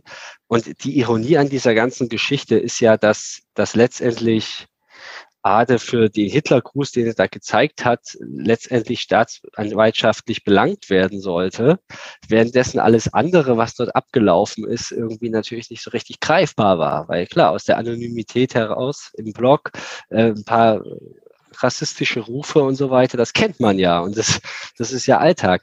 Und im Prinzip hat Ade eigentlich dieser ganzen Geschichte einen großen Dienst erwiesen, eher unfreiwillig, mhm. weil er mit dieser sehr drastischen Aktion eben auf dieses Problem aufmerksam gemacht und hätte er gemacht hat und hätte er nicht so drastisch reagiert, ähm, hätte sich auch eben keiner dafür interessiert und wäre das auch alles nicht in die Medien gekommen und es hätte keine Debatte darüber gegeben. Ich glaube, du bist auch der richtige Mensch, warte mal ganz kurz noch, mhm. weil wir gerade bei der Diskussion, glaube ich, der richtige Mensch, den man auch mal fragen kann. Ist nicht aus dieser Initiative dann auch die bunte Kurve entstanden? Genau, die, die, die bunte Kurve war im Prinzip dann die Institutionalisierung von Wir sind Ade. Die war ja nun sehr, das war sehr projektorientiert sozusagen, sehr zielgerichtet auf diesen einen Vorfall und sehr fokussiert auf diesen Spieler. Und letztendlich ging es ja darum, irgendwie aus der Mitte der Kurve des FC Sachsen damals etwas zu schaffen, was sich eben für Toleranz, für Vielfalt einsetzt und gegen Diskriminierung und was jetzt nicht, äh, ja, also was jetzt nicht unbedingt Ultra sein muss oder so, sondern was eben auch für, äh, ja, für 0815-Fans stehen kann, die sich vielleicht gar nicht, die nicht so anschlussfähig sind an, an die Ultrabewegung. Ähm, das war einfach noch ein zusätzliches Angebot beziehungsweise eine zusätzliche Initiative aus dem, ich sage jetzt mal aus dem Diablos-Umfeld, die ähm, äh, ja, die, die sich eben für, für, für Antirassismusarbeit einsetzten damals. Ja. Wenn ich euch gerade so zuhöre, ähm, aber wieder ein bisschen versuchen, Struktur reinzubringen, wir sind nämlich gerade, äh, springen wir voll okay, aber ähm, also beim FC Sachsen lief sportlich in der Zeit halt irgendwie echt wenig. Es gab den Skandal XY wieder und der nächste, der nächste, der nächste. Aber zeitgleich hat man eine Fanszene, die sich zunehmend politisiert, auch über die Ultras hinaus, die äh, nach außen dem Verein ein anderes Gesicht gibt. Sodass vielleicht sozusagen so die beiden Handlungsstränge, das halt irgendwie, da im Zentralstadion spielen die halt irgendwie Fußball, da kommen keine 2000 Leute hin. Andererseits gibt es halt irgendwie äh, eine Fanszene, die hat sich ein Bild schafft. Also mit der bunten Kurve, wir sind Ade und äh, so weiter. Also ist es auch nach außen, äh, also so auch nach, nachdrücklich geblieben. Kann man das vielleicht aus den Jahren mitnehmen? Also ganz wichtig ist, dass das alles nicht denkbar gewesen wäre ohne die Diablos, die mhm. eben ähm, ja in, in die Kultur, in die Fankultur eine, eine, eine krasse Veränderung reingebracht haben, die ja, die, die so eine gewisse Manpower mitgebracht haben und gesagt haben, okay, wir sind anders, wir sind ein bisschen bunter und wir, wir wehren uns gegen die alten Tendenzen, die es da vielleicht gibt und wir setzen dem etwas Positives entgegen. Und in diesem Windschatten der Diablos konnte sich eben etwas entwickeln, was auch, was vorher auch schon da war. Es gab ja auch schon vorher diese Fans, die irgendwie progressiv mhm. waren und die, die das alles, die das irgendwie alle genervt haben, die vielleicht auch nicht mitgesungen haben bei nur ein Deutscher sind ein, ist ein Deutscher, aber die äh, eben Probleme hatten, sich zu artikulieren. Und die Leute wurden im Prinzip empowered, würde ich jetzt sagen, durch die Diablos und durch diesen, diese Veränderung, die du in der Fanszene hast. Und das, äh, das hat sich sozusagen positiv ausgeweitet. Es, äh, ja, es hat hat auf viele andere Fans, die vorher vielleicht auch unorganisiert waren, also zum Beispiel auf mich, äh, um äh, sich durchgeschlagen. Ich war auch komplett unorganisiert und bin dann darüber dann so ein bisschen reingerutscht, über dieses Diablos-Umfeld und die Leute, die man da kennengelernt hat, ähm, dass, dass man einfach gesagt hat, okay, wir, wir haben hier ein wichtiges Thema, an dem müssen wir arbeiten, weil Mitte der 2000er ganz klar, wir, wir, es sollte dann irgendwann das Sommermärchen geben, das irgendwie so eine, eine schön blank geputzte Oberfläche zeigt, aber unter dieser Oberfläche gärte es ja die ganze Zeit. Und das ist auch bis heute auch nicht großartig anders, ähm, im, im, gerade im unterklassigen Fußball. Und ähm, also müssen wir uns ja nur Cottbus angucken. Also sicherlich hat sich vieles verbessert, aber und das, das war damals so eine Entwicklung und für den FC Sachsen war es auf jeden Fall positiv und wichtig, würde ich sagen, dass, dass sich die Diablos da in dieser Form ausgebreitet haben und so ein anderes Meinungsklima geschaffen haben, in dem man, in dem dann eben auch solche anderen Projekte wachsen konnten. Dann würde ich jetzt mal einen Sprung wagen in die äh Eine Frage hätte ich kurz noch. Ist das die Saison gewesen, wo es die beiden Derbys der zweiten Mannschaft gegen äh, die erste von, äh, von dem Ortsnachbarn gab? Oder ist das die letzte Saison gewesen, wo die, die Ultras... Das war später, oder? War es nicht 2006, 2007 oder 2007, 2008? 2006, 2007 sehe ich hier gerade noch kein Derby der zweiten Mannschaft. Kann ich. Ah, nee, äh, also FC Sachsen 2 gegen Lok 1, ne? Genau, das war das Spiel. Das war das Spiel, wo der Chemie-Regie entstanden ist im Zentralstadion. Ja, das war ja 2007, genau. Also das war 2007, 2008. Okay, dann kommen wir jetzt dem Jahr noch. Genau, Aber ich war mir nicht mehr sicher. Darf ich, darf ich auch noch mal kurz einhaken? Ja, klar. Ja.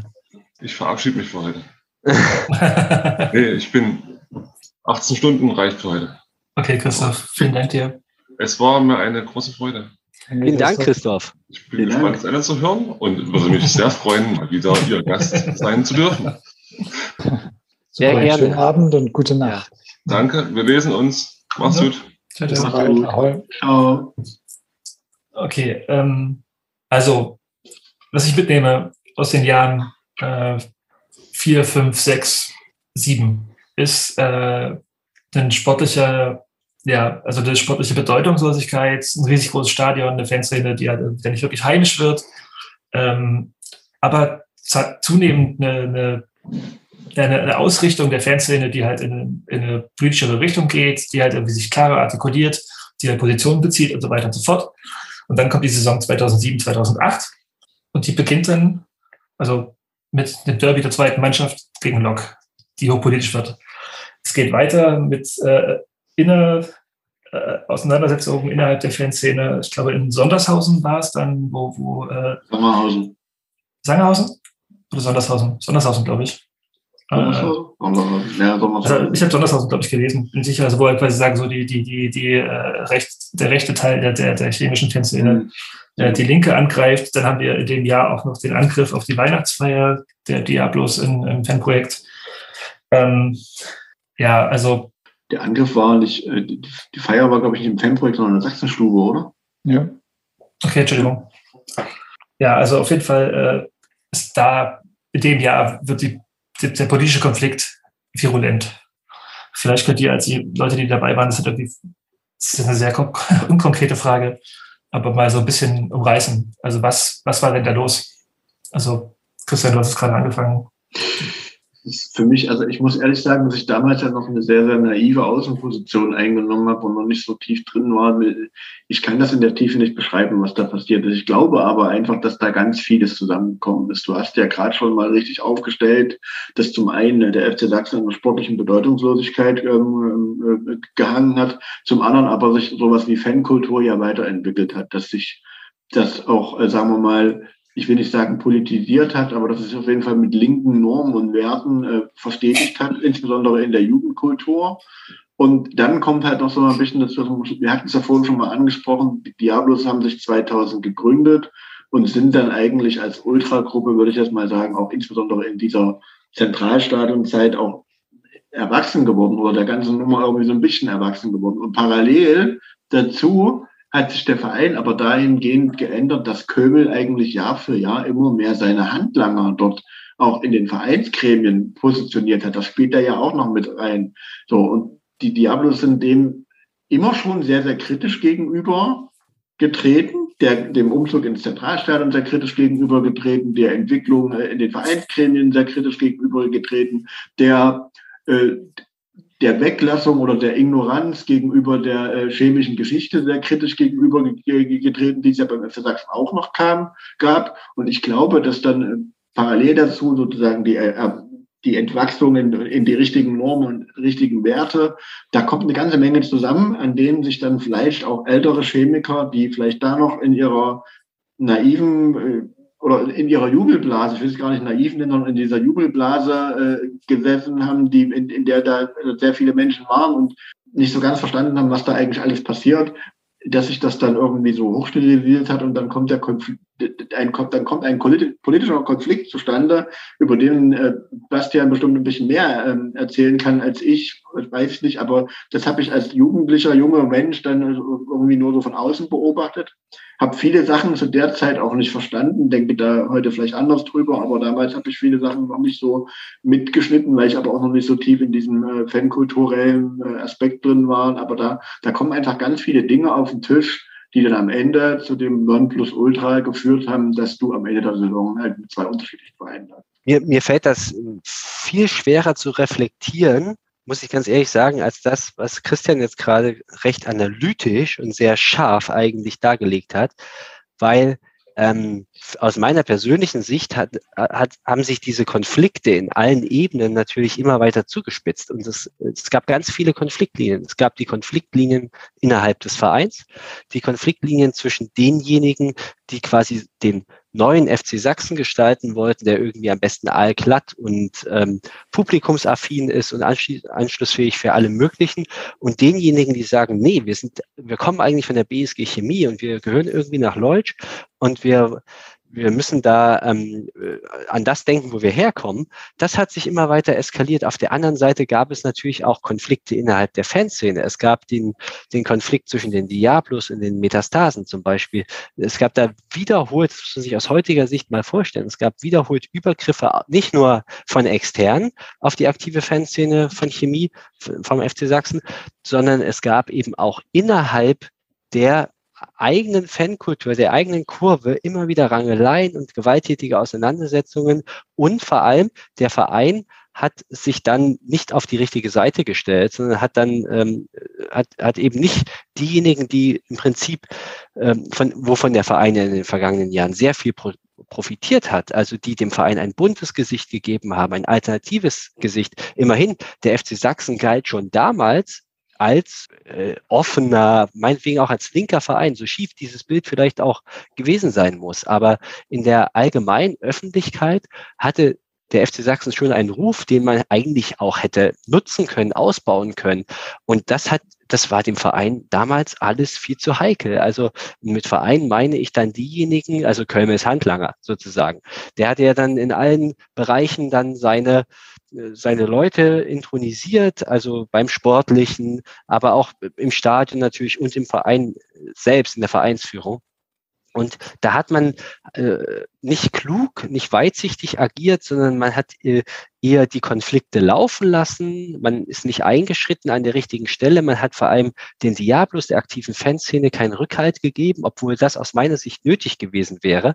Und jetzt kann ich noch mal ganz kurz auf mich persönlich zurückkommen, weil für mich war das auch alles irgendwie ein Lernprozess. Ähm, und zwar, wo ich, wo ich angefangen habe, ich bin am Anfang ins Zentralstadion gekommen und habe mir gedacht, ey, echt ganz cooles Stadion, jetzt kommt bald Bundesliga, los geht's. Und ähm, dann bin ich irgendwie immer schrittweise, äh, immer mehr natürlich auch, weil der Erfolg ausblieb, bin ich immer mehr Skeptiker und Zweifler geworden. Und dann habe ich mich natürlich auch interessiert für die Kritik, die geäußert wurde in der Fanszene. Und die, die weite Teil der Diablos waren ja super kritisch und haben eben ihre Argumente immer wieder dargelegt. Und je je stärker der Misserfolg wurde und diese Konflikte aufbrachen und äh, je eindringlicher diese, diese Kritik auch geäußert wurde, desto überzeugender war das für mich auch. Und irgendwann war ich dann an einer Stelle, ich weiß es noch, ich bin, das war im, im Frühjahr 2008, bin ich zu einem Spiel gegangen, das war gegen den VfB Pösneck, das war das allererste Spiel vom Diablos-Boykott. Und äh, die Diablos haben ja damals sich entschlossen zu boykottieren, weil es ein paar Vorfälle gab. Unter anderem durften sie nicht mehr ihre Fahnen im Stadion zeigen und so weiter. Oder äh, sie durften nicht mehr äh, äh, große Doppelhalter zeigen. Also es gab auf es ging auf jeden Fall um ähm, ja um so für die Fankultur wichtige Aspekte und dem standen gegenüber nun dieses Heimspiel gegen Halle, wo Halle irgendwelche super kritischen Banner reingeschmuggelt bekommen hat, ähm, das, da an der Stelle ist es, glaube ich, total eskaliert. Und mhm. äh, da haben dann die Diablos irgendwann gesagt, nee, jetzt nicht mehr weiter, wir boykottieren das jetzt, wegen, weil es jetzt ein paar Vorfälle gab und weil, weil das überhaupt alles sinnlos ist. Und ich bin dann zum ersten Heimspiel gegangen ohne Diablos, hatte schon ein schlechtes Gefühl, weil ich mir gedacht habe, okay, wenn die Diablos jetzt gehen, was bleibt denn dann noch übrig?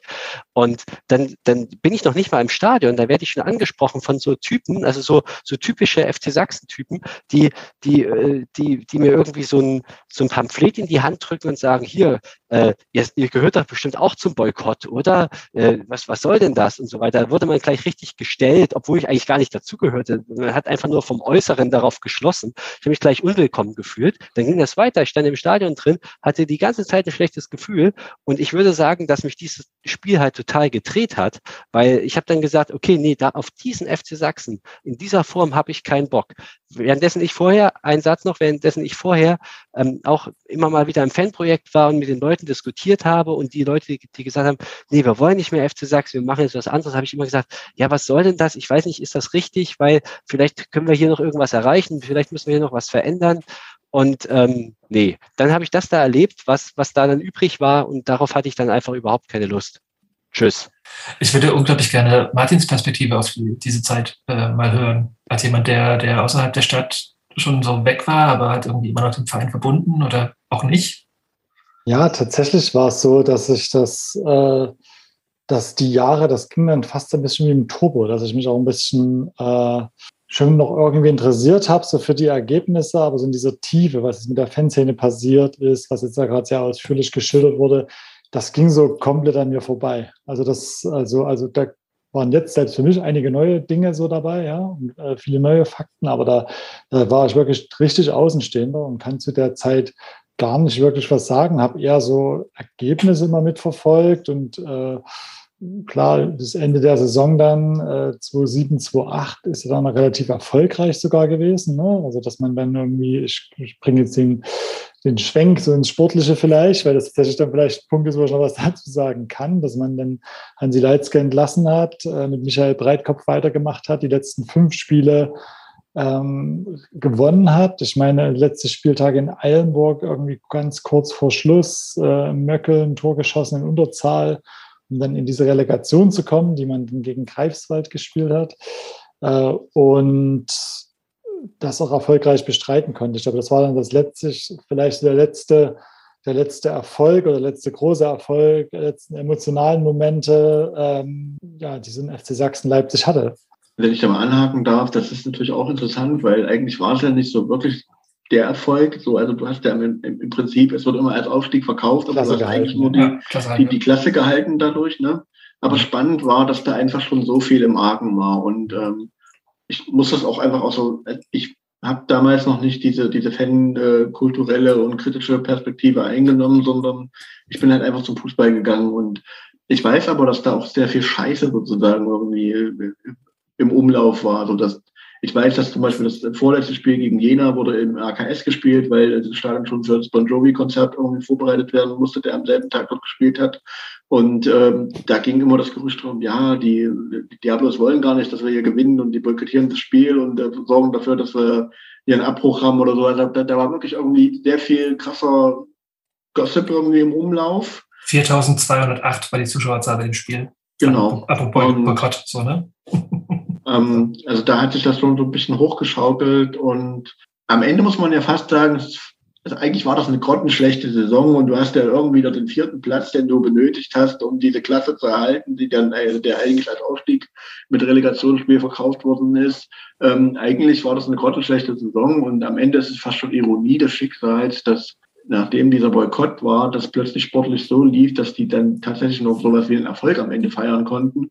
Und ähm, was dann, glaube ich, auch nochmal ein ganz wichtiger Baustein für diese Spaltung war, weil der Weg dann zurück ist natürlich auch für, den, für die Boykottierer dann äh, eigentlich verschlossen gewesen, weil du kannst dann ja auch nicht zurückkommen, dann würde jeder irgendwie unterstellen, Mensch, jetzt läuft sportlich wieder einigermaßen erfolgreich, da, dann beendet ihr das. Also da war irgendwie viel Mist irgendwie im, im Gange und das war nochmal so eine Saison, die in ihrer Schizophrenie irgendwie all die negativen Seiten dieses Jahrzehnts nochmal wunderbar aufzeigt. Da kommt dieser Boykott, der eigentlich völlig im Nach also in, in der Retroperspektive völlig richtig war, dort gegen all das zu protestieren, was dort in dem Vorstand passiert, was in der Kurve passiert, was mit dem Stadion dort passiert. Und am Ende steigt aber der Verein auf und all die anderen Leute, die irgendwie sich nicht mit dem so intensiv mit dem Boykott beschäftigen wollten, haben sich dann mit den sportlichen Sachen beschäftigt und am Ende nochmal Euphorie mitgenommen, dass der FC Sachsen ja doch irgendwie in dieser Liga spielt und jetzt wieder die großen Spiele äh, kommen und dass du wieder bundesweit unterwegs bist und man hat sich dann irgendwie miteinander nicht mehr so verstanden. Und das ist natürlich, da nehme ich jetzt diesen ganzen politischen Aspekt mal völlig raus, weil den, der war mir damals nicht ersichtlich. So. Aber jetzt äh, das natürlich, kann man immer sehr viel spekulieren und ob das jetzt Sinn macht oder nicht, sei mal dahingestellt. Ich stelle die Frage trotzdem. Äh, du hast ja gerade gesagt, das ist völlig einleuchtend, auch dass natürlich so diese Tür dann zu war ein Stück weit. Der sportliche Erfolg war dann da und dann so zurückzukommen. Äh, äh, wie denkst du denn, wäre es gewesen, wenn dieser Aufstieg, Schrägstrich Klassenerhalt nicht geschafft worden wäre? meinst du, die Dinge wären genauso gelaufen oder meint ihr, wie es jetzt? Oder war das tatsächlich nochmal so ein Schlüsselmoment für die ganze Entwicklung? Also ich, ich würde gerne was dazu sagen, weil ähm, ich meine, es gab damals schon Plan B beziehungsweise einen Plan A, der dann nicht gegriffen hat und sozusagen zu Plan B wurde. Zunächst eine kleine Korrektur das erste Heimspiel nach dem Boykott haben wir dann nur noch 1200, also nicht Korrektur, nur eine Anmerkung, wir haben nur noch 1200 besucht, klar, gegen äh, Ende, das war das gegen, gegen Pösneck, gegen Ende sind die Zuschauerzahlen dann wieder gestiegen, weil seltsamerweise der FC Sachsen da ja wieder sportlich auf die grüne Bahn geraten ist. Aber was wir sagen müssen, ist zum Zeitpunkt des Boykotts, das war also vor diesem Markranstädt-Auswärtsspiel Mitte April, Mitte April 2008, da war der FC Sachsen Elfter weit entfernt von ähm, diesen Aufstiegsmöglichkeiten. Ich weiß gar nicht, was man da brauchte, eine, eine vordere Platzierung. Vierter Platz. Vierter. Vierter. Platz brauchte man, ja. Das ist ja letztendlich das, was der FC Sachsen auch noch ja, am letzten Spieltag dann erreicht hat. Also, und man muss ganz ehrlich sagen, jeder, der damals klar gedacht hat, hat gesagt, okay, die Saison ist gelaufen, der FC Sachsen qualifiziert sich eben nicht für diese neue Liga. Und ähm, dann äh, wurde natürlich durchgerechnet und wurde gesagt, okay, der, der, der Verein ist permanent äh, droht ihm die Insolvenz. Wenn er es jetzt sportlich wieder nicht schafft, dann ähm, sieht es wieder mal dünn aus. Und in, aus dieser Analyse heraus, also A, sportlicher Misserfolg, B, drohender finanzieller Kollaps, ähm, ist die äh, tatsächlich schon die Idee entstanden, die BSG Chemie Leipzig wieder ins, äh, in den Spielbetrieb zu bringen. Und das war zunächst eine fixe Idee von, einzelnen, von einzelnen Akteuren. Und ich denke, die, der, der kritische Punkt war halt dann erreicht, als man es eben geschafft hat, den Diablos ein Angebot zu machen, zu sagen, hier komm, wir machen das jetzt, ähm, wir, wir halten die Chemietradition wir lassen ihn wieder aufleben und wir machen das und wir, wir fangen als BSG Chemie neu an und zwar im Alfred Kunze Sportpark. Das ist die Perspektive und der FC Sachsen geht, der wird das jetzt eh nicht schaffen und der geht sportlich vor die Hunde. Das war so die Erzählung, die es damals gab und das ist das, was mich damals auch erreicht hat in diesem Frühjahr und äh, es konnte halt keiner damit rechnen, dass der FC Sachsen das irgendwie doch noch schafft und das, äh, also sportlich, und dass damit das, der, das finanzielle Chaos, der finanzielle Kollaps nur hinausgezögert wurde. Und äh, personell in der Kurve gab es ja dann sowieso ein Aderlass, weil spätestens mit dem Abgang der Diablos und dem ganzen Umfeld, was da dran hing, war der Verein irgendwie, also war die Kurve plötzlich nur noch halb so viel wert. Vielleicht nicht zahlenmäßig, aber irgendwie, was so die Außendarstellung betrifft. Und plötzlich war der FC Sachsen, und das weiß dann vielleicht Christian besser, nur noch äh, recht normaler ostdeutscher Verein, der dann irgendwie seiner Besonderheit fast schon beraubt wurde. Es ist also schwierig, da jetzt irgendwie das, das, so, so, so einzuschätzen. Aber am Ende, also um erstmal auf die Frage von Martin einzugehen, ich, das ist Spekulation, das kann man nicht sagen, aber ich bin mir eigentlich ziemlich sicher, hätte der FC Sachsen dort nicht den vierten Platz erreicht, hätten die den Laden äh, also hätten die zumindest nach der Saison schon Insolvenz angemeldet. Und es wäre dann natürlich zu fragen gewesen, ob dann dieser Weg, den Basti gerade beschrieben hat, ob dann vielleicht von Anfang an mehr Leute mit dem Weg mitgegangen wären.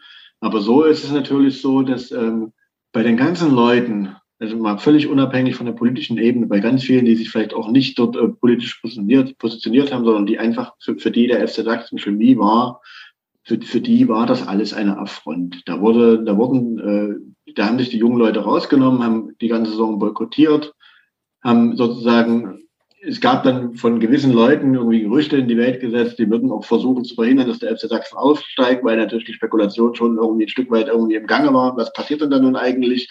Und dann äh, steigst du auf und die machen ein Konkurrenzunternehmen auf, sage ich jetzt mal so äh, ganz platt. Ich, ich weiß, so würde ich das heute nicht mehr sehen, aber so war damals so die, die Stimmung bei den Leuten, die halt nicht vor dem Stadion stehen geblieben sind, sondern noch mit reingegangen sind. Und da ist, glaube ich, ganz viel kaputt gegangen.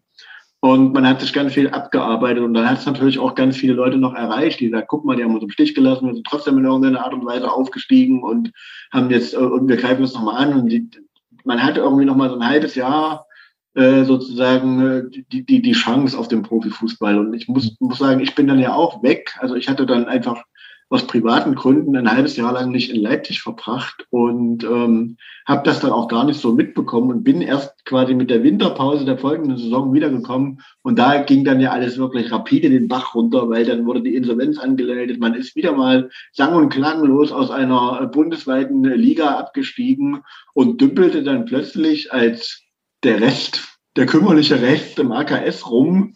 Und man wurde, es wurde eigentlich mit jedem Spiel im AKS wurde einem mehr bewusst, wie beschissen diese Situation ist mit den wenigen Leuten in dem Stadion, ohne Stimmung. Das da, da, da, da fehlt dann viel zusammen und dann hattest du ein paar Leute, die das unbedingt erhalten wollten und du hast aber wirklich zusehen können, wie in den Folgesaison Stück für Stück immer mehr Leute sich komplett rausgenommen haben. Die sind dann nicht mehr zur Chemie, also die sind auch nicht zur Chemie gegangen, sondern die haben für lange Zeit mit dem FC Sachsen und dem Chemie-Thema einfach komplett abgeschlossen. Ich würde mal ganz kurz gerne ähm, mal so mit, also was mir bei der Recherche aufgefallen ist, ne, also so, äh, was ja auch was ja hier so ein bisschen mitklingt, ne? also dass diese, diese, diese, die Gründung, Neugründung der BSG Chemie halt so ein, so ein Ultrathema äh, gewesen sei. Ähm, das war mir eigentlich auch fast neu, dass es das halt genau nicht ist, äh, äh weil äh, da geht es nämlich auch dann wieder, kommen wir auf Köln zurück, ähm, äh, Leute, die halt lange im Verein aktiv waren, ähm, also Köln wollte gerne, dass ein ehemals äh, geleistetes ähm, Darlehen in äh, ähm, Anlagen in den Vereinen umgeschrieben werden. Also quasi sagen, also, oder Sponsoring, Sponsoring sollten in Darlehen umgeschrieben werden. Ich glaube, in Propstheider klingeln gerade die Ohren. Das hast du gesagt. Äh, äh, und daraufhin haben viele Leute aus dem, aus dem äh, Vorstand gesagt, so machen wir nicht mit und haben sich halt zusammengesetzt und haben halt den Förderverein ähm, zu einem Spielverein umge geschrieben und sich zusammen mit den Ultras, die auch Teil davon waren, haben diesen Verein gegründet. Aber äh, es klingt immer so, als ob da die Ultras keinen Bock mehr auf den Verein gehabt hätten und die Ultras sind aus der Kurve raus und haben ihren eigenen Verein. Also so das, das ist Narrativ und das ist auch, das ist auch sogar äh, in ganz vielen Dokumentationen aus der Zeit. Also so wird auch Chemie immer beschrieben als der von Ultras gegründete Verein. Das ist halt einfach nicht wahr. Also der, der Nein, aber der, der Verein hätte ohne die Ultras niemals eine Chance gehabt. Ja, ja das mag sein, aber es ist aber, also, mir war es also wieder, ich dachte immer, dass da halt irgendwie Diablos aus der Kurve gegangen sind und haben halt diesen Förderverein übernommen. Aber im Endeffekt äh, gab es da halt aber auch eine ganze große Gruppe von Leuten, die halt irgendwie teilweise noch aus der BSG Chemie Leipzig heraus, also, also, also aus den Leuten, die halt irgendwie zu Ostzeiten in dem Verein mitgewirkt haben, Fans waren und so weiter und so fort, die diesen Förderverein in den 90ern gegründet haben, um die Jugend zu stützen, gesagt, okay, wir wollen mit Köln, wir wollen mit dem FC Sachsen nichts mehr zu tun haben und wir gründen jetzt unseren eigenen Fußballverein in der untersten Kreisklasse. Äh, und haben die Ultras angefragt, die haben mitgemacht, Positionen bekleidet und so weiter und so fort. Aber im Endeffekt, äh, wenn ich das richtig lese, also widerspreche mir da gerne, kam diese Idee nicht von den Diablos. Also so federführend, die haben da halt mitgemacht. Sehr gut mitgemacht, zu Recht mitgemacht, aber das war halt nicht so, dass die ihren eigenen Verein gegründet haben. Als die Bösen. Richtig, zumal der Verein ja auch schon seit 97 bestand und ähm, eben als Förderverein und Traditionsverein gewirkt hat. Und ähm, aber ganz klar. Ja. Wie, wie genau der Prozess äh, da ist äh, oder war, kann ich nicht sagen. Also am Ende weiß man ja letztendlich, dass irgendwie mit, mit Uwe Walter und Thomas Heyer dort äh, mit die ersten Vorstände der BSG Chemie äh, dann auch in dieser ersten, in der zwölften, drei, dritten Kreisklasse, in der dritten Kreisklasse irgendwie an den Start gegangen sind. Aber wie das zueinander gekommen ist, ob quasi dann Heyer und Walter gesagt haben, wir gehen den Schritt und versuchen sozusagen die Ultras von unserer Idee zu überzeugen oder ob das ein Gesamtgemisch war oder ob die Ultras am Ende gesagt haben, wir brauchen irgendwie noch ein paar gestandenere, erwachsenere, die dort irgendwie die Vorstandsposten, aber ich dachte, das ist mir, das erschließt sich mir nicht und ähm, dazu habe ich den Prozess damals einfach nicht be, be, ähm, begleitet. Es gibt auf, im, im, im, Buch Seite 278 wird es beschrieben. Ähm, die genaue Frage kann ich jetzt auch nicht, aber also wer jetzt zuerst, aber ähm, die Idee kam wohl aus den Leuten, die den Förderverein schon vorher inne hatten und äh, mit den Ultras dann zusammenzugehen. Ja, also fand ich auf jeden Fall spannend und neu für mich. Ähm, was, was man auf jeden Fall bei dieser ganzen Geschichte, weil das liest sich ja, wenn man für heute drauf guckt, irgendwie wie eine Gewinnergeschichte für die BSG Chemie. Das war es halt im Sommer 2008 überhaupt gar nicht, weil man muss ganz ehrlich sein, wir, sage ich jetzt einfach mal, haben damals echt in die Röhre geguckt, weil wir sind damals mit 300 Leuten durch die Kreisklasse über die Dörfer getingelt, über die Stadtdörfer und ähm, äh, waren dann irgendwie auf dem 99er, also im Willi Kühn Sportpark. Das war aber irgendwie alles anders angedacht gewesen. Man hat nämlich damals gedacht, der FC Sachsen existiert zu dem Zeitpunkt nicht mehr und man spielt im Alfred Kunze Sportpark. Das war tatsächlich die Rechnung, die aufgemacht wurde. Und ähm, Man muss aber den Leuten natürlich hoch anrechnen, dass die durchgezogen haben und dass das einfach so weitergelaufen ist und dass man quasi die Ochsentour gemacht hat und sich die drei Kreisklasse-Jahre gegeben hat, weil es hat sich dann echt gelohnt. Ja, es, also Jens beschreibt in dem Buch auf jeden Fall auch, dass es halt, wahrscheinlich muss es gewesen sein zu dem Zeitpunkt, als die, die, der Aufstieg halt irgendwie schon äh, unmöglich schien, äh, auch noch sogar zwischen der BSG und Köln so mal Gespräche gegeben haben muss. Ähm, also ne, das, äh, dass halt die, die, der, der Rat nicht zerschnitten wird. Also das lese ich halt irgendwie aus, den, aus dieser Zeit immer wieder mal raus, dass halt neu gegründete BSG auf jeden Fall nicht der Verein war, der da mit dem FC Sachsen und mit dem Umfeld nichts mehr zu tun haben wollte, ähm, sondern halt immer noch so ein Draht bestand. Aber das ist auch, das sind wir, glaube ich, auch also zu weit weg. Ich werde Bastian das irgendwie weiß. Also es liest sich immer so nicht mehr so einfach mit diesen weggegangen und die haben uns im Stich gelassen, dass er quasi das Narrativ für die nächsten Jahre wird, wenn man über den FC Sachsen redet, sondern da gab es Verhandlungen zwischen, zwischen der BSG und dem FC Sachsen. Und äh, ich kann das, wie gesagt, nur sozusagen aus dem, aus dem Gefühl der damaligen Zeit und der, der Leute, mit denen ich dann dort weiterhin hingegangen bin. Ich, mir ist natürlich völlig bewusst äh, aus der jetzigen Sicht, dass es alles ganz anders abgelaufen ist. Aber wir wollten ja jetzt, sagen wir mal, offen sozusagen darüber sprechen, wie das so damals so erlebt worden ist. Und so habe ich das wiedergegeben. Und ähm, es wurde ja dann sozusagen spannend. Man muss auch einfach sagen, die, es sind ja nicht mehr viele da geblieben. Es sind nicht so viele zur, zur Chemie gegangen. Ne? Also Bastian hat das auch ein bisschen dargestellt. Und 300 Leute sind natürlich für die Kreisklasse irgendwie immer noch eine, eine Top-Zahl. Und du hattest teilweise wahrscheinlich auch Spiele, wo mal 600, 700, 800 da waren. Ähm, aber man muss ja überlegen, dass man mal eigentlich angefangen hat, im Zentralstadion regelmäßig vor 5000 Leuten zu spielen. Und am Ende, da, da kann ich vielleicht noch mal so eine Anekdote aufmachen. Also, Bastian hatte vorhin gesagt, bei Chemie werden die Zahlen immer äh, gefälscht und prinzipiell nach unten korrigiert. Ja? Ähm, also man hatte dann irgendwann nach dem Weggang äh, der Ultras auch mal eine Zeit erreicht, wo, wo die Zahlen nach oben korrigiert werden wurden. Also da erzählt man sich so Anekdoten wie, wann hast du Geburtstag? Am 26.09. Okay, da waren heute 2609 Zuschauer im Stadion. Das geben wir jetzt mal auf die Zuschauerzahl an, damit es nicht so peinlich wird. Weil am Ende muss man auch sagen, die, hat man dort die letzten Spiele dort teilweise vor 800 Leuten in diesem Stadion gespielt. Und da waren viele weg, da waren viele nicht bei Chemie. Also ich glaube, dass es da auch ganz viele im Nachgang einfach völlig desisoliert und völlig erschrocken von all dem abgewendet hat. Weil man muss es ja trotzdem nochmal beschreiben, ohne dass man da vielleicht irgendjemand den schwarzen Peter in die Schuhe schiebt, dass das eigentlich für den Leutscher Fußball letztendlich der Super-GAU gewesen ist, dass man plötzlich zwei Vereine hatte, die sich auf dieselbe äh, Historie berufen was völlig berechtigte Gründe hatte und was äh, letztendlich vielleicht auch so kommen musste, damit Chemie dort so steht, wo es heute steht. Und es gibt aber immer noch Menschen, die quasi versuchen, gegen Chemie zu arbeiten. Es gibt ja nach wie vor noch einen weiteren Verein, der sich ähnlich verhält, also der ist jetzt zwar in der Bedeutungslosigkeit in Anführungsstrichen verschwunden, ne? aber trotzdem ist der, wird er immer noch äh, gearbeitet. Und diese Spaltung an sich ist ja nicht beendet, so die ist wohl jetzt nicht mehr so, so ersichtlich, aber es gibt immer noch Leute. Und da gibt es wahrscheinlich auch berechtigte Gründe, dass heutzutage jeder sagt, gut, dass es so ist und gut, dass sie nicht mehr zurückkommen, aber was dort passiert ist, ähm, hat nachhaltig sehr viel zerstört und glaube ich auch ganz viele, also ich kenne zumindest auch aus dem Umfeld meiner Frau ganz viele Leute, die in den Jahren, über die wir gerade gesprochen haben, jedes Spiel gefahren sind, überall dabei waren, Fanclubs hatten. Ne? Also Feinherb, einer der wichtigsten Fanclubs mit in, in, in der Zeit des FC Sachsen. Sie haben irgendwie auch noch vier Sachen, vier Sachen gemacht. Und so. Da gibt es jetzt Vereinzelte, die gehen zu Chemie, dann gibt es auch wiederum Leute, die haben sich von diesem Thema komplett abgewendet. So, die gehen einfach nicht mehr und sagen, das Ding ist für mich mit dem FC Sachsen gestorben. Und man muss einfach sagen, dass da wirklich mit dieser Spaltung sozusagen der Super-GAU eigentlich eingetreten ist und da, glaube ich, auch ganz viel kaputt gegangen ist. Deshalb ist es eigentlich heutzutage umso höher zu bewerten, dass Chemie an dem Punkt steht, wo es heute steht und dass du dich jetzt, dass wir irgendwann in diesem Podcast auch scherzhaft darüber scherzen können, dass wir wieder zweieinhalbtausend Dauerkarten verkaufen. Aber das ist trotzdem eine krasse Zeit gewesen dann vor, vor zehn Jahren und da ist eine ganze Menge in, in viele Richtungen, glaube ich.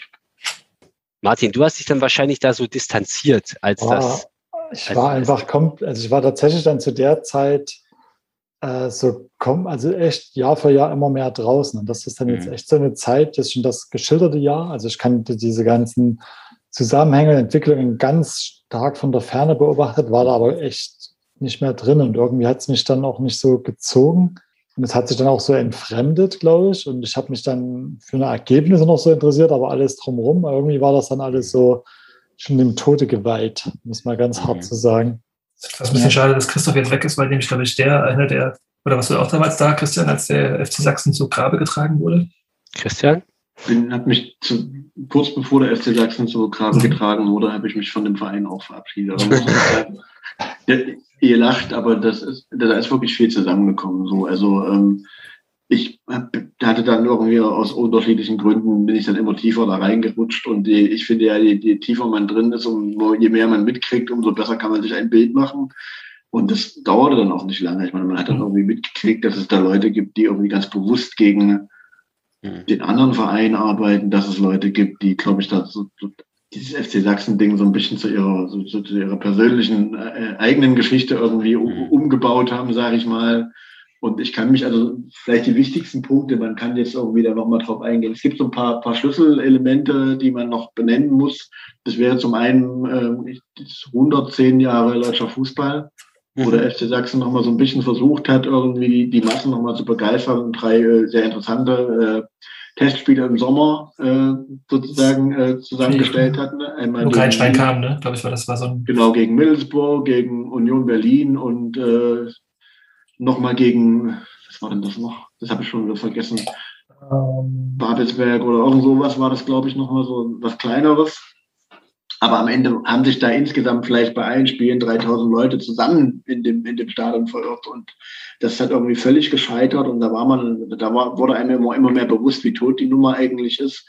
Mhm. Was man auch noch als Schlüsselmoment ähm, äh, beschreiben muss, ist, dass sich auf Seiten des FC Sachsens irgendwann eine IG formiert hat, die also auf Fanseiten eine IG formiert hat, die sozusagen äh, Gespräche mit der BSG gesucht hat und mit den, mit den Fans von Chemie gesucht hat, um äh, das wieder zusammenzuführen. So, also wo man gesagt hat, man, das geht nur irgendwie miteinander und wir müssen doch hier im Sinne des deutschen Fußballs uns doch mal auf die Werte zurückbesinnen, wo man ganz viele, ganz viele Gespräche miteinander geführt hat und sozusagen aber das war ein sehr, sehr überschaubarer Kreis äh, äh aus FC Sachsen äh, ähm, die dann aber auch in, in, guten Gesprächen waren. Und aus dieser IG ist der heutige Deutscher Freundeskreis auch entstanden. Ne? Das äh, kann man sozusagen noch miteinander verknüpfen. Und ich erinnere mich dann sozusagen an mein, mein letztes Spiel. Und ähm, das war dann kurz nachdem der FC Sachsen beschlossen hat, dass er diese Nachwuchskooperation mit äh, RB Leipzig eingeht,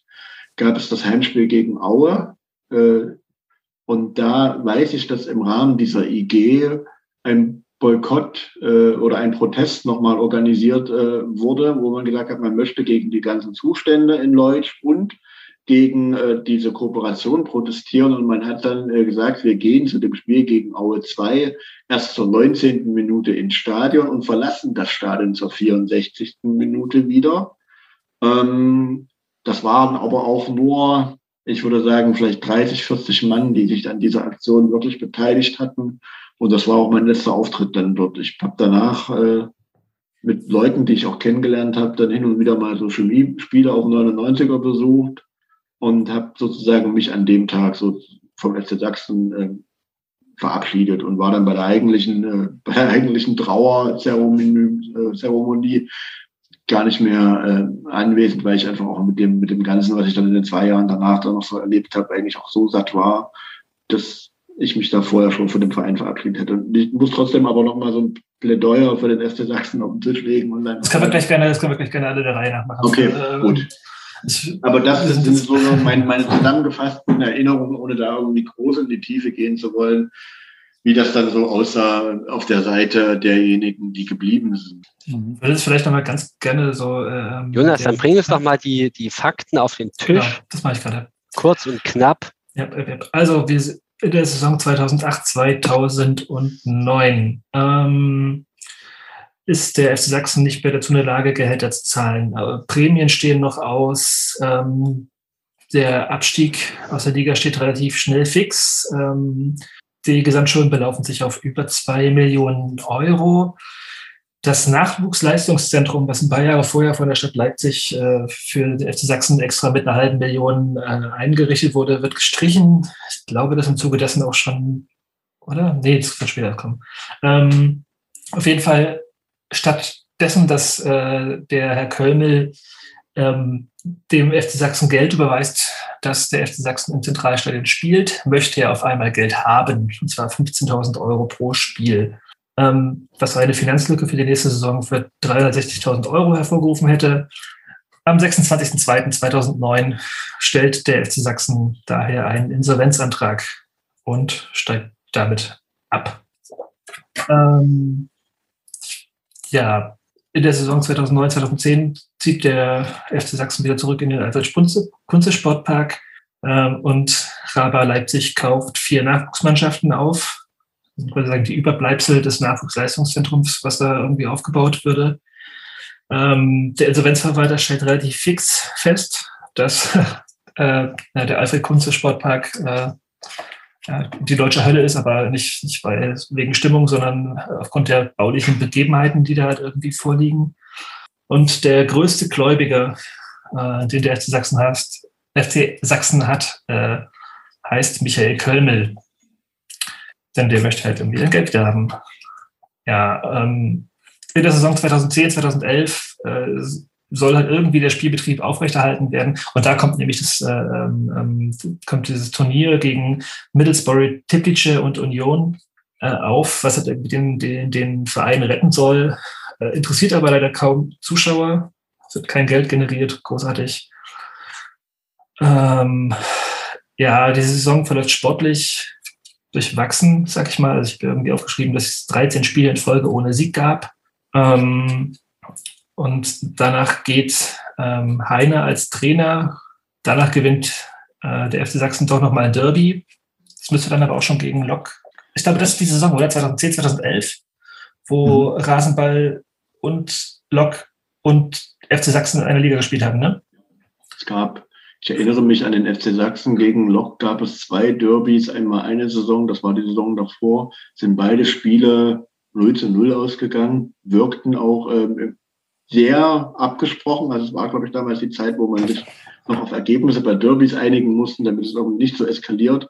Und in der anderen Saison ähm, war das so, dass äh, beide Mannschaften das Derby jeweils gewonnen haben und zwar auch jeweils 2 zu 0.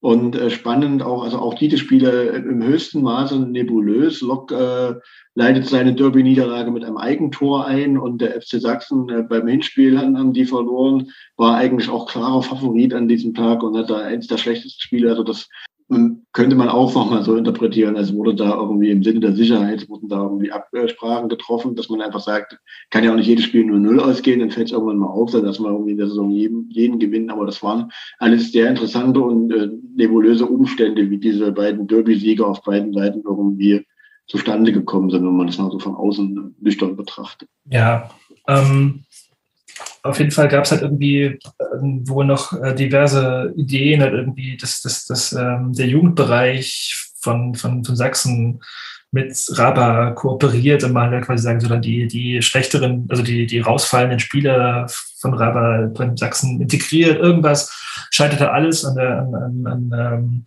der, der vollkommenen Verweigerung der Fans, mit denen zusammenzuarbeiten.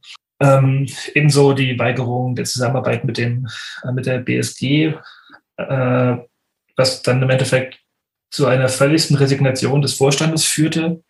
Ähm, müssen wir kurz auf die Sprünge helfen, die beiden Leute, die da am Ende den Vorstand geführt haben. Ähm, ja, äh, Weiß. Seemann, Seemann, Matthias Weiß und ähm, Jens Fuge war noch relativ lange dabei und Lars Ziegenhorn. Und ich glaube, am Ende waren bloß noch Ziegenhorn und Seemann da. Nee, Weiß war die, äh, die, genau, äh, Ziegenhorn und, und nee, Seemann und Weiß waren am Ende noch da ja, das Dreiergespann am Ende letztendlich auch da eingesetzt als äh, Notnagel, völlig überarbeitet, äh, wurden da auch in eine Situation geschmissen, muss man ganz ehrlich sagen, der sie vielleicht so gar nicht gewachsen waren. Und da wurde dann nochmal ein, ein Vierergespann mit Jens Fuge draus gemacht. Aber eigentlich lag das Kind da schon meilenweit im Grund. Ich glaube auch, dass, ähm, will jetzt nicht Falsches erzählen, aber diese ganze Idee um dieses 110-jährige Leutscher Jubiläum, ist sozusagen auch alles äh, so ein bisschen aus Jens äh, sein, seinem Kopf entsprungen. Und ich glaube, dass äh, das äh, ihn ganz schön einen Schlag versetzt hat, dass das dann nicht so gelaufen ist, dass einfach so wenig Leute das angenommen haben. Und meine, dass er dann auch relativ zeitnah danach dann äh, dort irgendwie Segel gestrichen hat. Auf jeden Fall hat Jens gerade ja ganz frisch einen, äh, und, und äh, es gibt jetzt auf der, also über den YouTube-Account von der BSG Chemie auch von, mit dem Matthias Weiß ein äh, langes Interview. Die letzten mhm. zehn Minuten drehen sich auf jeden Fall auch so bis Ende zu Sachsen. Ähm, das ist ganz spannend. So da, also mal die beiden, also die waren ja beide damals in dieser Zeit dabei. Kann man sich auf jeden Fall gerne mal anhören. Äh, ich hab, äh, das, äh, die, die, also die letzte Pressekonferenz, auf der halt im Endeffekt äh, die, die Liquidierung ähm, des FC Sachsen bekannt gegeben wurde vom Insolvenzverwalter Kratz, äh, die gibt es auch, auf, die werden wir auf, auf, jeden Fall verlinken. Ähm, ich habe es bei uns im Chat auch schon geschrieben, da sieht Matthias Weiß auf jeden Fall zehn Jahre älter aus als jetzt.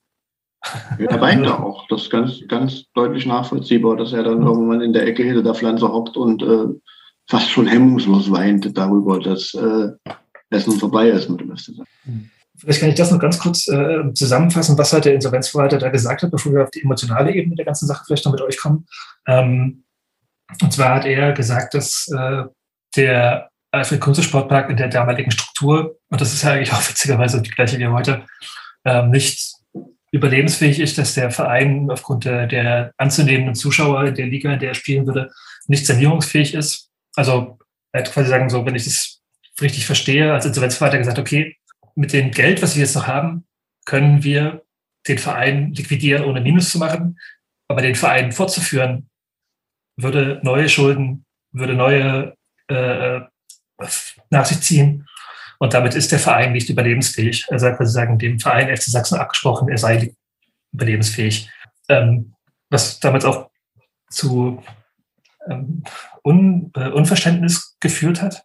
Also vor allem auch heute finde ich es ein bisschen weird. Also wir spielen ja heute in dem gleichen Stadion, dem auch seitdem nicht viel passiert ist. Ähm, nur was halt damals gab es keine Perspektive. Und ich meine, ja, ähm, aber also, um, da, um da vielleicht mal anzuschließen, ich meine, damals, ich erinnere mich an eine Passage aus dieser Pressekonferenz, wo ich weiß nicht, ob er da mit einem äh, Fanreporter oder mit wem auch immer dieser, aber da diskutiert Heiko Graz mit jemandem die Zuschauerzahl aus wo dann nochmal ganz klar irgendwie dargestellt wird, hier nach dem Boykott sind uns nochmal so und so viele Leute oder nach der, nach der, nach der Nachwuchskooperation sind nochmal so und so viele Leute weggesprochen. Wir haben irgendwie schon was eigentlich für die heutigen Verhältnisse, wenn man überlegt, weil du sagst, die WSG Chemie spielt, bespielt jetzt auch den AKS. Man hat damals mit 1200 Zuschauern eine Saisonplanung vorgenommen. Und am Ende waren nur noch 800 Leute da. Und das ist ja im Verhältnis zu dem, was jetzt aktuell zur Chemie geht, sind das ja schon Welten. Und das fehlt dir dann natürlich auch das Geld, um dieses Ding da in irgendeiner Art und Weise überhaupt am Leben zu halten. Und da sprechen wir noch nicht mal von Sanierung. Mitglieder haben ihre Beiträge nicht bezahlt. Also da haben halt Festposten gefehlt, die ähm, ja halt krass waren. Ähm, ja, jetzt bin ich mal so kurz durch die letzten drei Jahre durchgeritten ähm, und fange mal mit Martin an. Hast du das damals, wie hast du das damals wahrgenommen? Also warst du da schon, äh, die, die BSG hat damals ja schon dann in, in der Landesliga gespielt, ne? Müsste mhm. das gewesen sein? Ähm, wie hast du den, den, den FC Sachsen-Abschied wahrgenommen? Ja, irgendwie ein bisschen, wie ich es vorhin schon so sagte. Ich habe mich tatsächlich, auch, wenn ich mich jetzt wiederhole, natürlich so durch die regionale Nähe, die ich nicht mehr hatte. Also ich war einfach schon viele Jahre zu dem Zeitpunkt schon sieben Jahre weg aus, sechs Jahre, sieben Jahre tatsächlich weg aus Leipzig und damit auch nicht mehr regelmäßig bei Spielen. Und man verfolgt dann so die Ergebnisse, aber es war tatsächlich dann so eine schrittweise Entfremdung ne, mit den Dingen, die so stattgefunden haben. Und äh, tatsächlich ähm, wenn ich mich vielleicht auch, ja, waren ja viele früher heute im Podcast auch schon bei den Themen, wie emotional man bei diesen Spielen dabei war, bei anderen Themen dabei war, wenn sowas in der Situation natürlich irgendwie passiert wäre, äh, das hätte mich natürlich viel mehr irgendwie beschäftigt. Und ich würde fast sagen, wenn ich jetzt so ja, reflektiere, total nüchtern, glaube ich, wahrgenommen. Also vielleicht ist es eher so ein zur Kenntnis nehmen gewesen zu dem Zeitpunkt, als dass es mich jetzt emotional äh, da total geflasht hätte oder ich da ganz viel in Flashbacks nochmal diese ganzen tollen Zeiten reflektieren musste. Irgendwie das war für mich irgendwie schon so abgeschlossen, dieses Kapitel zu dem Zeitpunkt. Und tatsächlich dann, selbst die BSG Chemie, ja, die gab es so und in meiner Wahrnehmung gab es die auch, aber nicht, dass ich da irgendeine Nähe dazu hatte und habe erst eigentlich dann auch so ein paar Jahre nach Ende vom FC Sachsen, äh, habe ich dann irgendwie wieder zur Chemie gefunden und bin dann seit, seitdem, zumindest versuche es relativ regelmäßig da. Ähm, genau, also auf den Punkt zu bringen, relativ emotionslos, weil ich einfach die Nähe nicht hatte und mich da schon Schritt für Schritt entfremdet habe. Ja, Bastian, du hast ähm, zu dem, seit, korrigiere mich, ich glaube, seit sieben Jahren über den, also über Chemie geblockt gehabt. Ne? Das, das, das kommt hin, genau, ja. 2004, 2005 bei mir stehen in der Saison, hast du angefangen. Ähm, warst du da schon, also war das äh, vorbei und war das so ein, okay, ja, oder also kam das bei dir an? Hat es was mit dir gemacht, auch so in der Retrospektive, wenn du so durch Blog-Einträge geklickt hast? Oder also auf jeden Fall, was ich sagen kann und muss, ist, dass der FC Sachsen für mich 2008 gestorben war. Für eine lange Zeit. Und zwar so lange, bis Jens Fuge kooptiert wurde in den Vorstand und sich da dann auch innerhalb des FC Sachsen so eine Art Reformbewegung Luft verschaffte und auch versuchte da Lobbyarbeit zu machen, die dann perspektivisch dann doch wieder auf eine Wiedervereinigung des Leutscher Fußballs hinarbeitet. Die ersten zwei Jahre, wie gesagt, war das, war daran nicht zu denken. Und du, also ich persönlich habe halt gedacht, okay, wir machen, wir ziehen jetzt hier diese Kreisklassennummer durch und ganz ehrlich, äh, da hast du in dem Moment reingelebt, da, da gab es ja plötzlich auch ganz andere Konflikte, da gab es pausenlos irgendwelche Überfälle von, von militanten Nazis auf, auf die Chemiefanszene. Und ähm, also du hattest auf einmal ganz andere Probleme und das wurde alles immer politischer. Und ähm, an den FC Sachsen, muss ich ganz ehrlich sagen, habe ich kaum verfolgt. Ich war hier und da mal im Stadion, unter anderem zu diesem, äh, ich vermute fast, dass ich zu diesem Derby 2000, ähm, 2009 gegen Lok war im Zentralstadion. Ich kann mich aber kaum noch erinnern. Und ich war auf jeden Fall bei diesem Spiel, dass, dass, dass der FC Sachsen noch gewonnen hat gegen RB im Zentralstadion. Aber da, da habe ich mich dann, also da habe ich mich dann tatsächlich auch für den FC Sachsen gefreut, das weiß ich noch. Aber irgendwie war, war die Leidenschaft schon sehr weit erloschen. Und dann kam irgendwann, also im, im Herbst 2009 wurde, glaube ich, Jens Fuge kooptiert. Und der hat sich dann halt dafür eingesetzt, dass diese beiden Vereine wieder zusammengehen. Und dann bin ich da auch so in Kreise reingerutscht. Zum Beispiel diese schon angesprochene Interessengemeinschaft. Darüber habe ich dann auch Christian näher kennengelernt. Wir kannten uns eigentlich schon vorher. Und da gab es Anfang, weiß ich noch, da gab es Anfang auf jeden Fall Berührungsängste auch so. Und äh, da war man sich so ein bisschen suspekt. Und ich, äh, das, das war, da, ich habe dann aber da gemerkt, dass, dass es beim FC Sachsen noch unfassbar viele Leute gibt, die was auf dem Kasten haben, die sich aber nicht so gut artikulieren können, also im Sinne von, die können sich nicht so gut Gehör verschaffen. Ähm, und für die war Jens Fuge, glaube ich, ganz gut, war ein ganz guter Resonanzraum. Und der hat ja nun sehr aktiv wirklich an der Wiedervereinigung gearbeitet. Letztendlich ist er aber mit dem Vorhaben, muss man auch sagen, gescheitert. Mhm. Und, und Jens Fuge hat an einer Stelle mal gesagt, und diese Analyse treffe ich, äh, stimme ich wirklich vollumfänglich zu. Er hat gesagt, dass beide Leutscher Vereine für sich alleine nicht überlebensfähig sind ähm, langfristig. Das, das, das glaube ich auch, weil, weil die BSG Chemie war halt vor allem damals so ein Ultras-Ding. Das war, das war, das war cool und es hat Spaß gemacht, aber äh, drei Jahre Kreisklasse und dann klar war es irgendwann Landesliga, aber das, das verlor dann natürlich immer auch, das, das hatte immer die Gefahr, dass es seinen Reiz verliert, zumal wenn die, ähm, wenn es den FC Sachsen eben parallel noch gab. Und ähm, ja, insofern habe ich das dann wieder intensiver, vor allem in der Saison 2010, 2011 intensiver begleitet. Aber ich war dann auch wieder raus, als Jens raus war. Und danach hat es mich dann auch alles nicht mehr interessiert, muss ich ganz ehrlich sagen. Und als der FC Sachsen zu Grabe getragen wurde, habe ich mich vielleicht mal kurz durch so eine Fotostrecke geklickt und die Gesichter mir angeguckt und habe ich gesagt, okay, tschüss, gut ist es. Also so, so war das. Christian, magst du noch was, also kurz mir schon ein paar Worte dann äh, vorhin dazu verloren. Und ja, ähm, ja habe das ja dann noch ein bisschen intensiver äh, mit begleitet, da beim FC Sachsen ein paar Jahre lang. Äh, hab mir dann sozusagen auch die, bin mir über die internen Strukturen und die Entwicklung innerhalb äh, der Fanszene, aber auch innerhalb des Vereins immer bewusster geworden und, und muss dann sagen, dass ich mich eigentlich mit jedem Jahr mehr emotional davon verabschiedet habe Und bin dann ja auch nicht bis zum Ende da geblieben. Hing dann so ein bisschen im luftleeren Raum. Bin zwar ab und zu mal zur Chemie gegangen, aber so generell war das damals so, äh, ich habe mir das dann auch in der Landesliga angeguckt und hatte mir eine Dauerkarte gekauft, ähm, fand das aber irgendwie trotzdem bescheuert, dass da jetzt äh, zwei Deutscher Vereine irgendwie im selben Stadion spielen und also das, das ging dann ja nach dem Ende des FC Sachsen quasi noch weiter, ähm, soll heute aber auch nicht Thema sein. Ähm, und es hat schon lange gedauert, bis ich mich dann wieder emotional sozusagen der BSG richtig annähern konnte. Ich habe das zwar dann auch aus der Nähe verfolgt, aber es hat so ein bisschen gedauert, bis ich wieder an dem Punkt angekommen bin, wo, wo ich beim FC Sachsen beim Einstieg sozusagen mal war. Ja, du hast es gerade schon ganz gut angesprochen. Also wir könnten jetzt auch auf jeden Fall noch weitermachen und es würde dann auch nochmal richtig, richtig weird werden, vor allem für Leute, die den Leipziger Fußball nicht kennen. Das wollen wir aber nicht tun. Aber ich würde gerne eine abschließende Frage an jeden von euch äh, stellen. Ähm, was bleibt noch übrig für dich vom FC Sachsen? Was hat er dir gegeben? Was hat er dir genommen? Und vor allem, was hat er dich gelehrt? Ich sehe drei lachende, umblickende Gesichter. Äh, Bastian, fang an. Okay, ich fange an. Tolle Frage. Also wirklich, ohne Ironie.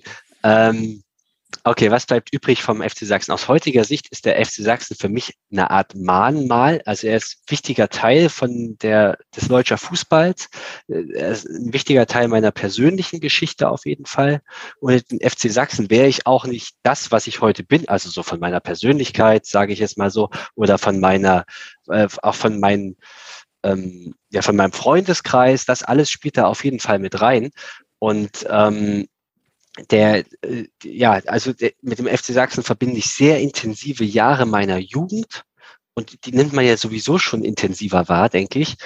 Und äh, ja, aus heutiger Sicht finde ich, sollten wir uns den FC Sachsen deshalb mahnmal immer wieder mal in den Kopf holen, wenn es darum geht, irgendwie neue Schnellboote zu bauen oder so. Oder die, die, also die Gefahr, dass der, dass der Ausflugsdampfer oder dass das, äh, dass das ja, dass die Gondel, in der wir alle gemeinsam vielleicht paddeln irgendwie, dass die äh, zu viel Fahrt aufnimmt und dass, dass wir dann doch wieder zu schnell werden.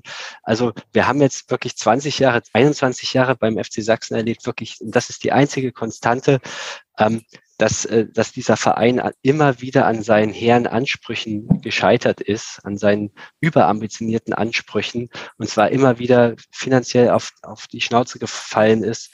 Und äh, am Ende, so ging es mir, hat man dann einfach nicht mehr geglaubt. Man hat das nicht mehr abgenommen, es war nicht mehr authentisch und es war nicht mehr glaubwürdig. Deshalb auch sowas wie Kroponate-Streifen, wo man sich dann eigentlich über den eigenen Verein lustig gemacht hat, was ja aus heutiger Sicht irgendwie absurd ist. Und ähm, also das, das bleibt alles, aber auf, äh, trotzdem möchte ich diese vielen positiven Momente auf jeden Fall nicht missen, die man hatte. Gerade diese Aufstiege, diese phänomenalen Saisons, die wir hier gesprochen haben, das war, war ganz, ganz toll. Und ähm, ja, der FC Sachsen war ein war eine Epoche, war ein, war ein Experiment, das irgendwie gescheitert ist. Und aus heutiger Sicht finde ich es auch gut, dass der FC Sachsen gescheitert ist und dass wir die BSG Chemie zurückhaben und dass die eine sehr gesunde Entwicklung nimmt. Martin, hast du die Frage nochmal? Oder? Ich, ich versuche erstmal zu antworten und wenn dann ein Baustein fehlt, dann musst du, dann musst du nochmal nachhaken. Ich fand das Bild von dem Mahnmal, was Bastian gerade gezeichnet hat, tatsächlich äh, auch sehr passend. Ich hätte, ich weiß nicht, ob ich es Mahnmal genannt hatte, aber tatsächlich so diese, diese Lehren, die man so daraus zieht und wie, wie es von der Genügsamkeit und von einer, man vielleicht jetzt einfach auch zu Chemie gehen kann, ohne dass man, also man geht irgendwie hin und man weiß, okay, wahrscheinlich ist Regionalliga aktuell so das höchste der Gefühle, zumindest so für die nächsten vielen Jahre. Und keiner geht hin und sagt, jetzt irgendwie, okay, ein Jahr Konsolidierung, aber dann müssen wir wirklich nach oben, sondern das Gefühl zu haben, da ist irgendwie, äh, das sind irgendwie Leute, die da mit Herzblut dahinter stehen. Das will ich auch bei FC Sachsen damals, zumindest ganz vielen, gar nicht, gar nicht irgendwie abstreitig machen. Ja.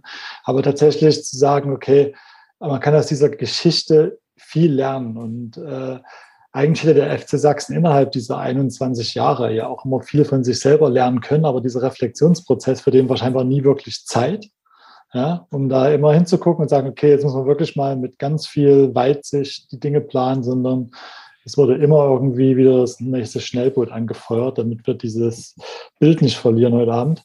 Ähm, Genau, und ich glaube so tatsächlich, dass es, äh, was ist, ja, was, was glaube ich ganz wichtig ist, dass man aus der Zeit mitnimmt, ähm, und was jetzt scheinbar, und davon bin ich ja überzeugt, sehr viel besser gemacht wird. Einfach mit, einfach auch tatsächlich so diese, diese Werte und für was jetzt Chemie steht, äh, diese, diese, diese, auch diese Aufgabe, die vielleicht so ein Fußballverein erfüllt, ne, abseits von irgendwie sportlichem Erfolg und dieser ganzen großen Glitzerwelt, so ganz viele Aufgaben irgendwie hat. Und da kann man sich bei Chemie gerade ziemlich gut zu Hause fühlen. So fühlt sich das an. Aber was ich vom FC Sachsen mitnehme, ist natürlich tatsächlich total äh, ja, meine, meine viele wirkliche Jahre, die FC Sachsen extrem wichtiger Teil war, so in meiner Jugend. Ähm, mich ja, geprägt hat, sei mal so dahingestellt, aber tatsächlich irgendwie eines der wichtigsten Dinge war, die es für mich so gab, weil irgendwie Fußball war Sachsen-Leipzig und war da mitzugehen. Und Bastian hat gerade gesagt, es gab mega viele schöne Momente, es gab äh, mega viele ernüchternde Momente und äh, das ist, glaube ich, so was bleibt. Also dieses, ja, was man da so durchgemacht hat, das können vielleicht äh, auch an Dramen, das können vielleicht äh, Fußballfans von anderen Vereinen der Stadt unbedingt nicht unbedingt so nachvollziehen, weil ich glaube, damit wächst dann vielleicht auch so eine Beziehung und so eine, so eine Leidenschaft für so einen Verein und ähm, der wächst ja halt auch, wenn man das Fähnchen nicht immer in den Wind hängt. So, okay. Äh, ich glaube, ich bin durch. Habe ich was vergessen? Ja, was hat der, F der FC Sachsen dir genommen? Aber es ist auch okay, wenn du es nicht sagst. das passt ja, glaube ich, auch nicht. Aber ja, äh, Christian. Ja. Der FC Sachsen ist ein ganz, ganz wichtiger Teil in meinem Leben, muss ich so sagen. Durch, äh, ohne den FC Sachsen wäre ich mit vielen Menschen nicht befreundet.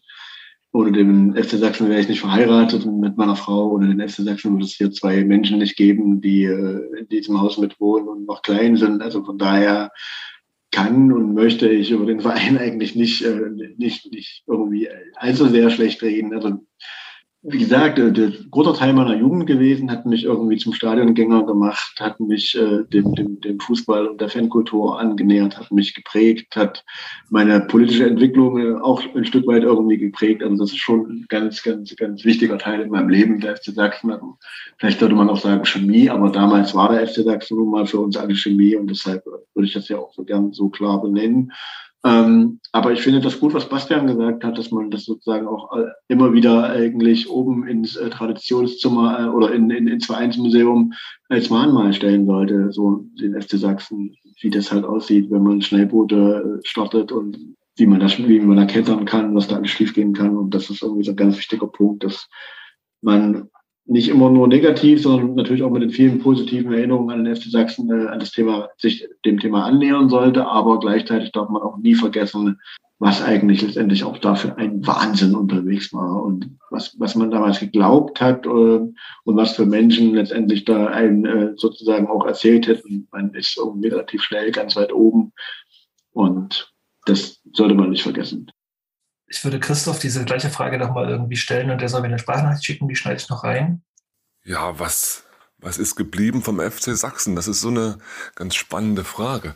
Es sind unheimlich viele Erinnerungen geblieben, ne? ganz, ganz viele positive Dinge, ganz viele negative Dinge, also so ein völlig verrückter, bunter Mix.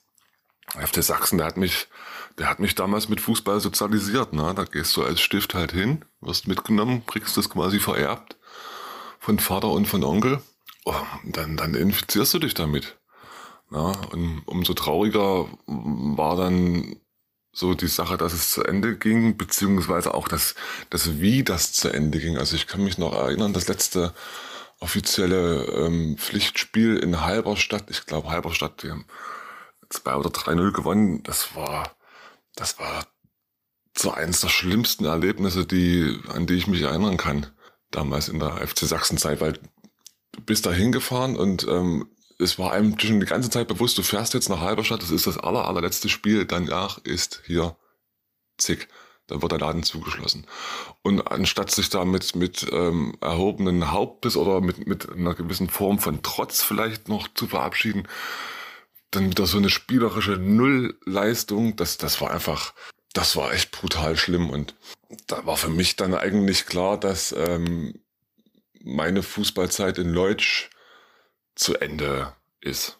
Weil ich konnte mit der damaligen BSG nichts anfangen, die sich ja schon äh, vorher gegründet hatten und da parallel ähm, operiert hatten. Ähm, ich habe das verfolgt, ja, aber ich konnte mich da nie wirklich identifizieren damit, ne? wie man im Grunde einen, einen sterbenden Verein eine Konkurrenz machen kann, das, das habe ich damals halt einfach nicht, nicht gerafft.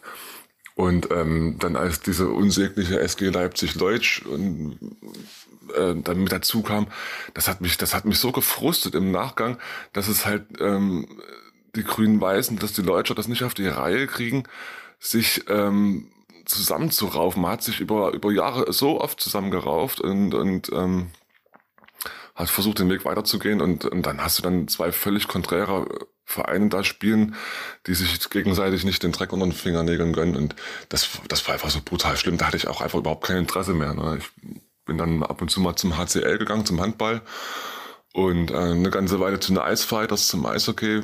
Bin da auch immer mal mit auswärts gefahren nach Hannover und äh, ja gut, Halle sowieso in Dresden. Ähm, aber das, das war auch nicht das. Ne? Und ich habe mir auch ein paar Spiele von RB gegeben im Zentralstadion.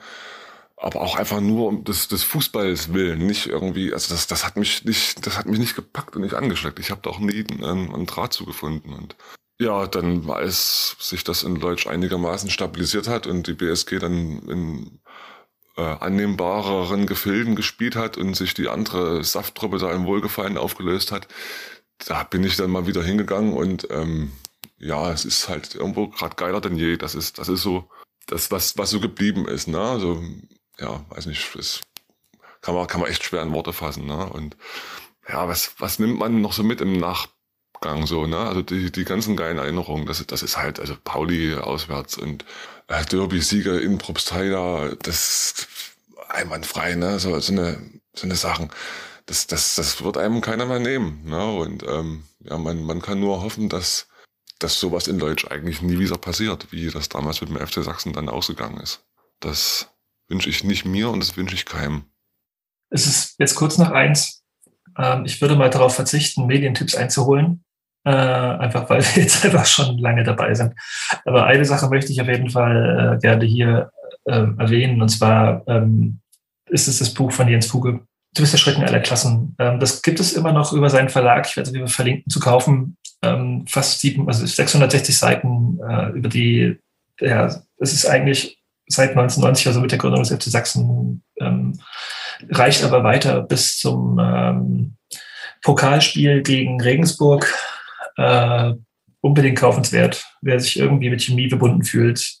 25 Euro für ein grandioses Buch, wie ich finde alles. Kauft es euch. Ähm, Punkt. Wäre tatsächlich mein Medientipp gewesen. Also insofern äh, sehr rund. auch. gut, gut. Danke, danke Jonas für die mega gute und coole äh, Moderation. Vier Stunden äh, den roten Faden zu behalten, uns immer wieder zurückzuholen und gute äh, zur Reflexion einladende Fragen zu stellen. Hut ab. Dankeschön. Respekt, ja, vielen Dank. Ich hoffe, ja. dass es den Leuten, die das hören, auch gefällt. Ansonsten hören wir uns bald wieder. Ähm, gerne, gerne Feedback.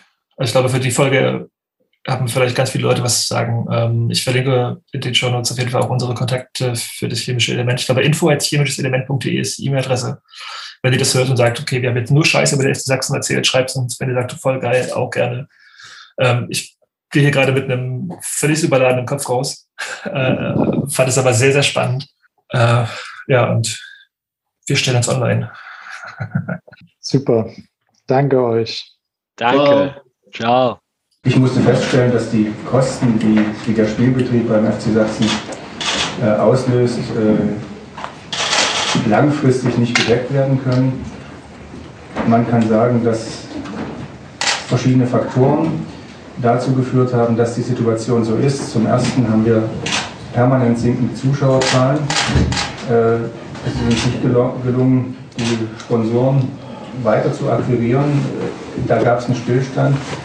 Äh, das dritte Problem sind die, die Kosten, die der AKS verursacht, äh, die wiederum mit dem Spielbetrieb in einer Oberliga, mit den dort möglichen ja, äh, zu akquirierenden Zuschauerzahlen und Sponsorenerträgen nicht gedeckt werden können, sodass äh, bei einer sich weiterhin verschlechternden Situation äh, hier im AKS, die einfach damit zu tun hat, dass sie die Bausubstanz, die, die Substanz, die überhaupt ist, äh, weit über zehn Jahre alt ist, also das wird im Endeffekt dazu führen, dass, dass sich Energiekosten weiter verteuern, äh, dass das aus dem, was an Substanz übrig geblieben ist, nicht zu decken ist.